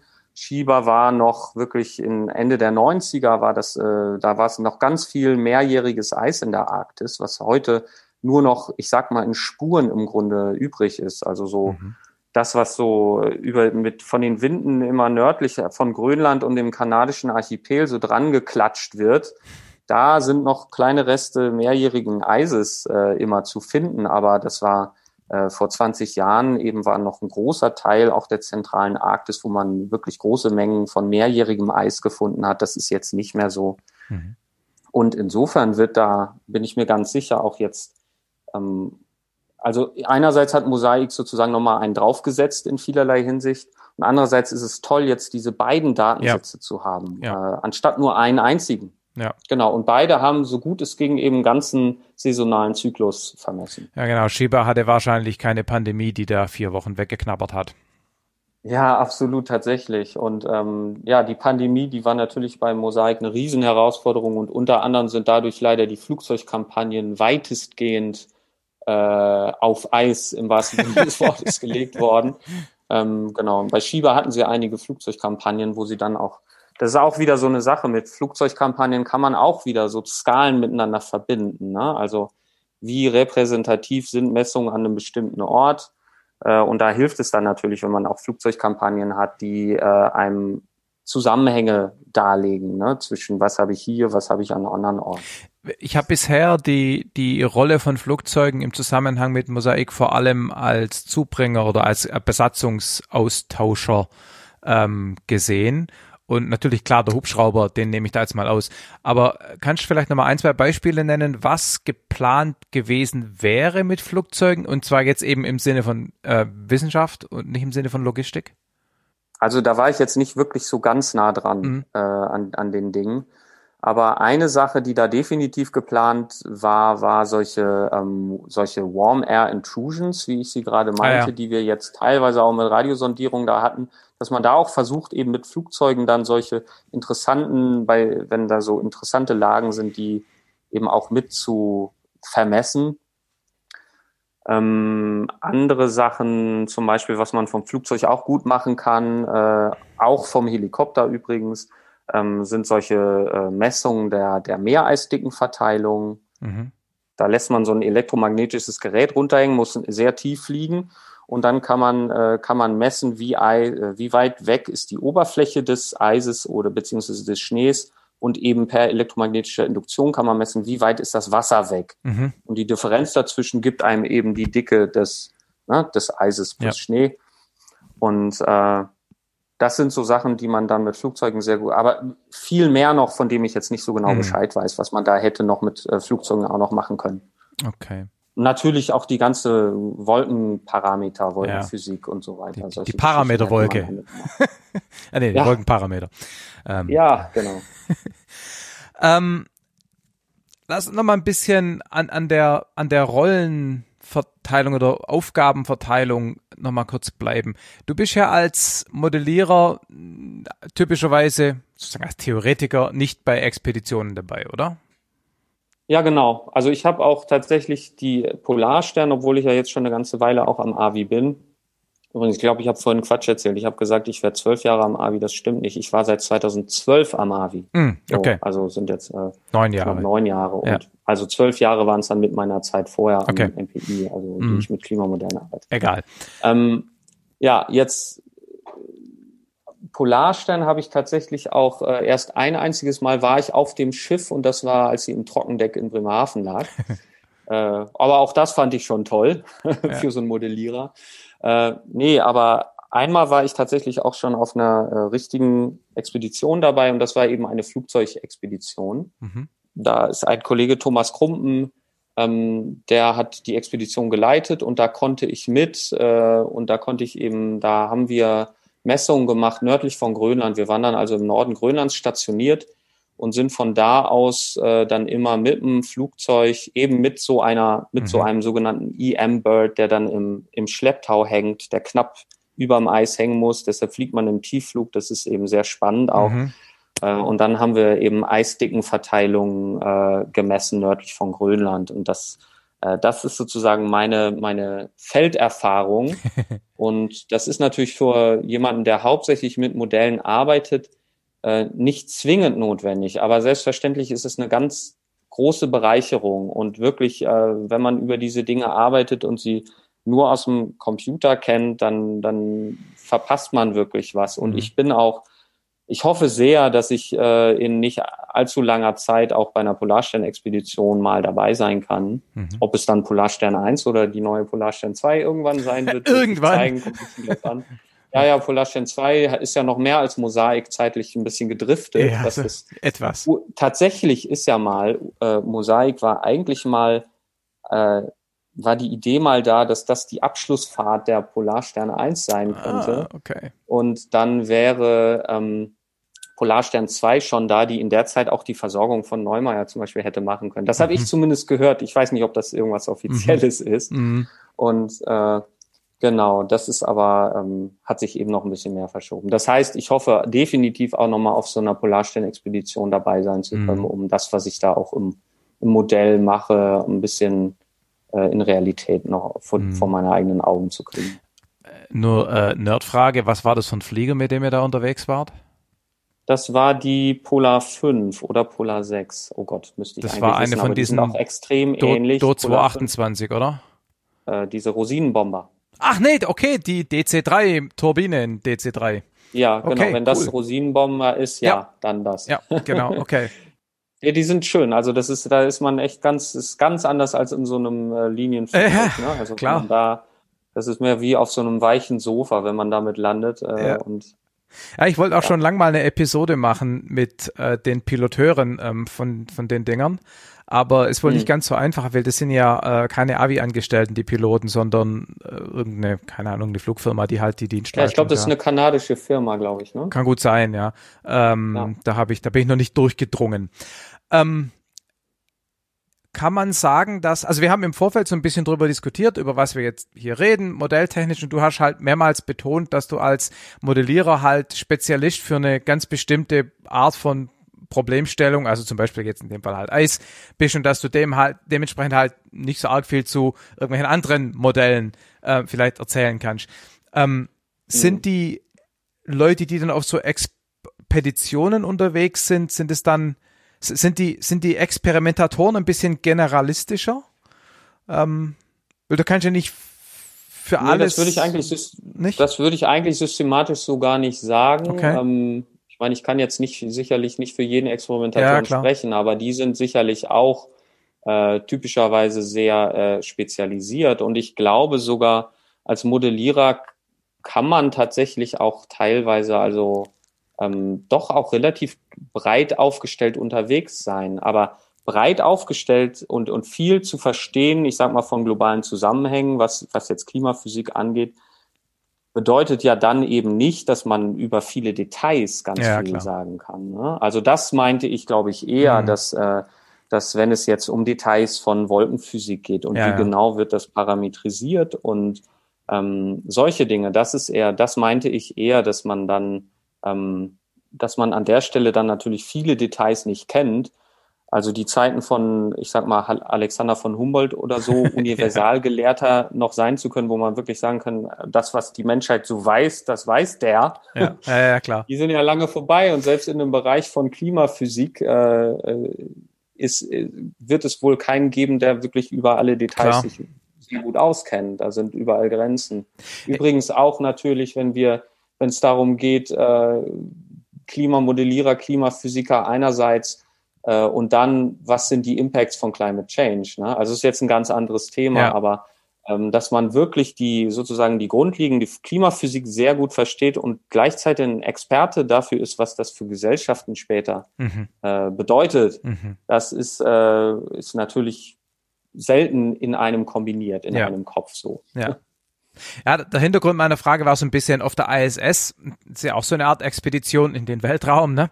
Und da ist ja so, dass ähm, Leute, die eigentlich von der Wissenschaft her Geografen oder Geophysiker sind, also zum Beispiel Alexander Gerst, der muss da halt eben auch medizinische und physikalische Experimente machen, wenn man sich halt nicht leisten kann, jeden Spezialist da hochzuschicken. Und in gewisser Weise ist ja auf so einem Schiff ähnlich. Du kannst nicht für jedes noch so kleine Detail jemand da hinschicken, also muss halt der Biologe eben nicht nur seine Krebse zählen, was er immer macht, sondern muss vielleicht eben auch mal, keine Ahnung, äh, Robben in ihrer Länge vermessen, obwohl er eigentlich kein Robbenspezialist ist. Also daher kam so ein bisschen die Frage. Ja, ähm, ja, ja, ja, okay. Aber, aber ja, gut. aber es stimmt. Ich glaube, da ist wahrscheinlich dann doch auch noch ein, ja, ich glaube, die ISS ist da ein extremes Beispiel. ja, ne? Also da kannst du halt wirklich, da kannst du wirklich nur irgendwie drei Hanseln irgendwie mit einer so einer ja. Rakete irgendwie hinschicken. Klar. Und muss dann natürlich diverse Aspekte, was, was ja. da eben an Forschungen gemacht wird unter Schwerelosigkeit, äh, das sind, es reicht ja von, von A bis Z und da ist es, glaube ich, auf so einem Schiff, wo man dann irgendwie mit 50 Wissenschaftlern oder so ist, äh, kann man da doch noch ein bisschen mehr spezialisieren ja, als ja, auf klar. der ISS. Ja. Ähm, du hattest im Vorfeld auch ähm, auf den Unterschied zwischen Modellentwickler und Modellverwender ähm, so ein bisschen abgehoben. Genau, auch da ist es im Grunde gibt es da, ähm, ich sag mal, verschiedene Bereiche, in denen man so vornehmlich unterwegs ist. Also ich würde mich selber vornehmlich als Modellbenutzer äh, ansehen. Das heißt, ich benutze Modelle und denke mir dann spezielle experimentelle, experimentelle Setups aus, äh, wie ich also dieses Modell jetzt irgendwie laufen lassen muss, um wissenschaftliche Fragestellungen damit zu untersuchen. Mhm. Und äh, dann gibt es jetzt das andere, ich sag mal extrem, ist Modellentwickler. Also wenn man dann auch ähm, wirklich im, im, im, im Quellcode, ich meine, ich mache teilweise arbeite ich auch am Quellcode der Modelle, auch wenn ich spezielle Experimente machen will, dann muss ich ja. das auch tun und da gewisse Änderungen vornehmen. Aber wenn man jetzt wirklich eine, eine Parametrisierung nimmt oder eine ganz neu da drin implementiert, dann ist das nochmal ein ganz anderer Schnack. Und da, da gibt es dann eben auch Leute, die wirklich, wir haben ja auch wissenschaftliche Programmierer beispielsweise, die dann wirklich auf das Programmieren, dass das dann numerisch effizient wird, ja. Die da spezialisiert sind und ähm, und dann gibt es aber natürlich alle Abstufungen dazwischen. Also idealerweise wäre man jetzt nicht nur Anwender oder nur Entwickler, sondern macht vielleicht von beidem etwas. Ähm, ich würde mich in der Tendenz aber klar eher beim, beim Nutzer, der, der diese Modelle benutzt, um dann äh, wissenschaftliche Fragestellungen mhm. anzugehen. Mein, mein Eindruck ist, ich meine, ich habe ja im Rahmen der Podcasterei mit vielen verschiedenen Communities zu tun, die alle irgendwie mit Modellen arbeiten. Also zum Beispiel die Fusionsphysiker hier beim Wendelstein in Greifswald fallen mir jetzt gerade spezifisch ein. Und mhm ich habe so das Gefühl, dass da die Grenze zwischen Modellimplementierer und Modellverwender vielleicht weniger ausgeprägt ist. Oder anders formuliert, ähm, ich habe das Gefühl, dass in, in den Klimawissenschaften eine recht große Community mit den Modellen arbeitet. Also dass die Modelle, die quasi den aktuell Best Guess sozusagen über das Verständnis der Atmosphäre repräsentieren, dass die einfach als gegeben hingenommen werden und dann wird damit, wie du sagst, experimentiert. In, in anderen Disziplinen, wo vielleicht die Communities auch kleiner sind, geht es vielleicht viel mehr darum, auch ständig und regelmäßig aufgrund von Experimenten die Modelle zu verbessern. Weiß nicht, ob ich da jetzt zu viel rein interpretiere, ja. aber mhm. so den Eindruck habe ich so ein bisschen. Nö, ich glaube, das, das ist schon richtig und ähm, ich meine, wir sind aber natürlich auch als Klima-Community, äh, gerade wenn es darum geht, wir wollen jetzt für den nächsten Sachstandsbericht wieder ein etwas besser, unser besser, unser Modell verbessern, um mhm. da dann Projektionen zu machen, mit denen wir irgendwie glücklicher sind. Oder auch, wir wollen unsere Mo Modelle optimieren, um bessere Wettervorhersagen dafür zu machen. Da ist natürlich das A und O, äh, wenn es um diese Bereiche geht, ist es eben die Modellentwicklung ja. und, und die Modelle besser zu machen. Aber ähm, wir sind natürlich auch, ich meine, die Klimaphysik beschränkt sich eben nicht auf Projektion und Vorhersage, sondern auch darum, Dinge zu verstehen ja. äh, und, und, und aufzudecken und äh, Grenzen der Vorhersagbarkeit von irgendwelchen Dingen oder oder wir wollen Zusammenhänge verstehen zwischen dem, was irgendwie in Polarregionen und mittleren Breiten passiert äh, und ähm, allerlei Dinge. Ne? Ich meine, am Ende ist es gerade, wenn es über dieses Klima Projektionsthema, äh, wenn man zum Beispiel die verschiedenen Faktoren verstehen will, die einem die Klimasensitivität, also ich verdopple das CO2, wie ändert sich die globale mittlere Temperatur? Und wenn ich jetzt verstehen will, warum das in den verschiedenen Modellen unterschiedlich ist, mhm. äh, also ich möchte die nicht nur als Black Box benutzen, diese ja. Modelle, und sagen, äh, ich habe ein Modell gebaut und das sagt mir, die Antwort ist 42. sondern ich will eben auch verstehen, warum das so ist und warum sind Unterschiede da. Und tatsächlich ist es dann auch so, dass aus diesem Verständnis oft wieder Rückschlüsse geführen, äh, gezogen werden kann, die einem am Ende auch vielleicht ermöglichen, die Modelle zu verbessern. Ja. Ähm, und äh, da gibt es zum Beispiel das Gebiet der Emergent Constraints. Also man versucht irgendwie, ähm, ich weiß nicht, vielleicht äh, hole ich jetzt hier so ein bisschen zu weit nee, aus. Nee, mach mal, kein, kein Thema. Man versucht also irgendwie Änderungen im Klima ähm, in Verbindung zu bringen mit äh, Dingen, die ich schon beobachten kann. Also, äh, also wenn ich sehe Modelle, die eine bestimmte beobachtbare Sache besser machen, die und mir anschaue, äh, also welche, die das gut machen, welche, die das nicht so gut machen, und dann gucke ich mir an, wie gruppieren die sich in Sachen, wie warm wird es in 100 Jahren sein. Mhm. Wenn ich dann sehe, aha, die, die das gut machen, äh, die sind klar in einem Bereich der Antwort, wie warm wird es in 100 Jahren sein, und andere sind in einem anderen Bereich. Mhm. Und wenn ich dann auch noch verstehen kann, äh, woran das liegen kann, dann habe ich einen guten Emergent Constraint gefunden, der mir sagt, okay, ähm, auf Basis dessen, was ich da jetzt sehe, zum Beispiel diese Modelle haben, geben den saisonalen Zyklus des Meereises in den letzten Jahrzehnten einfach besser wieder. Und ich verstehe, da gibt es einen Zusammenhang zwischen dem und dem dem arktischen Eis-Albedo-Feedback. Mhm, ja. äh, und, und die machen jetzt eben das auch realistischer, äh, oder da habe ich dann quasi einen physikalischen Grund auch anzunehmen, dass die dann wahrscheinlich auch äh, die Projektion in der Zukunft besser machen ja, können. Genau, es ist auf der einen Seite ist so eine Art Sensitivitätsanalyse, also einfach die Feststellung, wenn ich diesen Parameter besser verstehe, dann wird meine Vorhersage besser, so rein Blackbox-mäßig. Und das andere mhm. ist dann mhm. eben aber trotzdem auch der physikalische Erklärungseffekt, ne? weil du durch das genauere Verständnis von Albedo überhaupt vielleicht dann die, die Beziehung zwischen dem Ergebnis und diesem Parameter überhaupt erst siehst. Ja, kann man glaube ich so sagen, ja. ja. Ähm, eine Sache, die ja vielleicht auch noch erwähnenswert ist, wenn ich jetzt ähm, zum Beispiel ein, also ich sage das deshalb, weil ich da kürzlich ein Interview dazu gemacht habe, ein, ein Tragflügelprofil entwickeln will, das bestimmte Eigenschaften hat, dann ist die Physik da sehr gut bekannt. Dann nehme ich X-Foil, also ein entsprechendes Berechnungsprogramm, und dann arbeite ich da halt damit. Mein Punkt ist, ich muss mir nicht die Frage stellen, ob das Modell, also die Simulation, die CFD-Simulation oder was auch immer, ob die vielleicht falsch ist oder vollständig oder nicht gut genug. Ihr habt ja immer das Problem, dass ihr eigentlich bei jeder Art von Vorhersage die, oder sagen wir mal, von Experiment, das ihr mit dem Modell macht, eigentlich auch immer implizit oder explizit das Modell evaluiert. Oder ihr müsst ja zumindest im Hinterkopf haben, dass die Vorhersage möglicherweise falsch ist, weil das Modell an der Stelle unpräzise, unvollständig, ungenau ist, oder? Also inwieweit, inwieweit kann man solche Modelle als gegeben hinnehmen und inwieweit muss man immer das hm. Ergebnis hinterfragen, weil wir ja alle wissen, dass die Modelle nicht perfekt sind? Ja, also ähm, am schwierigsten ist das tatsächlich auf den langen Zeitskalen. Wenn wir also jetzt das Klima für in 100 Jahren gegeben ein bestimmtes Emissionsszenario äh, projizieren wollen, dann haben wir genau das Problem, dass wir eben äh, sehr schlecht wissen können, ob, ob das, was wir da tun, wirklich äh, Hand und Fuß hat oder genau. nicht. Ja. Man kann natürlich Paleo-Daten einerseits heranziehen und das wird ja massiv gemacht. Äh, da sind aber natürlich auch Limitationen in der Genauigkeit dieser Daten und so weiter. Aber je kürzer die Zeitskalen werden, desto mehr Möglichkeiten habe ich, mein Modell ja zu evaluieren. Also mhm. Extremfall, Wettervorhersage. Mhm, Wenn ich mir anschaue, seit wann es wirklich ganz detaillierte, auch satellitenbasierte Beobachtungen gibt, das ist ungefähr, also die, die Satellitenära hat ungefähr 1978, 79 angefangen. Seitdem gibt es wirklich äh, ziemlich breitflächig Satellitendaten, die man benutzen kann, auch zur Initialisierung von Wettervorhersagemodellen und zur Evaluierung.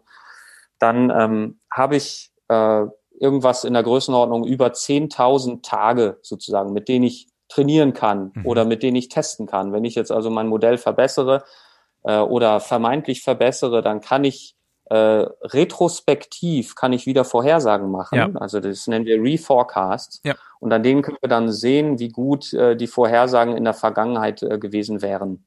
Genau. Und, und wenn ich dann sehe, okay, ich habe wirklich was besser gemacht und meistens äh, am besten aber auch physikalisch noch äh, verstehe, warum das jetzt besser ist, dann äh, kann ich damit natürlich die Entwicklung vorantreiben. Je länger meine Zeitskala dann wird, desto schwieriger wird's. Also ich sag mal, auf saisonaler Zeitskala, da kann man immer noch äh, immerhin auf über 40 Jahre zurückgreifen, mit denen man dann äh, Reforecasts machen kann. Äh, aber wenn man jetzt auf, äh, also so der Bereich der dekadischen Klimavorhersagen, der, da wird's schon echt schwierig. Ne? Wir haben eben nur, was Satellitenära angeht, haben wir vier Dekaden, auf die wir zurückblicken können. Natürlich, wenn man auf der Zeitskala nicht ganz so ins Detail gehen will, sondern mhm. mehr sowas wie saisonale Mitteltemperaturen, dann sind auch Beobachtungen, die nochmal 50 Jahre weiter zurückgehen, wahrscheinlich auch gut genug. Dann haben wir meinetwegen zehn Fälle. Aber trotzdem, das ist jetzt nicht die Killerstatistik. Mhm. Ne? Das mhm. heißt, je länger die Zeitskalen werden, desto äh, größer ist die Herausforderung, dann wirklich zu wissen, ist das realistisch oder nicht. Und deshalb ist ein Ansatz natürlich, der so wichtig ist, dass wir so viele verschiedene Modellierungsgruppen haben, die mhm. alle ich sag mal in Anführungsstrichen unabhängig ihre Modelle zusammenbauen und dann Antworten kriegen, so dass wir dann äh, ein Maß für die Unsicherheit in unseren Projektionen kriegen. Mhm. Jetzt ist natürlich diese Unabhängigkeit so ein bisschen in Anführungsstrichen, äh, da wir natürlich alle uns intensiv miteinander austauschen und Parametrisierungen dadurch natürlich teilweise ähnlich oder, oder auch identisch sind, je nach äh, Modellgruppe aber äh, genau, das ist so ein bisschen das Spannungsfeld, in dem wir da arbeiten. Stimmt, ja, das ist ein guter Punkt. Ne? Einerseits will man Unabhängigkeit, andererseits will man aber auch, wenn irgendwo äh, eine neue wirkliche Erkenntnis vorhanden ist, über, keine Ahnung, wie jetzt zum Beispiel die Wolken, Stichwort Mosaikergebnis, ne? Eis versus Wasserverteilung in genau. Wolken. Da will ich natürlich nicht, dass die eine Hälfte sagt, ist mir doch egal, ich rechne mit dem alten Wissensstand weiter. Das macht ja auch keinen Sinn. Genau, also man, ja, das ist immer, man, man will nur nicht, dass alle den gleichen Fehler machen. So. Ja, ja, genau, aber, aber wo ich, woran weiß ich vorher, dass es ein Fehler ist, wenn man sich auf den neuesten, besten Stand der Wissenschaft einigt, ne? Das ist ja das Problem. Ja, richtig. Und wenn das irgendwelche Dinge sind, also zum Beispiel auch Modellierungsgruppen haben dann ihren Fokus. Wir zum Beispiel im AVI, wir haben ja jetzt dieses, in dieser Phase des äh, Coupled Model Intercomparison Project, also das ist im Grunde das, worauf die IPCC-Berichte dann basieren, was die Simulationen, Projektionen angeht. Da haben wir äh, jetzt in dieser Runde, CMIP 6 schimpft sich das, zum ersten Mal beigetragen mit unserem AVI-Klimamodell. Mhm. Ähm, da haben wir allerdings das Atmosphärenmodell, das haben wir von den Hamburgern äh, entliehen und koppeln da aber ein anderes Eis- und Ozeanmodell dran. Mhm. Das heißt, wir, erstmal ist das natürlich, was jetzt, wenn, wenn wir über Unabhängigkeit zwischen verschiedenen Modellen sprechen, ist unser Modell insofern natürlich absolut noch nicht unabhängig von dem, was die Hamburger machen. Ja gut, und aber es ist ja ist, mehr äh, im Sinne von eines Datenaustausches und nicht eines Wissensstands, oder? Also ich meine, ihr habt ja trotzdem euer, also euer Eismodell ist wahrscheinlich besser als das von denen, sonst hättet ihr euch das genommen ja, wir hoffen natürlich, dass wir einige Dinge richtig machen genau. in unserem Modell. Ähm, das heißt, das Eis- und Ozeanmodell, wir haben ein sehr besonderes Eis- und Ozeanmodell, ein, nämlich eins, das mit einem unstrukturierten Gitter arbeitet, wohingegen ah. fast alle anderen Modelle ein, ein reguläres Gitter haben. Das heißt, das ist so ein bisschen unsere Nische. Wir mhm. haben so ein Eis- und Ozeanmodell, wo wir das sozusagen auf Dreiecken, mit Dreiecken arbeiten arbeitet, die man aber ziemlich beliebig auf verteilen kann. Das heißt, wir können Auflösungen dahin setzen, wo wir denken, dass es wichtig ist. Mhm. Und ähm, cool. das ist so unsere Nische, was die Modellierung da angeht. Aber äh, eigentlich wollte ich ja auf was anderes hinaus. Ähm, genau, und zwar, dass natürlich die Gruppen, die Modellierung machen, nicht unbedingt in allen Aspekten, die sie in ihren Modellen haben, auch Experte sind. Das heißt, sie sind darauf angewiesen. Also mhm. bei uns im Wesentlichen das ganze Atmosphärenmodell. Und das ist ja ein ganz zentraler Teil, also der zentrale Teil im Grunde eines solchen Klimamodells. Strahlungsübertragung, Wolken und so weiter in der Atmosphäre. Ähm, da, äh, das haben wir geerbt von den Hamburgern und wir ähm, haben eben unser äh, besonderes äh, Ozean-Eis-Modell da reingebaut, so dass wir dann äh, uns im Detail eben angucken. Und wir sind auch gerade dabei, übrigens eine Publikation zu bauen, wo wir uns genau anschauen, was sind die Unterschiede in den Projektionen, die die Hamburger machen gegenüber uns. Wir haben das gleiche Atmosphärenmodell. Also welchen Einfluss hat der mhm. Ozean, die Formulierung ja, cool. des Ozeans? Und ja. äh, das gucken wir uns im Moment im Detail an. Aber das heißt, auf, aufgrund solcher Zusammenhänge, und das gibt es natürlich auch zwischen anderen Gruppen, äh, werden da Komponenten komplett übernommen von anderen und so weiter. Also die, das ist nicht so, dass jede Modellierungsgruppe auch die Expertise hat, um jeden Teil des Modells äh, eigenständig zu entwickeln. Ja, klar. Hm. Ähm, dieses ähm, Eismodell mit den dynamischen oder mit den flexiblen Messpunktverteilung, also flexible Gitterzeit, ja. das du gerade erwähnt hattest. Ist das das, was du im Vorfeld gemeint hast, wo du auch an der Entwicklung beteiligt warst und, und eben nicht nur, in Anführungszeichen, Nutzer? Ja, genau. Also da, ähm, das heißt, FESOM schimpft sich das Modell. Also das war ursprünglich mal Finite Element Ice Ocean Model. Das ist jetzt das Finite ja. Volumen Ice Ocean Model. Das ist eine effizientere neue Version davon. Mhm. Und da haben wir auch tatsächlich bis vor kurzem, also erstmal bis vor ungefähr acht Jahren, haben wir das eigentlich nur äh, als Eis-Ozean-Modell betrieben. Das heißt, man benutzt dann atmosphärisches, sogenanntes atmosphärisches Forcing. Man schreibt also vor, was für Winde und Temperaturen äh, und, und, und Luftfeuchte spürt der Eis und das Ozean und welche Strahlung aus der Atmosphäre spürt der Eis und das Ozean und damit wird es angetrieben. Mhm. Damit wurde sehr viel ozeanografische Forschung äh, gemacht bei uns. Ähm, und äh, jetzt erst seit ungefähr acht Jahren haben wir das eben auch in einem ge gekoppelten Setup. Und äh, das habe ich zusammen mit einem Doktorand in meiner Nachwuchsgruppe gemacht. Also, also er hat das technisch ähm, sehr selbstständig äh, im Grunde selber auch gemacht. Und zwar, was wir gemacht haben, ist die Meereiskomponente, die bislang eigentlich eine sehr einfache Beschreibung hat, auf ein State-of-the-Art komplexes Meereismodul erstmal umzustellen. Das heißt, im Grunde gibt es auch schon einige Jahre länger, gibt es Modelle, die das, äh, also was dieses einfache Meereismodell macht, ist, das hat im Grunde nur, äh, das hat nur sehr wenige Parameter oder sagen wir Zustandsgrößen, die mhm. den, das Zustand des Eises in einer so einer Gitterzelle beschreibt. Das ist nämlich im Wesentlichen eine Meereiskonzentration, also welcher Anteil der Gitterzelle ist von Eis bedeckt. Mhm. Und die Dicke vermutlich. Und die Dicke, genau. Und äh, noch die Schneeauflage. Mhm. So, das sind die wesentlichen Dinge. Und alles andere wird dann, ähm, ist dann eben in diesem einfachen Modell parametrisiert, ja. Mhm. Und äh, was jetzt aber ähm, im Grunde die äh, modernere Modelle machen, ist, die haben zwar immer noch die gleiche Gitterzelle, aber die beschreiben jetzt sehr viel genauer die mhm. Statistik innerhalb dieser Gitterzelle.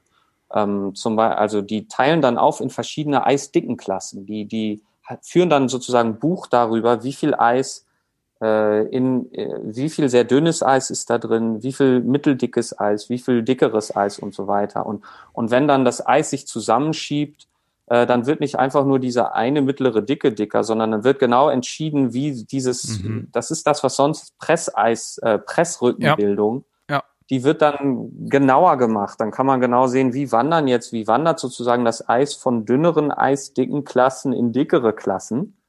Aber, aber wahrscheinlich nicht positionsaufgelöst innerhalb der Zelle, oder? Weil sonst wäre genau, das ja äquivalent genau. mit einer feineren Auflösung eigentlich. Genau richtig. Ja, okay. Das heißt, wir mhm. haben immer noch äh, die gleiche Grundauflösung, aber diese Subgrid Scale Die statistische Verteilung der Eisdicken wird angegeben, aber nicht Reposition. Genau, richtig. Ja, okay. Mhm. Und genauso wird dann zum Beispiel die vertikale äh, vertikal wird dann das Eis, das Profil im Eis und Schnee wird dann besser aufgelöst. Vorher äh, zum Beispiel hat unser Modell erstmal die Wärmekapazität von dem Eis an sich ähm, gar nicht betrachtet. Mhm. Und der wesentliche Effekt ist ja auch tatsächlich, wenn du, wenn du so ein, wenn du Eis erwärmst, das heißt, du hast jetzt Schmelztemperaturen, ähm, dann äh, und das über einen langen Zeitraum, dann spiegelt äh, sich das im Wesentlichen darin wieder, dass die Eisdicke abnimmt, dass das schmilzt. Mhm. Äh, und wenn es jetzt lange kalt ist, dann wächst das Eis.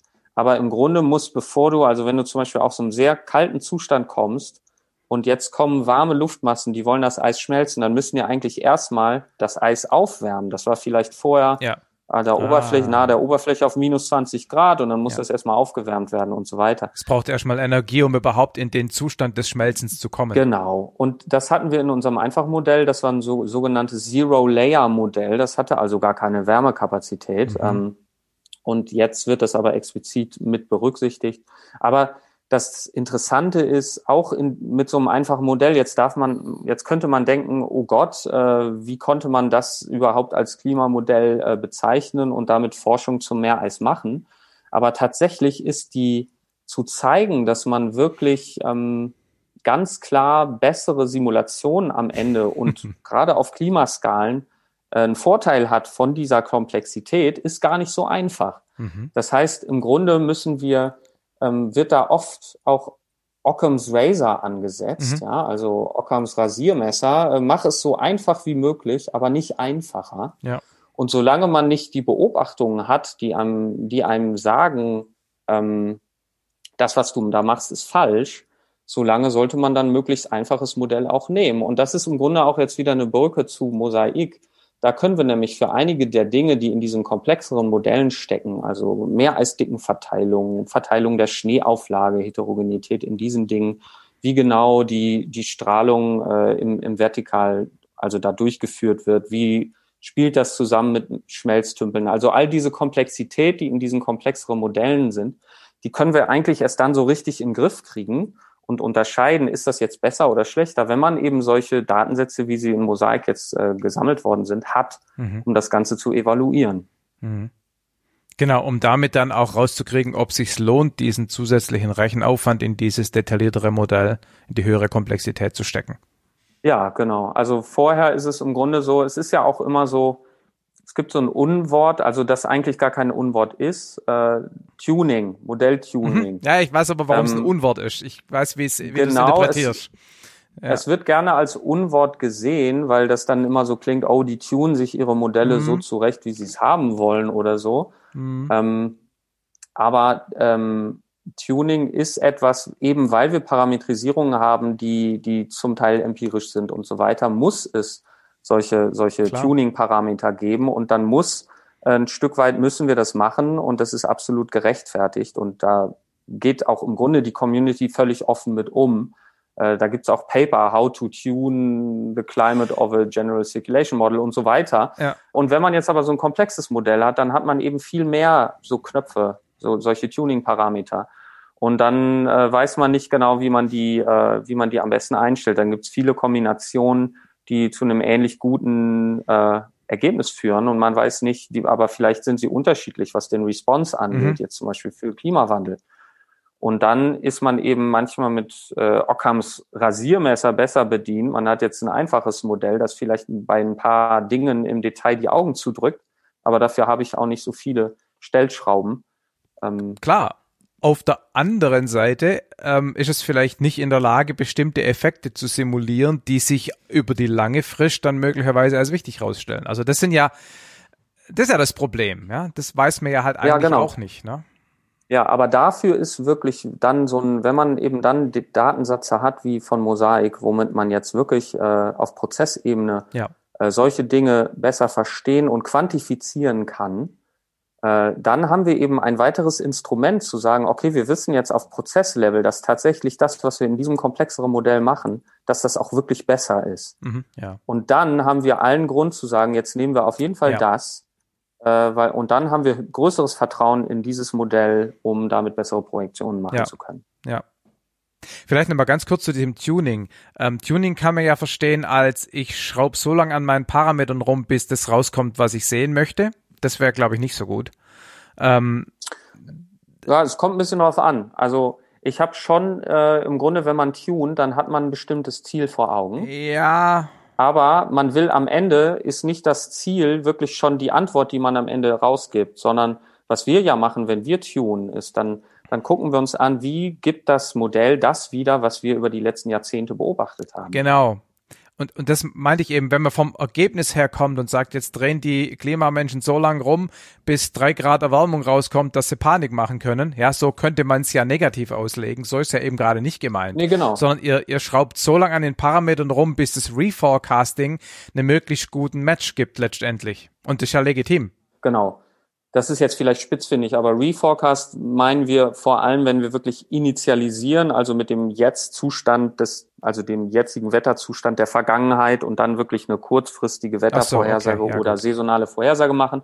Was äh, du meintest jetzt, glaube ich, vor allem die, was wir historische Simulationen, ja, ja, genau. wo wir also den historischen Verlauf in aber ansonsten freien Simulationen. Frei meint in dem Fall das Wetter benimmt sich chaotisch ja. und entspricht nicht dem Wetter der, der tatsächlichen Trajektorie des echten Klimasystems. Aber, aber, aber ist von der Idee her ja vergleichbar. Ich, ich, ja, genau. Ich, ich also vergleiche, ja. ich, ich, ich sage von weit in der Vergangenheit bis kurz in der Vergangenheit voraus, so dass ich dann mit den tatsächlichen Messungen vergleichen kann.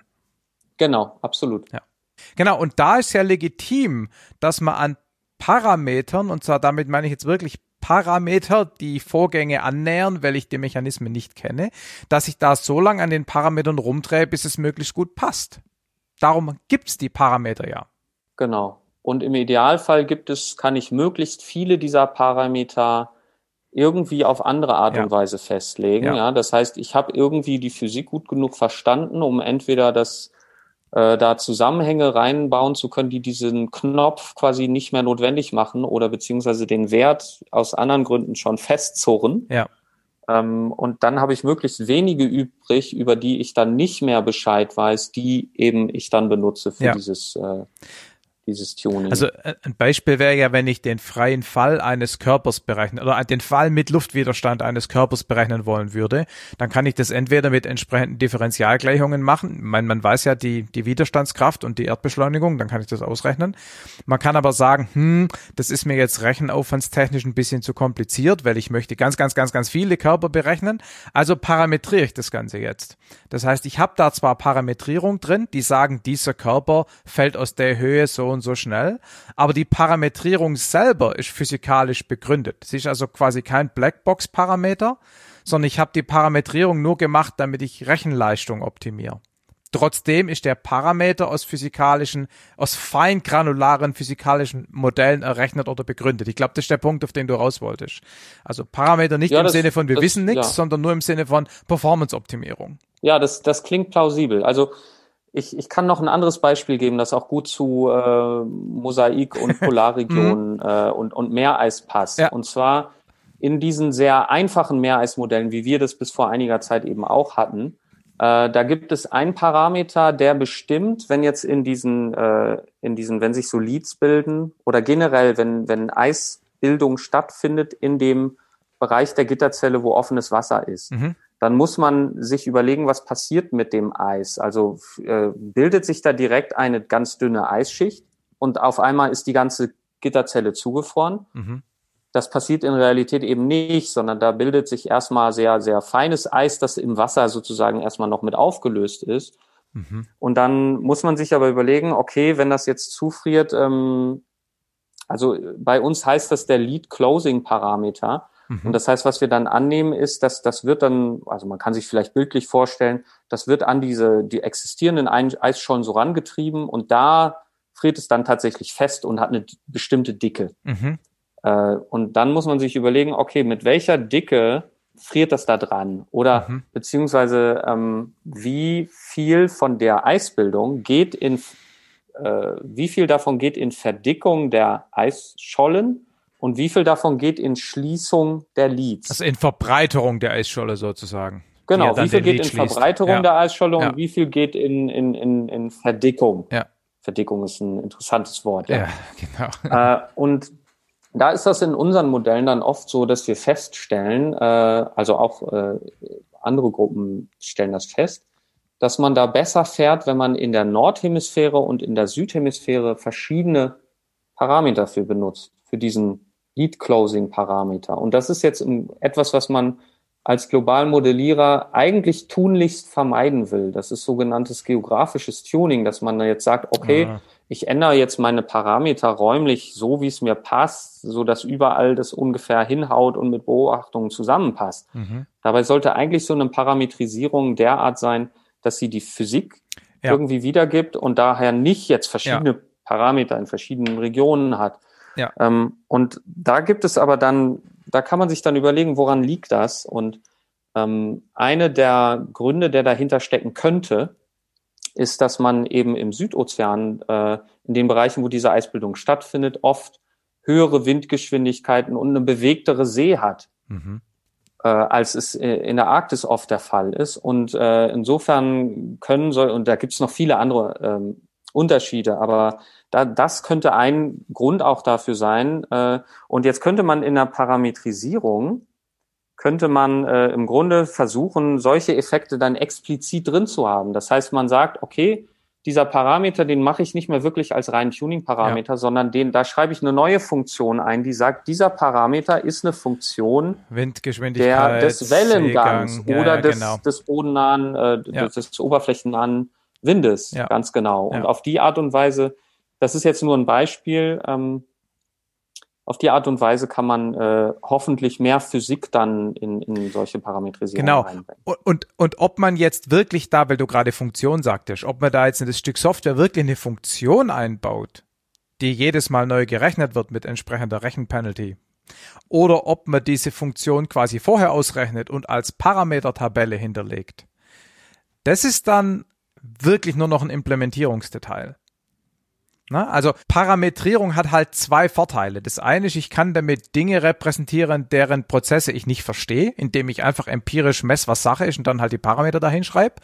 Und das zweite ist, ich kann Dinge, die rechnerisch aufwendig sind, einfach abkürzen, indem ich die Ergebnisse hinterlege, wenn ich genug Speicherplatz dafür habe. Ein Trade-off zwischen Rechenpower und Speicherplatz. Und ich glaube, diese beiden Anwendungsfälle für Parameter sind grundunterschiedlich beide haben separate Vor- und Nachteile. Ich finde, es ist irgendwie wichtig, im Hinterkopf hm. zu behalten, für mich als Softworker. Ja.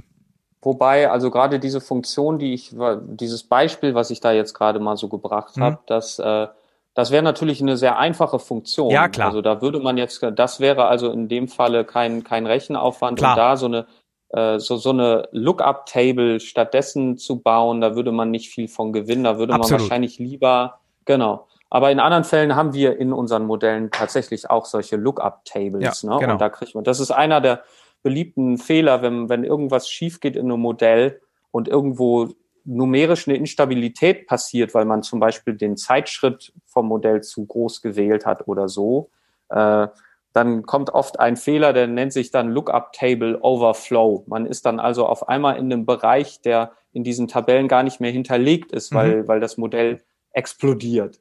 Ja, genau. Das ist halt dann genau der Punkt, wo es Rechnen dann wieder billiger wäre als der Speicherplatz, den ich brauche, um alle vorberechneten Werte zu hinterlegen. Ja, kann sein. Also da bin ich tatsächlich ein bisschen überfragt. Ich weiß nicht, ähm, ob zum Beispiel diese, diese Lookup-Tables, die wir haben, die sind, glaube ich, nicht so umfangreich, okay. dass die da irgendwie ein Bottleneck darstellen würden, was okay. das angeht. Ja. ja.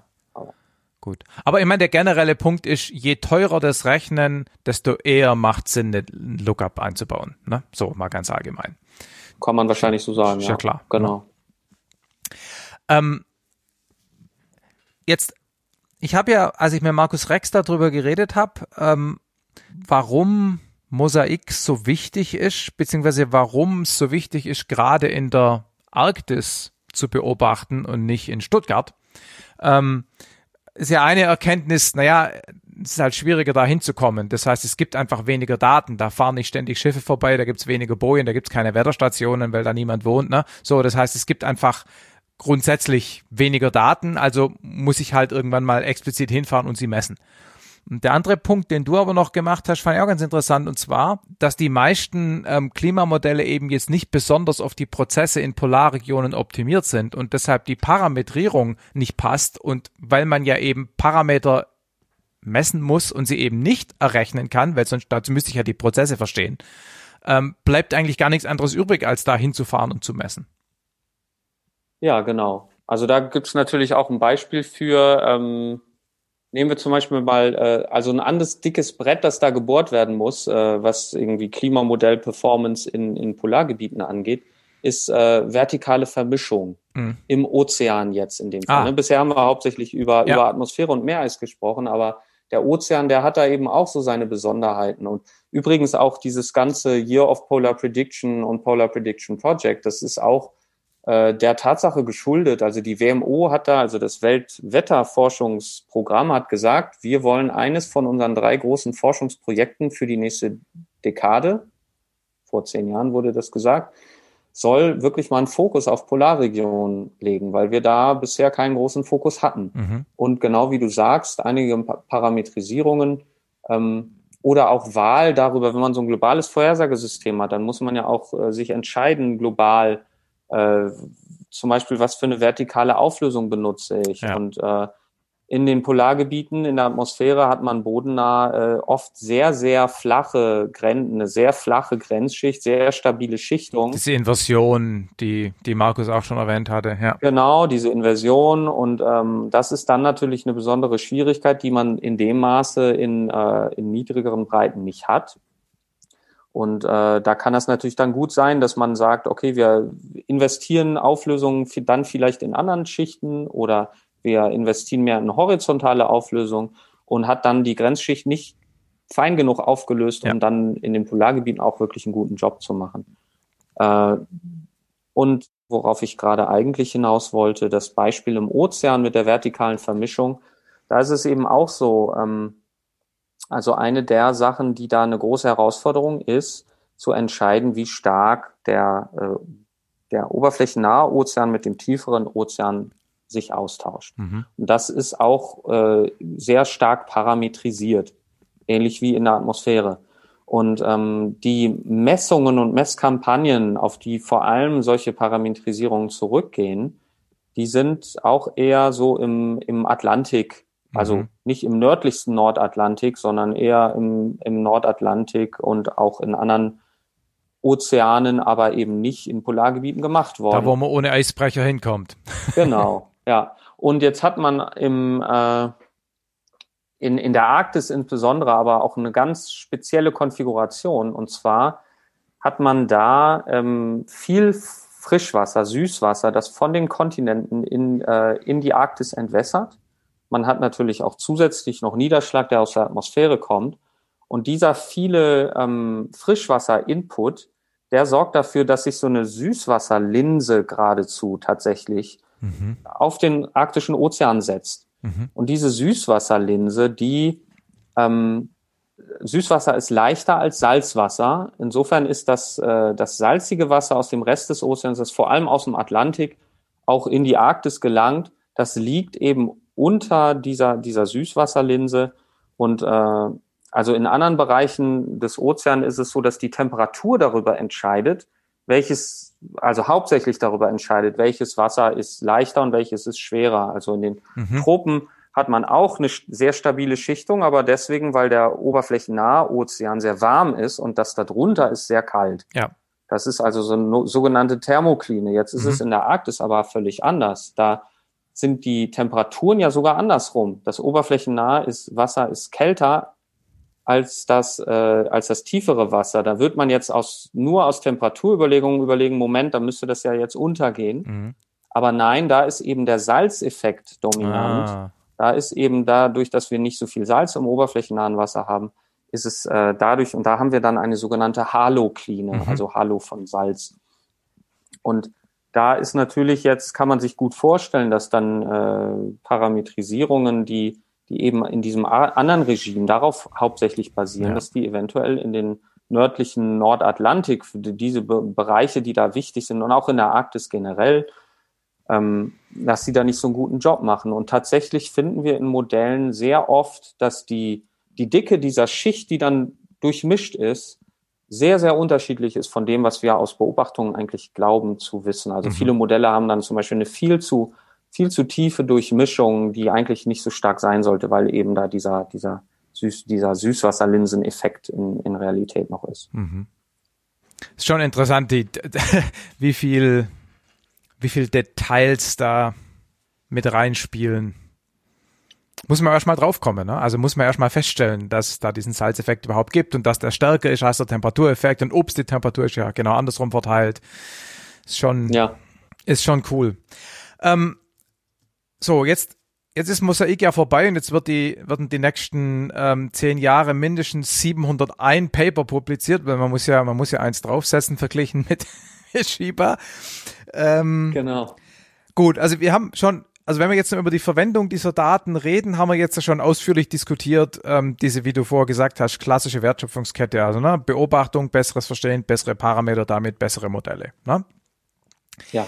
Ähm, jetzt hattest du aber noch ein paar andere Sachen erwähnt, nämlich ähm, die äh, systematische Fehleranalyse. Genau, also ähm, da muss ich jetzt auch, ich bin natürlich ein bisschen biased. Ne? Jemand anderes, der jetzt nicht so im Job involviert wäre, würde da vielleicht einen anderen Blickwinkel drauf haben. ja. Aber ich habe eben in dieser Year of Polar Prediction Organisation da äh, viel aus dem Blickwinkel natürlich mitbekommen. Aber dadurch, dass wir da die vielen operationellen Vorhersagezentren äh, mit an Bord hatten und viel mit Mosaik-Koordinierung gemacht haben, ist da von Anfang an in den operationellen Vorhersagezentren auch äh, der Plan entworfen worden, dass man direkt für diese Mosaik-Kampagne ähm, auch Modelldaten, die man normalerweise nicht speichert, wenn man so ein Modell, so ein Vorhersagemodell laufen lässt, dass man besonders ah. äh, Ergebnisdaten, die dann genau zu diesem Track der, der Polarstern passen, immer genau an den Orten speichert, so dass man dann äh, danach systematisch sich angucken kann, welche Modelle machen was gut, was nicht so gut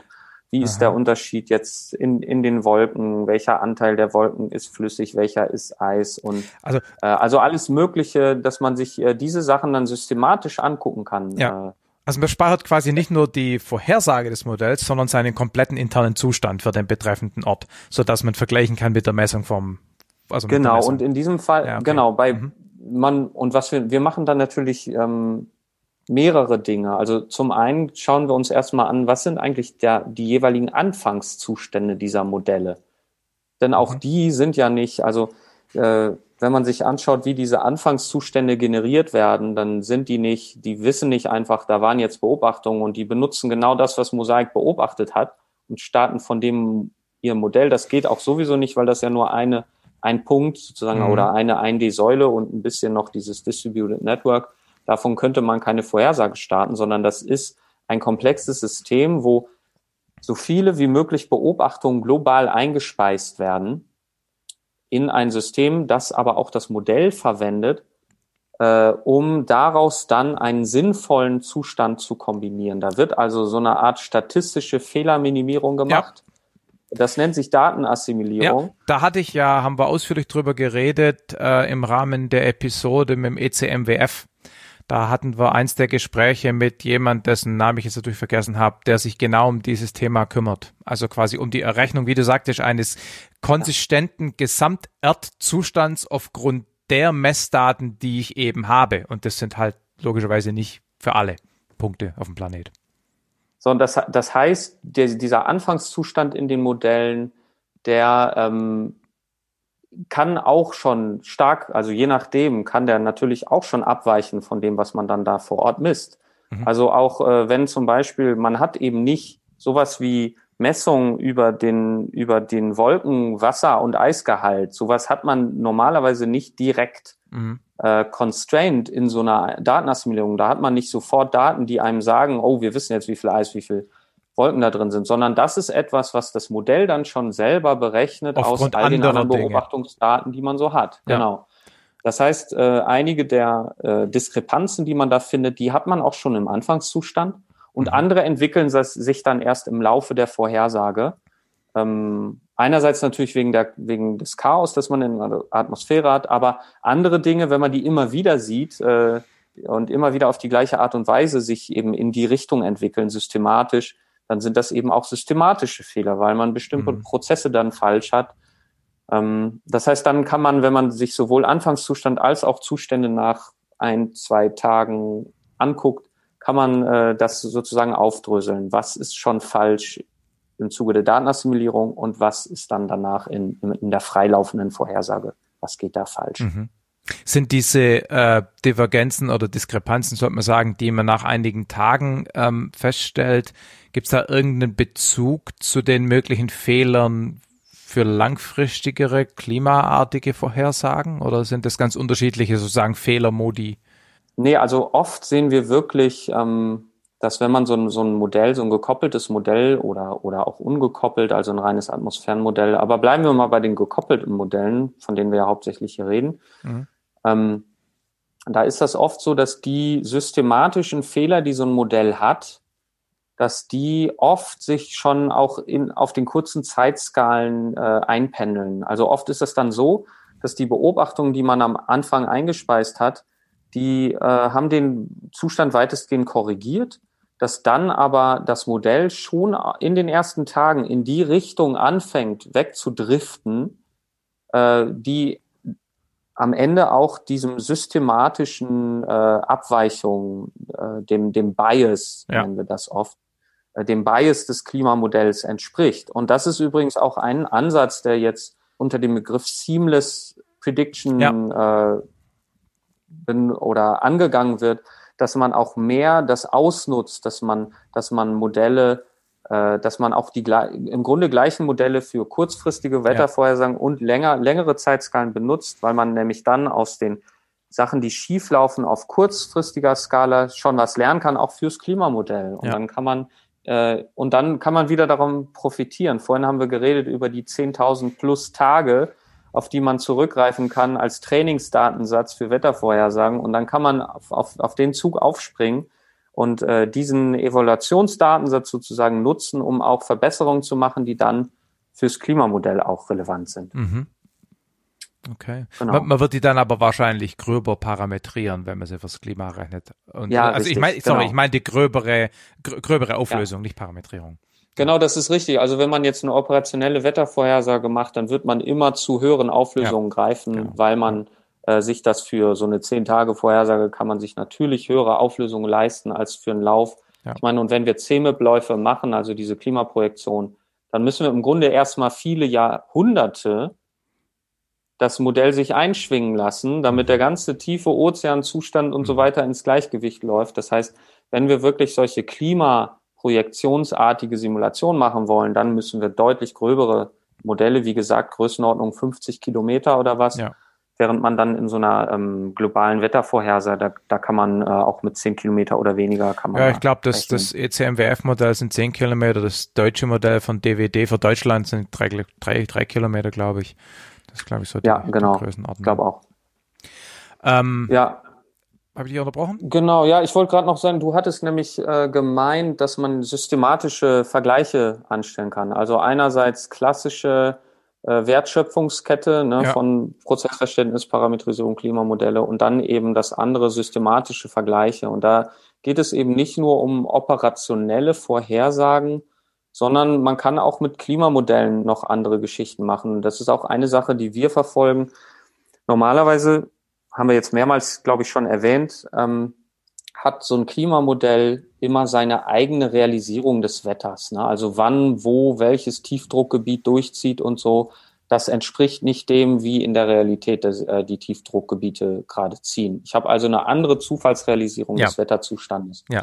Und wenn ich jetzt bei sowas wie, wie der Mosaik-Kampagne einen direkten Vergleich machen will, dann wird mir das sehr schwer fallen, weil ich eben in, mhm. wenn ich jetzt so in so einer einzelnen Klimamodellsimulation gucke, dann hat sich da eben anderes Wetter entfaltet in der Zeit. Und ja. dann fällt es mir sehr schwer, irgendwelche Fehler abzuleiten. So, jetzt gibt es, jetzt kann ich natürlich versuchen zu sagen, okay, ich gucke das auf statistische Art und Weise an und äh, ich vergleiche jetzt, äh, ich gucke mir an die Phasen während der Drift, wo ich jetzt wolkenfreien Zustand hatte mit wolkenbedecktem Zustand und versuche das dann äh, zu vergleichen mit der Simulation. Also nicht Tag zu Tag Vergleich, sondern eher so statistisch.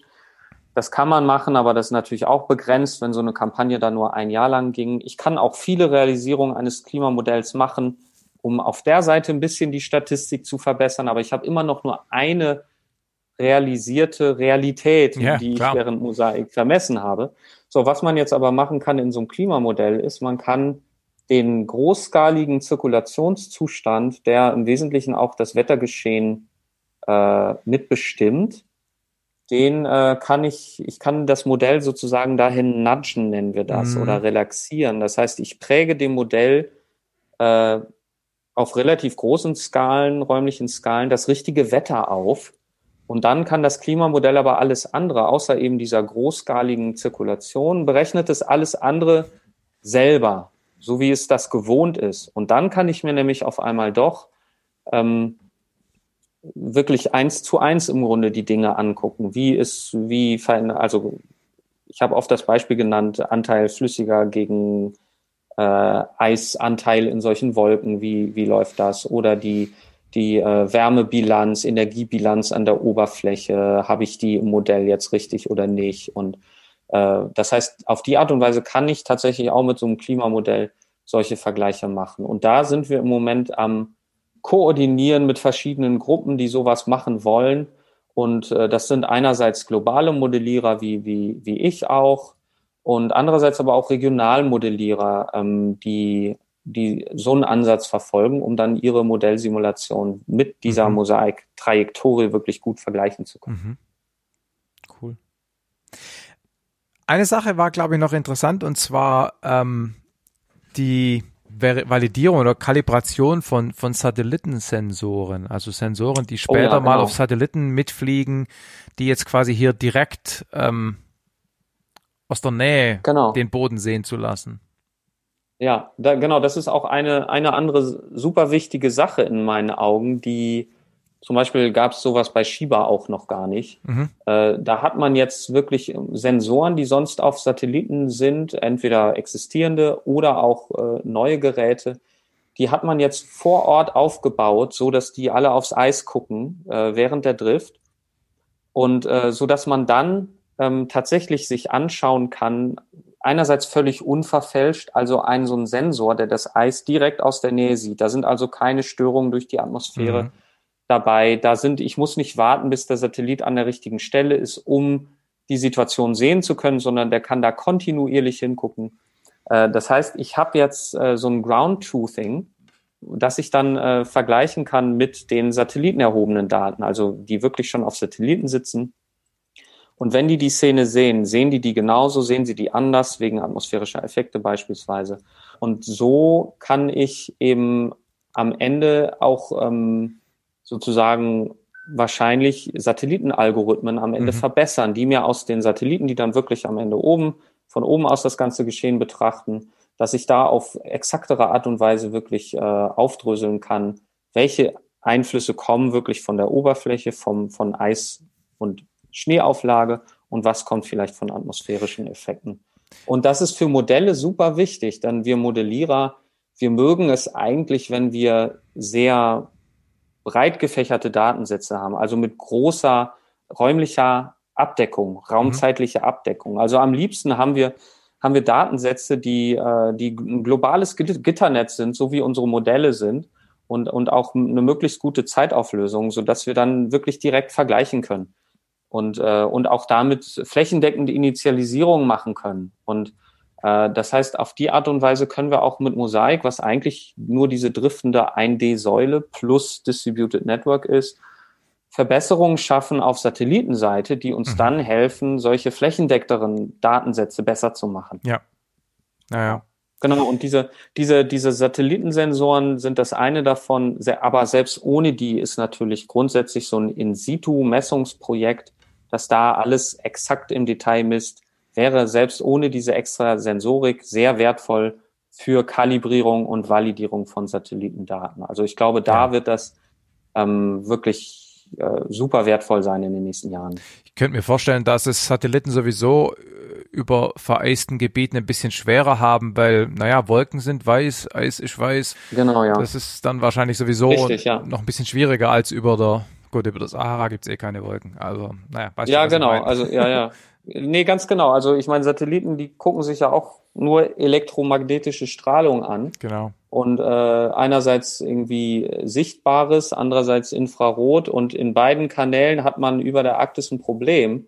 Äh, Im Sichtbaren, was ja nur im Sommer relevant ist, sonst haben wir da keine Sonne, sehen natürlich mhm. die Wolken und, und der Eis- äh, oder Schneeoberfläche, beides ist weiß. Ähm, kommt dann immer auf die Situation an, kann man es gut unterscheiden oder nicht. Aber leider ist das Problem, sonst kann man sich immer noch, in anderen Breiten könnte man sich immer noch berufen auf die äh, thermische Signatur. Normalerweise ja. ist es ja so, Wolken sitzen weiter oben in der Atmosphäre, sind also kälter. Die Oberfläche ist wärmer. Und wenn man sich so Satellitenbilder aus dem Infrarot ansieht, dann sind immer wirklich die Wolken, sieht man, das sind die kälteren Bereiche, die Oberfläche sind die warmen Bereiche. Aber eben wegen dieser Inversion vor allem im Winter, hilft einem auch das dann nicht, weil, ja. weil die Wolken eventuell oft also eine sehr ähnliche Temperaturen haben wie der Boden und dann kann man das schlecht unterscheiden. Und tatsächlich äh, sind auch ähm, die Beobachtungen, die von Satelliten kommen in den Polargebieten, obwohl die Vorhersagezentren diese Satellitendaten haben. Und übrigens gibt's die da oft noch viel dichter als andernorts, weil also diese, Ach so, weil die Satelliten auf Polarbahnen sind genau. und ständig vorbeikommen. Ja klar. Genau, richtig. Da, da ja, gibt's genau. zwar, da gibt's zwar dann dieses Pole Hole, wo ja. was ausgespart ist, aber drumrum hat man eine, eine fantastische Datendichte. Ja. Aber nichtsdestotrotz werden die leider oft, können die gar nicht genutzt werden, eben weil, äh, weil die dann rausfliegen, weil man nicht wirklich, weil, weil man so ein bisschen trotzdem blind ist. Gut, ich meine. Und insofern glaube ich, ist das umso wichtiger, da äh, Fortschritte zu machen in der Richtung. Ich denke auch, die Satelliten sind auch einfach dafür nicht optimiert. Ne? Man könnte sich ja, ich weiß ich nicht, aber man könnte sich ja vielleicht schon vorstellen, da noch andere Signale in irgendeiner Form mit zu berücksichtigen.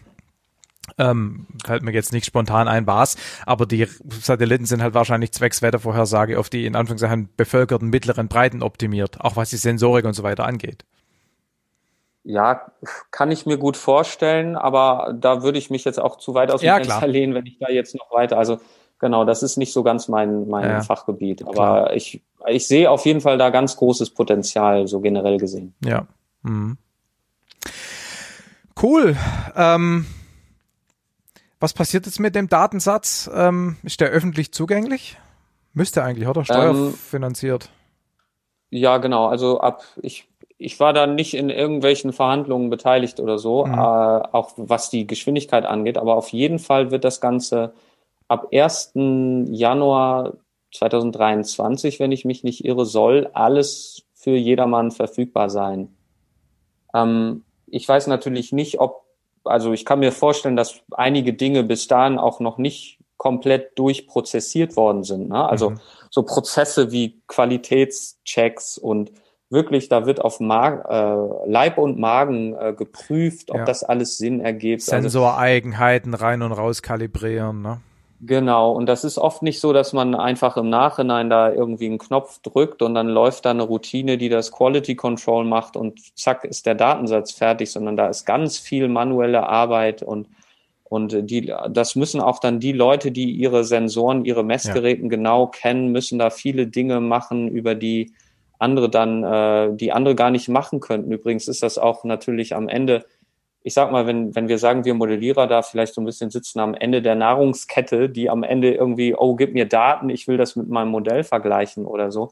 Wir wissen ja oft nicht genau, was dahinter steckt. Und insofern ist da ganz viel Arbeit notwendig, um das verständlich zu machen, äh, zu dokumentieren und auf ein Level zu bringen, das dann am Ende auch, ich sag mal, gefahrlos äh, zu benutzen ist, so dass man dann nicht am Ende als Modellierer da irgendwie Annahmen macht implizit, die am Ende den Daten nicht gerecht werden. Ja.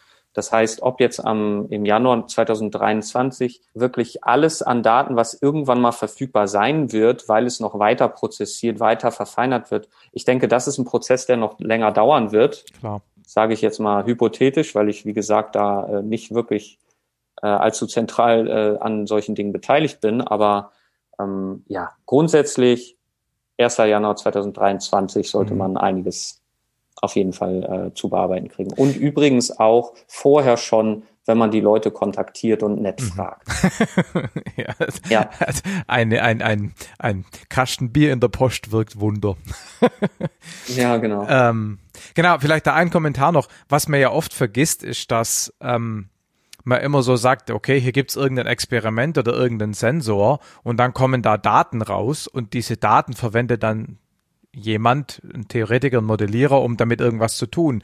Aber tatsächlich stecken ja in der Aufbereitung dessen, was man als Sensor-Output oder als Experimentergebnis sieht, na, der Sensor beruht auf irgendeinem physikalischen Messprinzip und auch in der Errechnung der eigentlichen Daten stecken ja schon ein oder viele Modelle drin die Annahmen über ganz genau, irgendwelche, genau, ja. ja. und also auch da hat ja. man ja wieder Modellierung als ganz wesentlichen Aspekt zur Interpretation der Sensorrohdaten. Ja, ja absolut, genau. Das ist auch äh, zum Beispiel, also gerade wenn es um sowas geht wie äh, Satelliten-Retrieval-Algorithmen, ne? also da muss man, äh, da, da stecken absolut Modelle dahinter, die einem irgendwie das, was man wirklich misst, ja an elektromagnetischer Strahlung ja. am Ende in Bezug setzt zu dem, was man haben will. So eine physikalische eine Größe, ne? Und eben nicht irgendein Spannungssignal genau. sozusagen.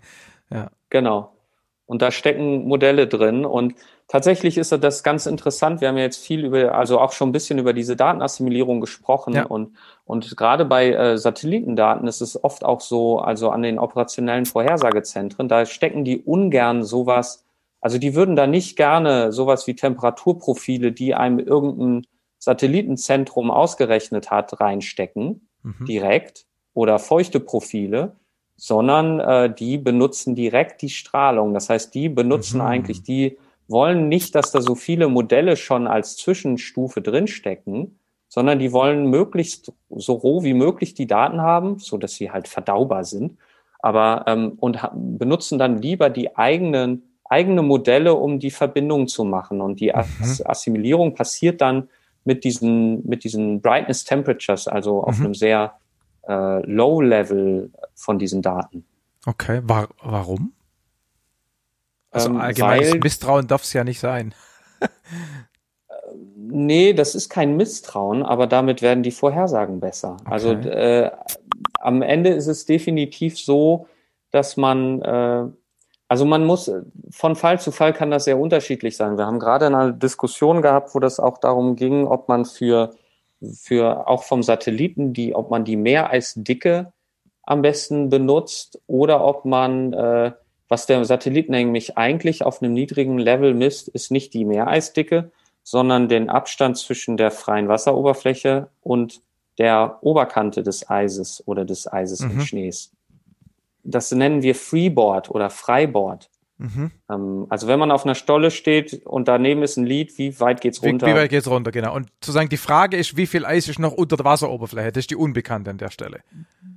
Das ist die Unbekannte, genau. Um, und um das aus diesem Freibord ableiten zu können, muss man aber wissen, wie viel Schneeauflage ist auf dieser Scholle oben drauf. Das ist ganz entscheidend. Wegen Gewicht. Genau, weil das eben die Scholle runterdrückt. Ja. Und ähm, an der Stelle ist es aber nicht ganz klar. Ist es jetzt besser, die Meereisdicke, die einem so ein, so ein Algorithmus rausspuckt, direkt zu benutzen? Oder benutze ich mhm. äh, lieber das Freiboard? Dann muss ich halt selber, äh, vielleicht, ja. mein Modell hat, berechnet selber Schnee.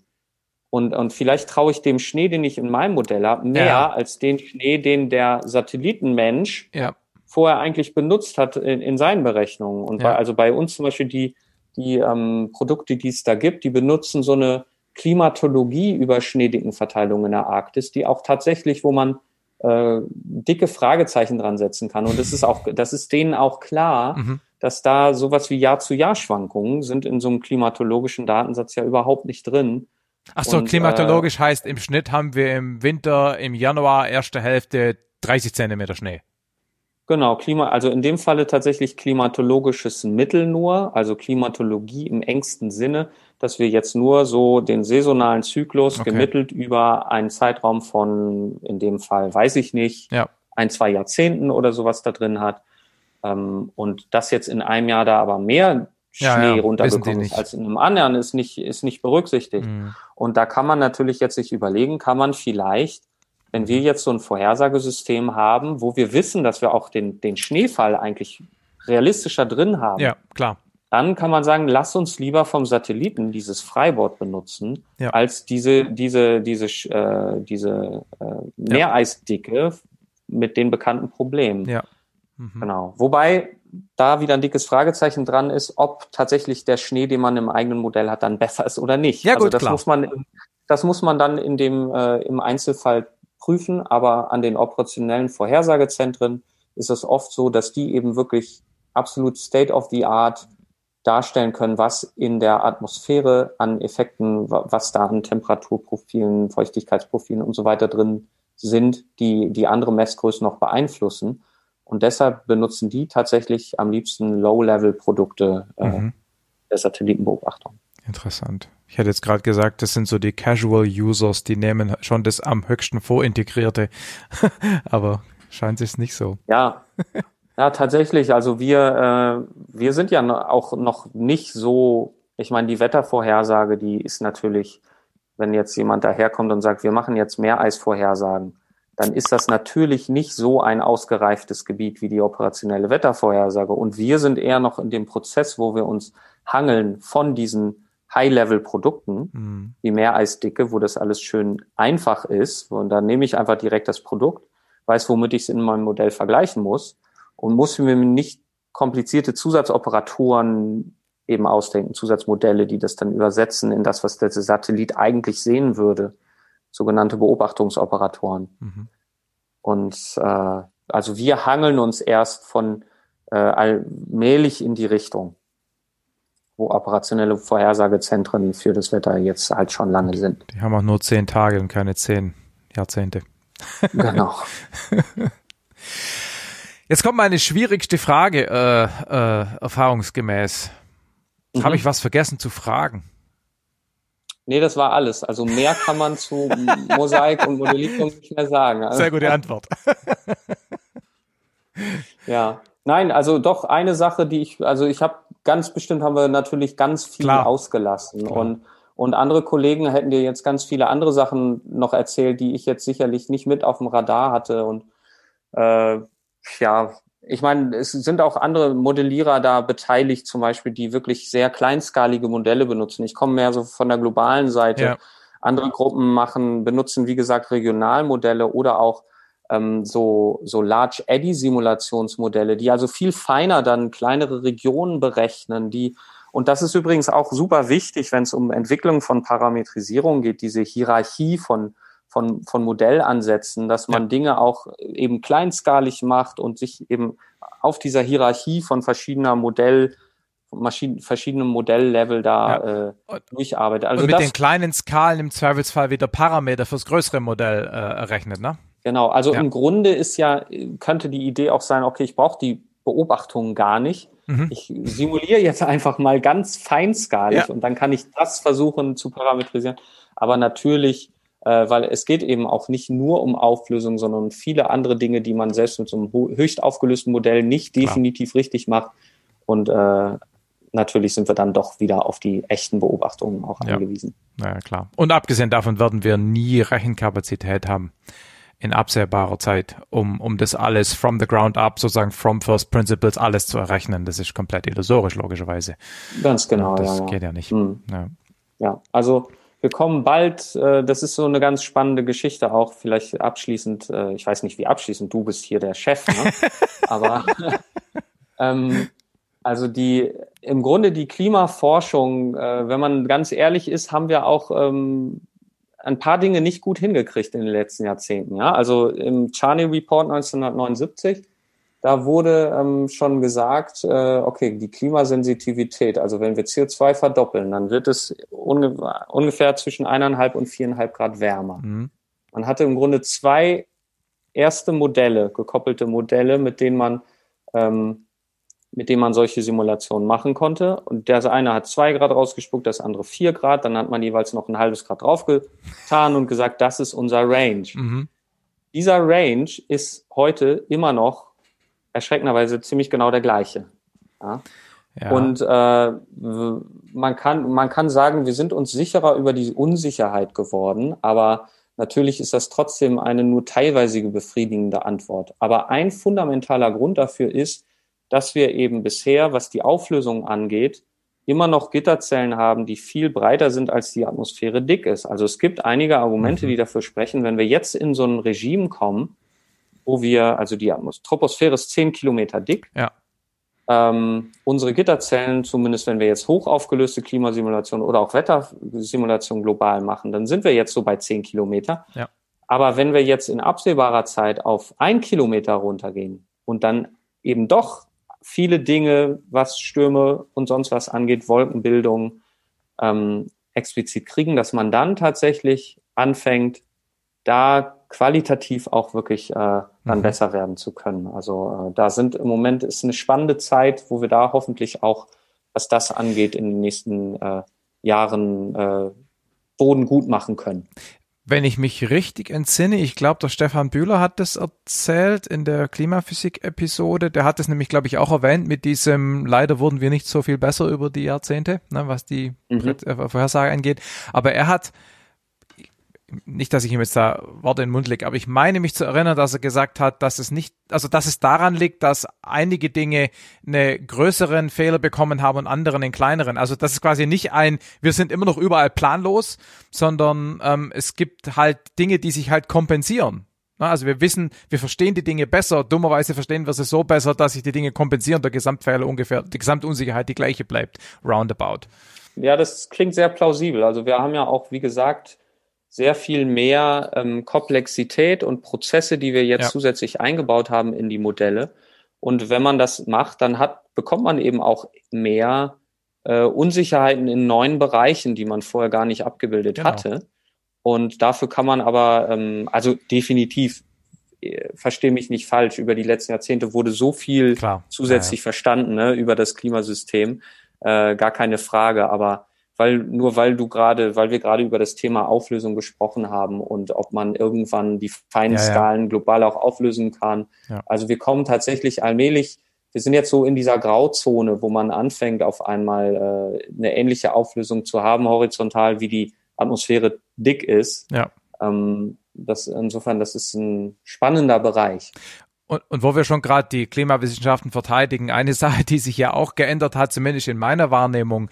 Ich meine, es heißt ja ähm, Erderwärmung oder Global Warming oder Klimaerwärmung beziehungsweise Klimawandel oder jetzt auch Klimakatastrophe, aber ich glaube, das Bewusstsein dafür, dass sich eben nicht um eine sozusagen homogene Erwärmung handelt und höhere Temperaturen unser einziges Problem sind, das dadurch entsteht, sondern dass einfach damit zum Beispiel Extremwetterphänomene deutlich öfter so vorkommen, dass es dadurch auch durch irgendwelche Änderungen von Strömungen zu auch in bestimmten Gebieten zu, zu tieferen Temperaturen kommt oder zu viel mehr Niederschlag. Das ist, glaube ich, was, was man am Anfang noch nicht so auf dem Radar hatte. Also es geht ja nicht nur um genau, die Frage, also. wie, wie, wie stark ändert sich die Temperatur, sondern auch, was sind die Konsequenzen davon und inwiefern verstehen wir das Erdsystem, um dann zu sagen, wenn es hier im Schnitt ein Grad wärmer wird, dann hat es dort folgende Folgen und dann kann man die Insel nicht mehr bewohnen oder was auch immer. Ne? Genau, ich glaube, das ist auch ein wichtiger ähm, Aspekt, was jetzt Klimaforschung angeht. Es ist eben nicht nur die global gemittelte genau. Temperatur, wie viel wird die sich erwärmen, gegeben eine bestimmte Entwicklung der Treibhausgaskonzentration, sondern wir wollen eben auch Modelle bauen, mit denen unsere Gesellschaft dann ähm, auch, also jetzt äh, Klimawandelanpassung ist da so ein Stichwort. Ne? Ja. Ne? Also wenn wir eben auch Modelle bauen, mit denen wir dann viel besser auch auf saisonaler Skala die Dinge, die sich auf diesen Skalen noch vorhersagen lassen, äh, auch schon vorhersagen können, äh, dann ist das natürlich auch ein wichtiger Beitrag dazu, dass wir resilienter werden gegenüber ja, genau. Klimaänderungen und so weiter. Ja. Ja. Gut, also als als äh, Chef, wie du vorhin äh, festgestellt hast, äh, beschließe ich jetzt, wir sind fertig. ja. Vielen herzlichen Dank. Ja, vielen Dank, Markus. Hat Spaß gemacht, war super. Danke gleichfalls. Schöne Ostern. Ja, und danke gleichfalls. ich halte dich auf dem Laufenden. Jo, vielen Dank. Tschüss. Mach's gut. Ciao. Tschüssi.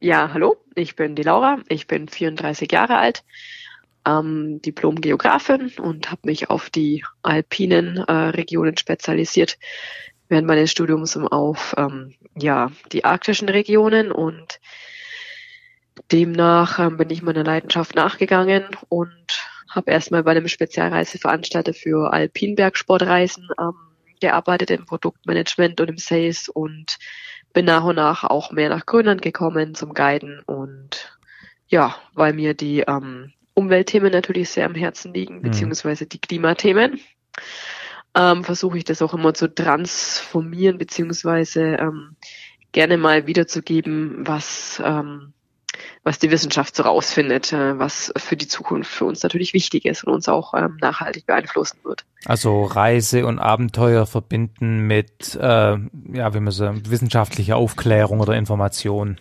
Ja, genau. Also ich ähm, meine Überzeugung, beziehungsweise ich meine halt immer nur, das, was man kennt, kann man schützen.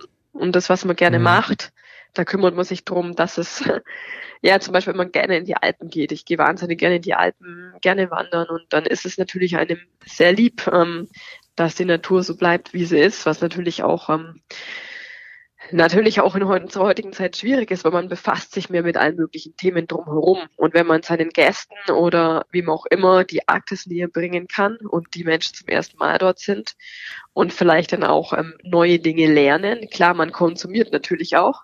Ja. Jeder Mensch möchte sich ja auch selber was Gutes tun. Das ist einfach der Mensch. Ja.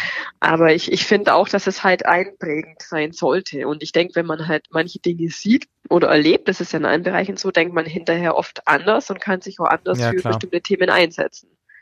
Ja, das ist ja auch das Argument von Zoos. Ne? Also auf der einen Seite sind sie mehr oder weniger Tierquälerei und auf der anderen Seite argumentieren die Zoobetreiber dadurch, dass wir den Leuten die Tiere und die Natur zeigen, sind sie bereiter, sich dann auch darum zu kümmern oder sich zumindest nicht zu zerstören. Ne? Ich meine, das Argument ist nicht unumstritten, aber es ist ein Argument, glaub, unbestritten. Ja, ja, das stimmt. Da bin ich eigentlich, das habe ich mir auch schon oft überlegt, weil ich eine totale Abneigung gegen Zoos habe. Ich finde das, das ist halt das. Ich finde es ganz arg schlimm. Ich finde es voll furchtbar. Vor allem, wenn man halt mitkriegt, wie viele Tiere manchmal dort aus Kummer oder Einsamkeit sterben, weil ja, sie da halt einfach nicht hingehören oder dann halt doch der Trieb halt irgendwie groß ist äh, Klar. und ähm, gehören da nicht hin. Deswegen finde ich das ich weiß nicht, da weiß ich auch nicht, wie ich das finden soll. Ja, aber ich meine, wie gesagt, ich meine, ich, ich kann das ehrlich gesagt nicht so richtig bewerten, ob der der Gesamtbenefit, na, dass das für das einzelne Tier nicht ideal ist, in dem Zoo zu leben, das ist, glaube ich, klar. Aber ob der Gesamtbenefit für alle Tiere positiv ist, weil durch die Zoos die Leute für die Natur sensibilisiert werden, da kenne ich keine Zahlen. Aber es ist zumindest ein Argument, was nicht offensichtlicher Schwachsinn ist. Ja, also, ja, ich meine, im Prinzip machst du ja so ein ähnliches Argument. Ich muss den Leuten die Natur wieder äh, beibringen, ich muss sie vielleicht sogar mit dem Schiff da durchfahren oder sie da in der Gegend rumwandern lassen, damit sie anfangen, die Natur zu schätzen und sie dann nicht kaputt zu machen. Ich meine, dieses Argument ist ähnlich. Genau deswegen habe ich oft Anfälle, das gibt ja offen zu, wo ich mit mir extrem mm. hadere. Mm. Und wo ich mir denke, ja, dann kann man eigentlich gleich mal alle daheim bleiben. Dann tut man der Natur am besten irgendwie. Ja, klar. Ähm, ne? Und ähm, ich, ich habe mir auch, ich bin auch ganz ehrlich, ich muss mir öfters mal anhören, ja, äh, wie wäre es mit nachhaltigeren Reisen? Ich meine, ja. Mosaik wird ja auch oft verpönt. Äh, das natürlich war es jetzt nicht die umweltfreundlichste Aktion, dafür hat man halt naja, Datenschatz gut. Also, über Jahrzehnte gewonnen und also, kann sich nicht für jedes Detail rechtfertigen, weil dann äh, ich muss ja auch Geld verdienen. Also, sorry. Weißt.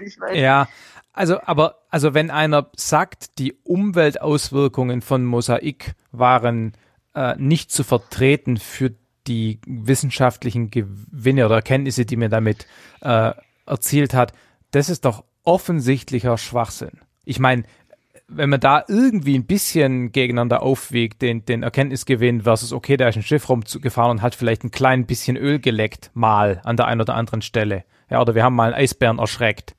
Also sorry, mit solchen Argumenten kann ich überhaupt nichts anfangen. Da bin ich richtig sauer, wenn ich das höre. Ja, die denken ja gar nicht drüber nach, was Mosaik wahrscheinlich überhaupt bedeutet ja, hat oder, genau. oder warum oder was da genau gemacht wurde. Ja.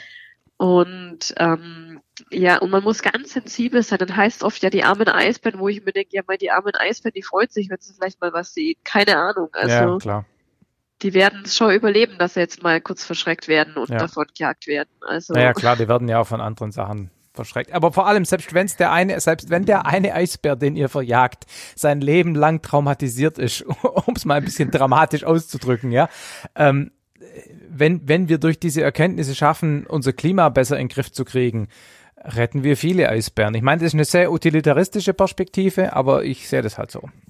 Ja, das stimmt schon. Also ich meine, schau, ich habe jetzt auch eine Anfrage bekommen, ob ich für so ein 100-Personen-Schiff, was mir eigentlich schon viel zu viel ist, ähm, nach Spitzbergen zu gehen. Mhm. Und dann dachte ich mir, boah, das kann ich ja nicht vereinbaren mit meinem, oh, das geht ja gar nicht und oh, aber dann habe ich äh, mir gesagt, es gibt keine Flüge irgendwo hin. Das Schiff startet von Bremerhaven, ähm, ist ein extrem, ich sage jetzt mal, umweltfreundlicheres Schiff. Mhm. Und dann denke ich mir, aber die Leute wollen ja konsumieren und ihren Spaß haben. Deswegen buchen sie ja die Reise, nicht sich von mir belehren zu lassen. Aber trotzdem kann man halt immer tatsächlich halt ja. äh, Vorträge halten und Geschichten erzählen und dann ja. das Bestmöglichste rausholen. Und ich bin seit September auftragslos. Wenn ich jetzt sage, nee, Klar. der Umwelt zuliebe verzichte ich auf den Job, dann wäre ich ja auch doof. Also Klar, ja, ist schwierig. Ist schwierig, genau. Ja. Und ähm, aber das ist ja in allen Bereichen so. Und äh, dann kann man nämlich bei seiner Ernährung anfangen, äh, bei seiner Wohnung, ja, und ähm, überall. Klar. Lass uns mal ja. auf das eigentliche Thema kommen, weil du warst ja äh, bei Mosaik dabei. Ja. Ähm, was hast du da gemacht? Was habe ich da gemacht? Also wir waren eine Gruppe von einem Logistikteam, acht Personen sind es in der Regel und äh, die Expedition ging ja über ein Jahr lang. Mhm. Das heißt, diese Teams wurden alle zwei bis drei Monate ausgetauscht und ähm, das Logistikteam war letztendlich dafür zuständig, den Wissenschaftlern Schutz zu bieten vor den Eisbären, dass die halt eben in Ruhe arbeiten können, ja. Also mhm. das heißt, unsere Aufgaben war, be, ähm, war unterteilt in die Wache auf der Brücke, also auf der Brücke des Schiffes, der Polarstern. Das bedeutet, man hat eine Rundumübersicht, wer ist wo, mhm. wer ist draußen, ähm, ja, wer, wie viele Menschen arbeiten auf dem Eis und so weiter. Und man ist natürlich ähm, höher, also höher positioniert. Das heißt, man hat auch einen Überblick, sofern die Sicht natürlich gut ja, ist. Klar.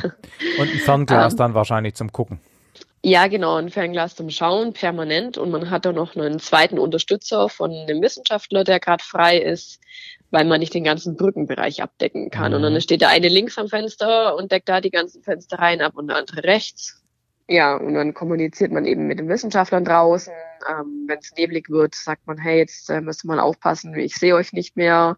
Mhm. Man ruft die Leute wieder zurück aufs Schiff und so weiter. Dann gab es die Wache draußen auf dem Eis. Sprich, wenn Wissenschaftler gerne zu ihren Messstationen gehen, die ja unterteilt waren in Ocean City, also die Ozeanstadt, ja. ähm, Atmo, äh, Med City, also Atmosphärenforschung und wie es alles heißt, dann ähm, und diese stationär erfolgen die Messungen, dann äh, begleitet man natürlich die Wissenschaftler und äh, steht dann da und schaut sich die Landschaft an und die Umgebung. Und dann gab es natürlich nochmal, wenn das Wetter das ähm, gegeben hat, ähm, Flüge zu anderen Schollen, mhm. ähm, wo auch eben Stationen aufgebaut waren oder wo man tatsächlich mal eben irgendwie umeinander gelaufen ist. Ähm, und äh, da ist es das Gleiche. Dann geht man, muss man halt während des Spaziergehens aufpassen. Also halt immer wachsam bleiben und sein. Das heißt, ähm, also auf, auf der Brücke, da kann man ja, wenn jetzt ein Eisbär auftaucht, eigentlich nur per Funk dann die Kollegen warnen, oder? Mehr kann man da ja dann nicht mehr tun. Genau, also das kam schon öfters vor, dass wir dann tatsächlich gesagt haben, und das ist ja eben das Gute, wenn man rechtzeitig erkannt hat, dass zum Beispiel auf drei Kilometer Entfernung ein Eisbärensicht ist, mhm dann haben wir gesagt, äh, hello, uh, this is an information for all people on the ice. There's a polar bear um, about three kilometers north of Polarstern oder ja. auf drei Uhr oder wie auch immer. Ja. Wir beobachten das, gerade geht er eher weg. Also können Sie noch eure Arbeiten machen mhm. oder, na, jetzt kommt er gerade auf uns zu, kommt bitte zurück zum Schiff. Das also heißt, so ungefähr. Das wäre dann der Plan, oder? Dass wenn der Eisbär auftaucht, dann wird er nicht erschossen, äh, sondern nee. Äh, die Wissenschaftler ziehen sich aufs Schiff zurück. Ja, ähm, immer zum Schutz. Also das Eisbärenschutzkonzept, ich meine, ist ja auch ein sensibles Thema, wenn man auf Klar. Bildern jemanden mit der Waffe sieht, dann denkt man, hey, oh, der arme Eisbär. Aber die Waffe ist ja die letzte Instanz. Man hat ja seine Signalpistolen dabei, also seine Flareguns.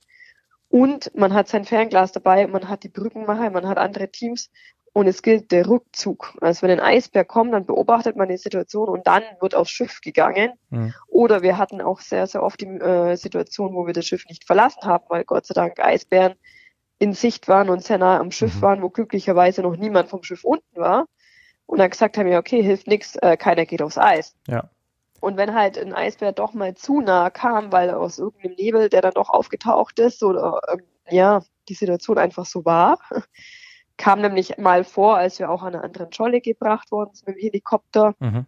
Ähm, dann muss man die Signalpistole einsetzen und in die Luft schießen. Das macht einen lauten Knall. Ähm, Licht noch dazu und dann wird der Eisbär verjagt. Mhm der rennt dadurch in der Regel erstmal weg und dann hat man Zeit, auch den Rückzug anzutreten. Mhm. Und ähm, genau, und es kam, also da muss ich auch ganz ehrlich sagen, hat die äh, Expedition insgesamt sehr viel Glück gehabt, dass in diesem ganzen Jahr nicht richtig krasse Situationen eingetreten sind, wo man sich, also man hat eigentlich echt Glück gehabt. Also Wurde kein Wissenschaftler vom Eisbär gefressen. Genau, und kein Eisbären von Wissenschaftler gefressen. Ja, ja, ja. ja, genau. Nee, also diese Schlagzeile gab es nicht. Aber es ist schon so, dass das dann so regelmäßig passiert, dass man, dass die Eisbären auftauchen und dass man sich zurückzieht oder im Zweifelsfall auch mal die Signalpistole nutzt. Also das ist keine ja. Seltenheit, oder?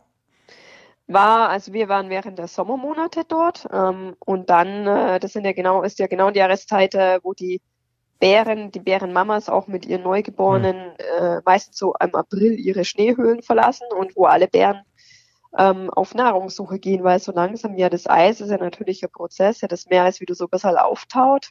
Mhm. Das heißt, die Robben zeigen sich, man kann auf Robbenjagd gehen und die Tiere sind hungrig. Das heißt, ähm, wir hatten sehr viele Eisbärensichtungen und Begegnungen und mhm. wir haben auch natürlich, wenn ähm, die Bären zu nah am Schiff waren und nicht gegangen sind aus freiwilliger ähm, Motivation, dann haben wir auch die Flairgun eingesetzt, weil es ja zu verhindern gilt, dass sich äh, der Bär ähm, oder das Tier an an die Gerüche gewöhnt so. und an die Umgebung mhm. gewöhnt und sich denkt, ach, jetzt bleibe ich hier mal für ein paar Wochen, während eigentlich die Wissenschaftler gerne ihre Messungen ja. durchführen möchten. Ja, ja, ja. Und dann hat man halt entschieden, ja, ja, okay, dann, ja. Kann man da irgendwie Prävention machen? Also was für sich kann man äh, so quasi um zum Beispiel die Met City, keine Ahnung, irgendwas auslegen, was irgendwie stinkt und der Bär abhaut oder äh, keine Ahnung. Gibt es da irgendwelche Präventionsmaßnahmen? Nein, es gab während der Wintermonate zusätzlich noch ähm, einen Bärenzaun. Mhm. Das ist so ein, so ein Zaun ähm, mit äh, Spannung natürlich, Strom mhm. drauf, ähm, der um dieses, ähm, ja, um, um diese ganzen Messstationen beziehungsweise um diese Mosaik-Heimatscholle, wo man äh, geforscht hat, aufgebaut worden ist, weil man ja während der Nacht gar nichts gesehen hat, ja. Mhm. Und ähm, man hatte zwar Infrarotkameras oder ähm, Wärmebildkameras, aber das war halt noch ein zusätzlicher Schutz. Ähm, und wir hatten ja äh, die Polar, den Polartag, also wir hatten mhm. 24 Stunden Helligkeit und deswegen haben wir uns auf unsere Augen verlassen. Allerdings, wenn es zu neblig war, hat man auch oft entschieden, nicht weiter wie 300 Meter oder so vom Schiff wegzugehen oder gar nicht aufs Eis zu gehen. Auch nicht nur wegen den Eisbären, sondern auch wegen naja, diesen Meltponds, die immer mehr entstanden sind und ähm, man kann ja auch einbrechen. Mhm. Und wenn das halt keiner mitbekommt, dann Ach so, wenn man es nicht halt, sieht quasi.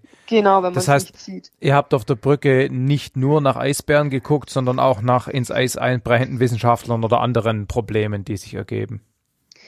Ähm, das haben die Leute vor Ort gemacht, aber dass man natürlich hm. ähm, eine Met-Evacuation machen kann. Also das haben wir auch geübt dass ähm, wenn mal wirklich jemand Hilfe braucht, mhm. zusätzlich, mhm. dass derjenige, der auf der Brücke die Wache hat und jemand, äh, das habe ich äh, noch nicht erwähnt, am Heck des Schiffes die Wache hat, mhm. weil diesen Bereich, der konnte nicht vom, von, von der, der Brücke. Brücke. Ja. ja, genau. Dass man sagt, okay, eins Kilo bleibt auch immer am Schiff.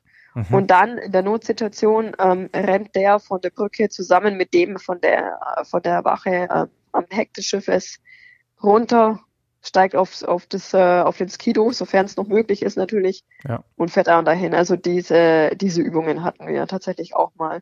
Mhm. Und dann auch verglichen, wie es mit dem Helikopter ist. Also gleichzeitig ist der Helikopter geflogen, um dann zu schauen, wer schneller. Ja. Ja, und der kann ja bei Nebel auch nur bedingt, ne? Also das ist auch eine Limitierung dann. War eine richtige Limitierung. Also die, uns, die Piloten ähm, sind tatsächlich auch oft mit aufs Eis gegangen, um bei der Bärenwache zu helfen, weil mhm Flüge relativ ähm, selten stattgefunden haben. Gerade im arktischen Sommer ähm, ist es sehr neblig und es hat halt was mit der mit der Atmosphäre zu tun, die eben auf äh, kalte Atmosphäre trifft auf wärmeres Wasser dann mhm, mh. und ähm, dadurch äh, wird's neblig natürlich über dem Ozean. Das ja. ist halt anders wie in der Antarktis. Da hat man einen riesen kontinentalen Eissockel. mhm. Aber ja, die Flüge fanden nicht so oft statt. Mhm.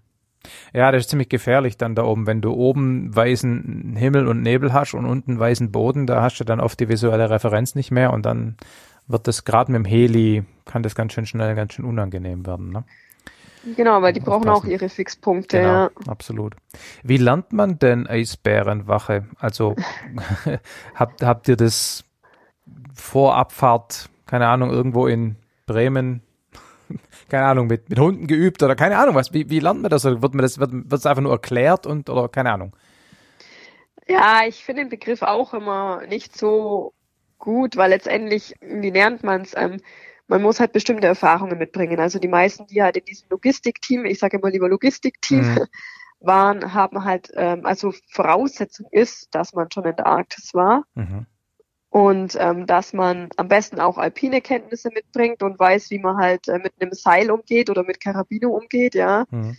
Ähm, und ähm, natürlich, dass man auch Erfahrung halt mit mit ähm, Gewehren halt schon hat. Mhm. Das heißt nicht, dass man Erfahrung im Töten hat, aber Erfahrung im Umgang mit äh, mhm. mit der Handhabung, was ja am allerwichtigsten ist, die Handhabung. Mhm. Ähm, und dass man einfach äh, auf jeden Fall schon mal in der Arktis war. Das ist die Grundvoraussetzung. Die meisten meiner Kollegen und Kolleginnen hatten auch äh, wissenschaftlichen Background wie ich. Es gab viele Biologen, die dabei waren, ähm, auch tatsächlich welche ähm, Geografen, aber viele, die halt im Guide-Bereich auch tätig sind mhm. und ähm, die jetzt halt nicht zum ersten Mal äh, ein Gewehr in der Hand halten. Ja. Und dann hat natürlich, haben wir nochmal, ähm, also ich gehe in Rosenheim immer regelmäßig zum Schießtraining, mhm. äh, bevor Corona war und mache das vor jeder oder habe das vor jeder Tour gemacht und ähm, das heißt, du hast auch bei anderen Touren äh, ein Gewehr dabei für den Notfall. Ja, aber ich muss sagen, ich habe, äh, also im Nachhinein habe ich mich am, am wohlsten auf Mosaik gefühlt, weil ich ja nicht alleine war. Ja, klar. Da bist du nicht alleine. Und so bist du ja als Guide alleine klar. und dann verantwortlich für ganz viele andere. Ja. Deswegen, also so, so war man ja ein Riesenteam. Also das ja. Schutzkonzept, das war wirklich schon, manche fanden es übertrieben, aber ähm, ich finde, es kann halt nicht übertrieben genug sein, weil es ist ja auch medial so krass groß vertreten gewesen. Ja. Da muss es, glaub, ähm, übertrieben sein, weißt du, wie ich meine? Klar, naja, und man muss ja auch sehen, wenn jetzt wirklich, wenn jetzt tatsächlich der sprichwörtliche Bär den Wissenschaftler gefressen hätte, ähm, ich weiß nicht, ob die mehr oder weniger gezwungen worden wären, die Expedition abzubrechen. Könnte ja gut sein, ne? So Mediendrama. Kann ich mir vorstellen. Ne? Und, ja. Und das ja. willst du halt auch nicht riskieren. Also das ist natürlich auch um, um den gefressenen Wissenschaftler schade, ist ja sowieso klar. Aber trotzdem, der Schaden, der dann im Prinzip entsteht, weil der ganze Aufwand halb umsonst war, das kannst du halt auch nicht vertreten. Also bist lieber vorsichtig. Kann ich schon nachvollziehen. Genau, ist man lieber vorsichtig und die Medien zerreißen sich ja eh, ich sag mal, über ja. natürlich äh, die schlimmsten Nachrichten. Klar. Äh, ja. Und du hast Weiß dich dann ja. da quasi, da gab es wahrscheinlich eine Ausschreibung, du hast dich dann da irgendwie aktiv beworben, oder? Ja, ich ähm, habe mich aktiv beworben. Also die ähm, Logistikchefin hat einige gekannt, aber ich habe mich tatsächlich ähm, aktiv beworben, weil ich aber auch mal im Alfred Wegener Institut ein Praktikum gemacht habe ja, und mich haben ein hm. paar darauf hingewiesen, mit denen ich immer noch in Kontakt war, die gesagt haben, hey Laura, mhm bewirb dich doch drauf, ähm, das wäre doch eine coole Sache. Und dann habe ich mich drauf beworben, aber ähm, habe jeden Tag gehofft und gebangt und habe dann acht Monate später eine Antwort bekommen, ja. Mhm. Ja, genau. Und ähm, man hat natürlich noch vom, vom AVI aus mal Schießtraining gehabt, also vom Alfred Wegener mhm. Institut, mit den Waffen, die man halt dort oben hat. Mhm. Und ähm, ansonsten sage ich jetzt mal, vor Ort gebrieft, weil mhm. es ist ja tatsächlich, ähm, es ist ja immer eine ungewisse, auch für jeden Wissenschaftler eine ungewisse Situation gewesen, weil man ja, du hast ja mitgekriegt mit allen möglichen, ähm, ist ja alles Mögliche passiert. Schiffe kamen zu spät, Schiffe ja, ja. sind nicht durchs Eis durchgekommen. Ja. Äh, Corona war tatsächlich die schlimmste Hürde, ja. Ähm, ich meine, erst äh, hatte ich Angst vor dem Flug, weil es war ja ursprünglich ein Flug geplant ähm, mhm. aufs Eis. Also du, du, also du warst quasi dann auch in der zweiten Hälfte da? Oder, also weil, also du warst nicht von Anfang an dabei, so müssen wir es eigentlich sagen. Wäre finanziell sehr schön gewesen, wenn ich von Anfang an dabei gewesen wäre. Leider nicht. Ich war ähm, von vom 1. Mai quasi, da ging die Quarantäne los bis Ende August. Ja. Genau, das heißt, du, du wärst, genau, du wärst eigentlich dann, so wie, glaube ich, auch Thomas, wunderlich, auf dem, mit, mit den Fliegern hoch und das wurde dann ja abgesagt und stattdessen sind ja dann die Schiffe in den Fjord nach Spitzbergen gefahren und das, da warst du dann wahrscheinlich auch dabei, oder? Genau, genau. Okay, also ja. ich war mit, zusammen mit Thomas wunderlich in Quarantäne ja. und auch auf dem Merian. Ja. Und ähm, ist tatsächlich ja, also ja, wir stehen auch nach wie vor in Kontakt und er und auch ich waren im Nachhinein ein bisschen froh drum, weil wir beide Flugangst haben. dass, dass wir nicht mit diesen mit diesen Dingern auf dem Eis gelandet ja, komm, das wäre schon geil. Also ich bin ja, ich bin das ja schon geil also, die, also hier, ne? Allein für die Instagram-Story, gell? nee, ah, nee, aber komm, also ich meine, ähm, Fliegen ist ja eh geil und dann ins Eis. Naja, gut. Fliegst du gerne? Ja, wie gesagt, ich seit 35 Jahren. Ähm, Ach echt? Ja, Segelfliegen. Also von dem her alles, was mit ah, Fliegen zu tun okay. hat, ist natürlich ähm, super cool. Ich wollte dich ja dann noch fragen, ob dann auch die Heli-Fliegerei ein Höhepunkt für dich war, aber wenn du gerade von Flug, ah, trotz Flugangst. Ah ja, ein Helikopter macht mir gar nichts. das ist interessant. Eigentlich müsste es genau andersrum sein. Die Helis sind doch die komischen Geräte, die eigentlich nicht fliegen Echt? können. Aber da sitze ich, da sitze ich genau ja neben dem Piloten. Okay, ja, was der macht. Ja, okay, ja. ja, das stimmt. Also, nee, aber das finde ich cool. Also Helikopterfliegen finde ich lustig, aber du hast recht, das ist gefährlicher eigentlich. Ja. ja. Also das war cool. Das war mega cool. Also ich war, ähm, ich war, also das war echt schön. Also das ist ein, eines der Highlights gewesen, Glaube zwei, dreimal ja. Helikopter zu fliegen. Das fand ich echt sehr cool, ja. ja.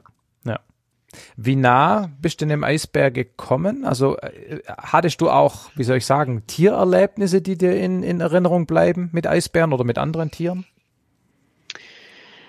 Ähm, also was mir in Erinnerung geblieben ist, wo ich selber erschrocken bin, das gebe ich auch ganz ehrlich zu, das war einmal, da waren wir zwar auf dem Schiff, aber jeder Logistikmensch ähm, von uns hatte einmal in der Woche äh, Night, wie sagt man, also muss nachts äh, äh, erreichbar gewesen sein. So, also mhm. das heißt, ähm, wenn dich die Brücke anruft auf deiner Kammer und sagt, der ist der Polarbär, ähm, dann muss man oder irgendwelche Kabel ähm, die vom Schiff ans Eis rausgingen zur Forschungsstation ähm, und das Schiff sich aber bewegt hat oder weggepresst wurde mhm. quasi, dann musste man diese Kabel disconnecten vom Strom, also mhm. solche Geschichten.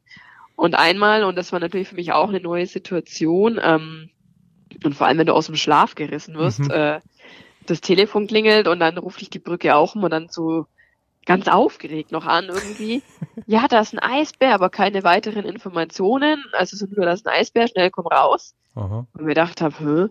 Und dann äh, stehst du nachts um drei auf, dann beeilst dich, rennst raus, musst du deinen dein Survival-Anzug ja trotzdem anziehen, mhm. weil man ja nicht weiß, was so passiert. Und dann ähm, habe ich die Flaregun tatsächlich einsetzen müssen, weil der Bär halt schon am Skido rumgeknappert hat oder rumknabbern wollte und einfach zu neugierig war. Mhm. Und ich weiß nicht, aus irgendeinem Grund, obwohl ich ja in Sicherheit war, aber ich ähm, hatte ich schon Adrenalin im Blut, aha, weil, aha, aha. weil man muss ja die Flaregun so schießen, einsetzen, ähm, dass es nicht, ja, dass es halt irgendwie nicht hinter das Tier fliegt, mhm. sondern natürlich so, dass das Tier wegrennt. Ähm, mhm. Und ähm, mhm. und einmal, da waren wir natürlich auf dem Eis und es war neblig und ähm, ich war auch mit einer Gruppe unterwegs und es war eigentlich eh schon unangenehm zum Gehen, weil sehr viele Madpons ähm, da waren. Also man hat eigentlich auf seine Füße schauen müssen, mhm. wo man hintritt. Und dann hat es auch geheißen, dass da ein Eisbär ist und bitte alle zum Schiff zurück. Und ähm, dann konzentriert man sich auf den einen Eisbär, der irgendwo ist, aber ähm, es könnten ja nur anders Eisbären sein. Mhm. Das war unangenehm und ähm, es, äh, da haben wir auch untereinander mal geredet, ob ein Eisbärenwächter auch mal, äh, was heißt Angst, aber Respekt haben soll. Aber ich genau, das ist ja das ganz Wichtige, dass man das, ja. dass man das hat, weil sonst ist man immer vorsichtig. Ja. ja. Aber so irgendwie äh, Pinguine oder, oder, oder, oder Seehunde habt ihr da keine getroffen? Ich weiß gar nicht, sind die da in der Ecke, wo ihr da wart? Also die Pinguine leben in der Antarktis. Okay, ich planiere mich wieder mal. genau, und ähm, die hm. Eisbären leben in der Arktis, aber wir haben Robben getroffen. Okay. Also den haben wir dann auch oder ich Namen gegeben. Ähm, ich glaube, einer hieß ähm, Friederik. also es waren ein paar Robben da, aber das war natürlich eine sehr geringe Anzahl. Mhm. Und eine wurde dann leider zerlegt von einem Eisbären. ansonsten gab's noch, äh, was hat man noch gesehen? Kleinkrebse und Wale, aber halt am Eisrand, mhm. gell? also nicht mehr natürlich dann im Eis, aber am Eisrand noch und in Spitzbergen, wo wir auf die Polarstern mhm. gewartet haben. Da haben wir ganz viele Wale gesehen, aber ansonsten muss ich sagen, ach so, ja, und ein paar Vögel. Ja, gut, okay. Ja. Aber ansonsten ist es, ähm, ich sag jetzt mal, sehr ähm, mau von der Tierwelt. Mhm. Okay. Liegt natürlich in der Betrachtung, wenn man Kleinstlebewesen, die man naja. unter dem Mikroskop sieht. Gut. Aber ja. da würden Wissenschaftler wieder sagen, ach, das ist doch so reich an, an Kleinstlebewesen. Ja. ja. So dieses Leben im Eis da oben, du hast, was du gesagt, Ende Juni bis August, also gute zwei Monate, oder? Ja, so zweieinhalb Monate, mhm. genau. Das ist ja dann eine überschaubare Zeit. Da hat man noch kein, und es war ja auch Tag, ne? Das heißt, da hat man jetzt keine Probleme mit Einsamkeit und so. Das, das geht dann schon, oder? Ähm, ja, es war Tag, aber man hatte irgendwann Probleme mit dem Nebel. Also das mhm. hat mürbe gemacht, weil die Sonne ganz selten da war. Und mhm. das hat uns alle irgendwie mürbe gemacht und auf Dauer. Mhm. Und ähm, wenn die Sonne draußen kam, äh, war, da hat man gemerkt, wie übertrieben euphorisch man war. Jeder war mhm. so übelst gut drauf. Also das war, das, das war so krass irgendwie vom Gefühl her, mal mhm. wieder Sonne zu haben. Einsamkeit eher nach der Expedition, weil mhm. ähm, man ist ja so ein kleiner Mikrokosmos in der eigenen Welt auf ja. diesem Schiff. Man konnte endlich mal, Entschuldigung, dieses scheiß Corona vergessen. Ja, klar. Stimmt, Hat ja. gehofft, wenn man zurückkommt, ist das vorbei. Ja.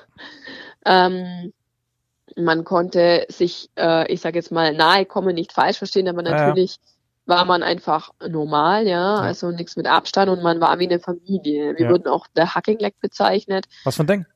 The Hugging Leg, also sich wie umarmen, ah, weißt ach, du? Ach, Hugging, okay. Mhm. Genau, und ähm, überhaupt nicht von Einsamkeit, keine Spur. Okay. Hast du da eine Einzelkabine gehabt oder zu mehrt? Zu zweit. Also okay. jede Kabine, das Schiff war randvoll. Ja. Es wurden sogar auf die Crew, äh, Crew wurde sogar eingeschränkt, ja. Ähm, mhm. Und man hat, um ein paar mehr Kabinen für die Wissenschaftler zu gewinnen. Mhm. Und ähm, bis auf die Crewmitglieder, Crew hatte natürlich eigene Kabinen. Ah, ja. ähm, aber wir quasi Wissenschaft und Logistik äh, Zweierkabine. Also mhm. es war schon sehr eng. Aber ihr habt das dann wahrscheinlich so organisiert, dass die zwei Leute, die auf einer Kabine sind, üblicherweise gegenläufige Schichten haben, oder? So dass man dann doch zumindest zeitweise dann die Kabine auch mal für sich allein hatte, wenn man, um mal die Tür zuzumachen und mal keinen sehen zu müssen. Ähm, jein, also das war immer das Gleiche. Man hatte tatsächlich ging es um neun in der Früh los bis 17.30 Mhm. Und dann war noch eine, eine, ein General Meeting, wo jeder Pflichtanwesenheit hatte von halb sieben bis so circa sieben Uhr, halb acht in mhm. der Regel. Mhm. Das war wirklich Pflicht. Und ansonsten, ähm, ja, kam es natürlich neben, also so richtig. So richtig ähm, Schichten hattet ihr dann gar nicht, ne? Ja. ja, also es kann natürlich sein, dass die eine auf dem Eis war, während ich auf der Brücke war Klar. oder dann im Fitnessraum. Aber das war auch okay, weil irgendwie, ähm, ja, irgendwie ist sich das dann schon ausgegangen. Dann war halt mal der eine, ja, doch im Fitnessraum oder ja. mal jemand auf einer anderen Kammer von irgendjemandem. Und man lässt sich ja auch drauf ein. Und ich ja, glaube, klar. Und wir waren ja auch total froh, weil wir alle Freiberufler waren vom Logistikteam. Wir waren einfach nur froh, dass es klappt hat, weil ähm, dieser Job stand ja auch auf der Kippe. Mhm. Ähm, wegen Corona, oder? Wegen Corona. Mhm. Also sprich, ein Rieseneinkommen wäre weggefallen. Klingt aber alles in allem nach einer ganz coolen Aktion, die du wahrscheinlich nicht nur wegen dem Geld gemacht hast. Nein, definitiv nicht. Also ja. definitiv nicht. Aber natürlich spielt es eine Rolle. Ja, klar. Aber es war, ähm, es ist äh, eine einzigartige Erfahrung gewesen und ich finde es auch mal schön, halt die Wissenschaftsperspektive ja. gesehen zu haben und ja. sowas prägt natürlich auch und man lernt einfach äh, Leute kennen und ich habe halt gelernt, wie wichtig mir ein Team zum Beispiel ist. Also einfach mhm. zu sehen, es ist so schön, wenn wenn es natürlich funktioniert. Das kann natürlich auch das absolute Gegenteil sein, ja. ja. Ähm, wenn man mit Menschen zusammen ist und eine Zusammenarbeit und eine Kommunikation trotz unterschiedlicher Nationalitäten Klar. funktioniert. Und natürlich war nicht immer alles super easy, aber ja. ähm, es ist ja nie. Auch da hat man seinen Alltag. Also das ist immer so, ich, ich finde es immer so lustig, wenn manche zum Beispiel sagen, ja, wenn du dann wieder hier im echten Leben zurück bist, dann bla bla bla. Und dann habe ich halt auch mal gefragt, ja, was ist denn das echte Leben? Mhm. Ich, ich lebe ja jetzt auch gerade. Also, Vor allem derzeit, ähm, ne, mit dem ganzen Corona-Kram. Genau. Also das ist diese Definition vom echten Leben. Also das und, und seine Alltagskonflikte, Probleme hat man irgendwann immer in ja, jedem klar. Bereich. Ja. Coole Sache. Habe ich irgendwas vergessen zu fragen? Weiß ich nicht. genau. Gut. Alles okay. klar. Dann vielen herzlichen Dank. Ja, ich danke dir. Danke fürs, äh, für den Kontakt und äh, danke, dass ich dabei sein darf bei deiner Episode. Sehr gern. Freut Tschüss. mich sehr. Tschüss. Gut, damit sind wir am Ende dieser äh, etwas länglichen, aber aus meiner Sicht extrem spannenden Episode. Ich fand natürlich vor allem auch die die die Schiffsaspekte spannend, ja, große Maschinen, wisst ihr ja. Und äh, Modellierung ist ja auch ein Thema, das ähm, wir immer wieder mal betrachten und das immer wieder mal aufpoppt. Und das war mir ganz wichtig, dass wir ähm, eben nicht nur die Experimentalperspektive bei der Expedition betrachten äh, in Form von Markus, sondern eben insbesondere auch ähm, die, die Modellierung und die, die theoretischen Aspekte und was man daraus für die Klimamodellierung jetzt wirklich konkret mitnehmen kann. Gut, Herzlichen Dank an euch vier, ähm, dass ihr euch die Zeit genommen habt und dass ihr mitgemacht habt. Super cool. Möchte mich auch bedanken bei Volke Mertens und Katharina Weiß vom AVI für die äh, Kontakte Richtung Thomas und Helge. Bei Franziska Engel von Random House äh, für den Kontakt zu Markus Rex und bei meinem Hörer Sebastian Nafroth für den Kontakt zu Laura. Gut, das war's. Ähm, ich hoffe, euch hat's gefallen. Ihr dürft euch gern öffentlich äh, entsprechend äußern und das Ganze weiterempfehlen. Und äh, wir sprechen uns in äh, ungefähr zwei Wochen. Tschüss.